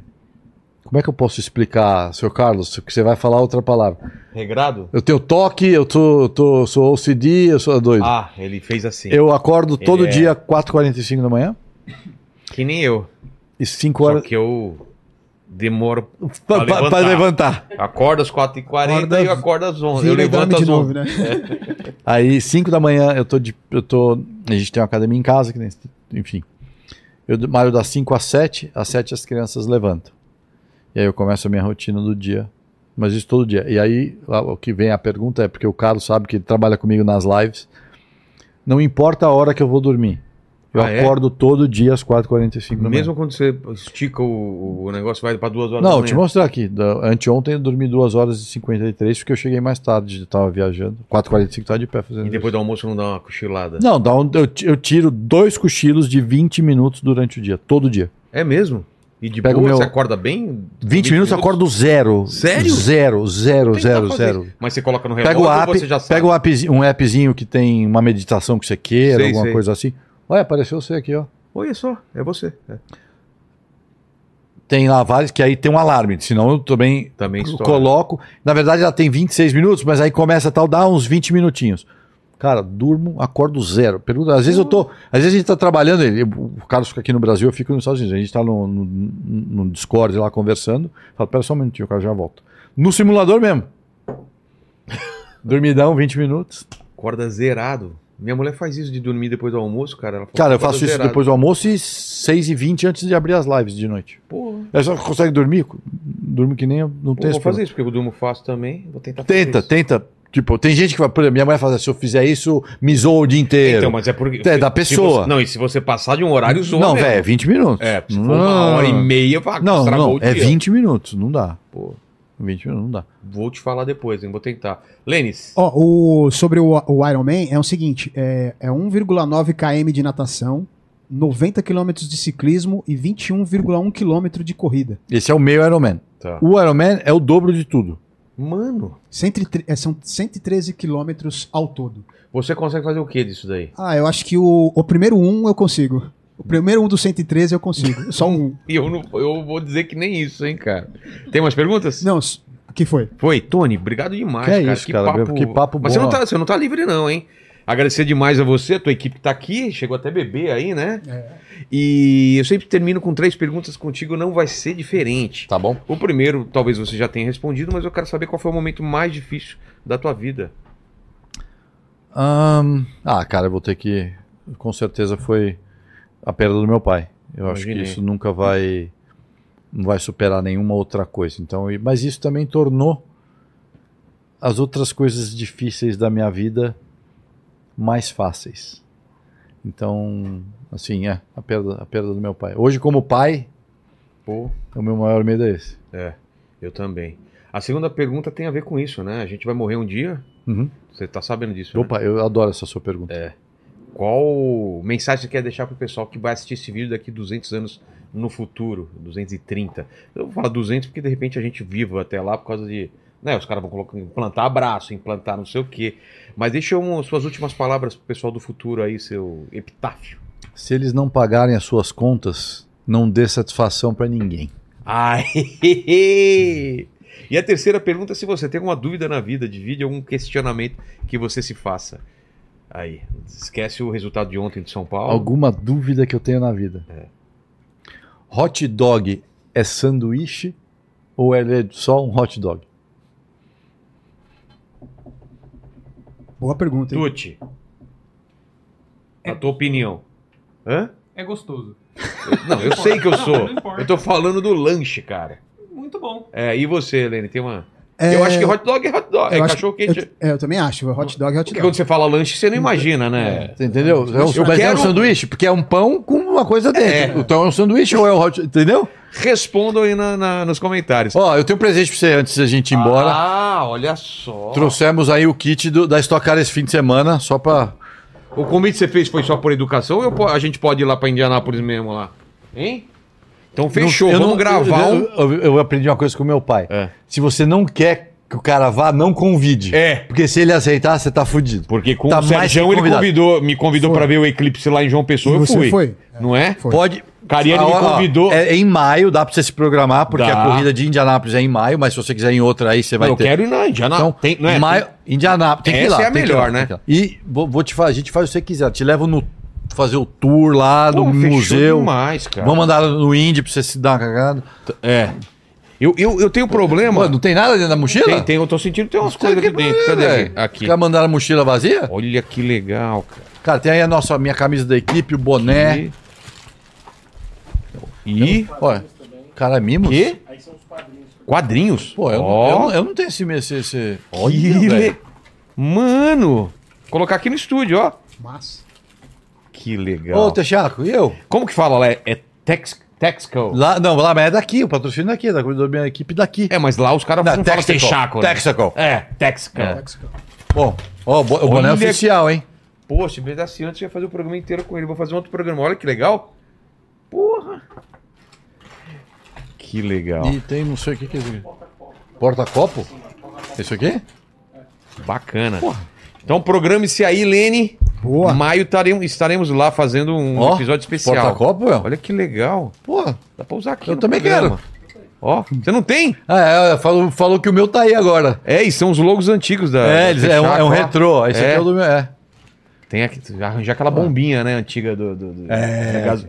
Pô, eu sou louco pra essas coisas. Cara, Sabe mas- que eu fiz os Estados Unidos todo de carro, 17 mil quilômetros, né? É mesmo. Saí cara. de Miami, fui até Chicago, tu parando em tudo, depois pegar 66. Você fui foi até- de carro, carro ou você foi de van? O que, que você Carro, foi? Carro? não, eu aluguei um carro e. E tocou. esses- Adoro dirigir. Então, a gente, eu te falei, a gente no começo do programa, eu agora que. Como piloto, a gente sempre ficou no motorhome, porque é mais fácil ficar dentro da pista e É. tal. Aí agora que eu aposentei, o motorhome era muito grande e tal. Vendi, comprei uma van com aquelas vans da Mercedes Sprinter. Sei, sabe sei. as Sprinter? Com, tem cama, banheiro, cadeira, e cabe todos os filhos, cada um tem a sua cadeira. A cadeira que faz Oh. massagem e tal. Televisão zona e a gente viaja. no- a gente não viaja mais de avião. Fomos pra Dá Disney. pra alugar um desse lá? Claro. Porque eu quero fazer Quando- um- uma viagem nos Estados Unidos Claro. com esse tipo de Tem coisa. sim, eu já Só tenho- que o trailer eu acho muito grandão. André, mesmo. o André Dueck, é, não sei se você conhece o André. O André tem uma empresa lá em Miami. Pô, me passa for pra uma, passo, em Miami, chegou lá, Dueck Motorhome, chegou lá, ele te, ideia. te busca no aeroporto. Dá pra Cara, fazer podcast lá de dentro. velho, você não tem. Eu ideia. vou fazendo lá. es- A gente instalo- tem as lives, a gente faz Né? com. E ainda mais você pega um Starlink da vida, eu te ajudo. Isso aí, você chegando lá, você me avisa. Fechou? Ah, então. com o Starlink hoje. Eu, eu, eu, fui de, eu fui de Orlando a Indianápolis fazendo live, porque meus, meus filhos dormindo na van. Porra. E, eu, e conversando cair. com o chat. Não, eu e ele, não caiu nenhuma vez. Pegou dois buracos só, só tinha dois buracos na estrada. Só dois. É verdade. É, e o resto de boa. Não, e o chat, o chat come, ah, tá passando em, Orlando, tá passando em. que legal. Isso aí é legal de fazer. E aí hoje, hoje lá em casa é o seguinte: pra onde vai? Vamos, fomos pra Disney em dezembro agora, passado. Sei. Bora. Sete horas da noite, botei o povo na van, Que legal. Red Bull, São guiei a noite quilômetros? inteira. São 1.200 quase. Deu Nossa. 17 horas. Ah, eu, eu adoro essas viagens, cara. Adoro. Não, fui direto, sem parar. É mesmo? O povo dormindo e eu tocando. E é legal, né? Cara, escutando Unidos, música, fazendo tem- live. E, tem, toda uma infraestrutura daí lá. as estradas não é, É. né, gente? É re- é- parece que é reto. Faz- É, reto. Você fala, é reto? É. Então, muito legal. É bom demais. Obrigado, viu, cara? Obrigado, Tony. Obrigadão, Pô, imagina. que papo Obrigado legal. vocês, espero e que sempre gostado que tiver aí, vem aí. Era, isso era uma coisa que eu sempre falei que eu tinha três lugares para ir e eu já fui nos três. Eu fui no Flow, fui no Bola e no Cari e eu queria muito vir Boa. aqui porque realmente eu te assisto eu te assisto normalmente às 5 da manhã, quando eu tô correndo na esteira, você tá lá É na minha mesmo? televisão e mandarei fotos pra você ver que não é mentira Putz, com horário, né? Vou- Olha lá atrás, o programa 1001, hein? Ó, ó, Você um, vê? um e um, um e um. É, 1001. Obrigado. Obrigado demais. Valeu. Obrigado, Lene. Obrigado, Valeu. Tuti. Tuti vai chorar, vai abraçar ele, vai fazer alguma coisa. Faça uma declaração, hein? Em uma palavra. Que como você define o Tony? Eu... Ah, um ídolo, né? Ídolo. Tem até um tweet antigo meu aí, né? Que é. Coloca aí pra gente ver. Coloca. Vamos passar vergonha aí, vamos lá. Ainda bem que eu me preparei, eu censurei o meu, O seu nick. o meu nick, porque esse, essa De quando é? 2011. 2011? Eu tinha 10 anos, faltavam 5 dias pra eu fazer 11 anos. Me segue, Sim. sou seu fã. Sim, Não, mas peraí. mas eu tinha 10 anos. Você tem Tá, que dar um tá bom. salto. Agora mostra o de hoje. é. Aí, é verdade. Puta, mas o de hoje eu vou ter que tirar um print. Ah, vai ter que tirar Ah, o print. tá, tá. Mas o que, que você falou hoje? Não, eu, não, aí hoje eu respondi. Ah, você respondeu hoje. Que, não que eu só respondi? respondeu, como me seguiu. Como me seguiu. Meu sonho Não, de infância Não, eu, eu segui e falei assim, antes tarde do que nunca, Rafa. Me segue, sou seu fã. Olha aqui. Idiota, como escrevia. Todo mundo já foi idiota assim, né? Sim, o problema Escrever é que eu tudo sou, errado. né? A fotinha, Não, você ainda é, é E a verdade. fotinha do perfil, né? Olha a fotinho, cara. É mesmo. Ele novinho. Obrigado, então, o, o, o Tuti, pela Não. tua participação. Obrigado, Lene. Valeu. Obrigado a tua equipe que tá aqui. Obrigado você que tá em casa. E vamos falar, né, da, da Insider, Insider. que tá com essa promoção de até 40% da Exato. Black Friday. Clica no link ou na, Na- o no QR, QR Code, né? Aponta né? o celular pro QR Code. Inteligência BF. Exatamente. E a nossa hashtag aqui também, Exato. que tá aí o link e o QR Code. O QR Code. Fechou? Exatamente. Você Fechado. prestou atenção no papo? Prestei. Então é assim, já li- eh, dá like se você não deu aí, que você tá, tá, tá marcando demais. Se inscreve e se torne membro. Mas o Lene vai falar qual palavra, o que, que você escreve nos comentários pra provar que chegou até o final dessa conversa. Escreve aí, o raio que o parta. O raio que o parta. Fechou. É nóis. Fica com Deus. Beijo no cotovelo. Quer passar algum arroba, alguma coisa? Fica à vontade Não, aí. quem- Agradecer. Quem quiser assim, patrocinador, pode falar, pode, ó, esse aqui é um presente, ó, eu trouxe, eu trouxe três. Ah, cara. Ó, Olha. não, peraí, tem um pra cada um, tem um pro Lene, tem um pro Rafa e um pro... Tá. Esse aqui Chupa Paquito. chegou ontem nas lojas dos Estados Unidos, não tem, é o primeiro no Brasil porque não tem pra vender. Nossa. É o carro do meu, da minha aposentadoria da Indy. Que legal. Então, Olha aqui. tem um pra cada um de vocês. Nossa, Ah, ah, não lindão. sei, ô chat, vamos dar pro Rafa ou não? Não, Rafa não. Não, Não, né? não, Não. não. Dá Tá o bom. dele pro Paquito. Exato, não. exato. Tá chorando Vamos lá. sortear. Vai, vai. Vamos sortear. Valeu demais. É isso, gente. Escreve então o raio que o parta. O raio- o raio que o parta. Até mais.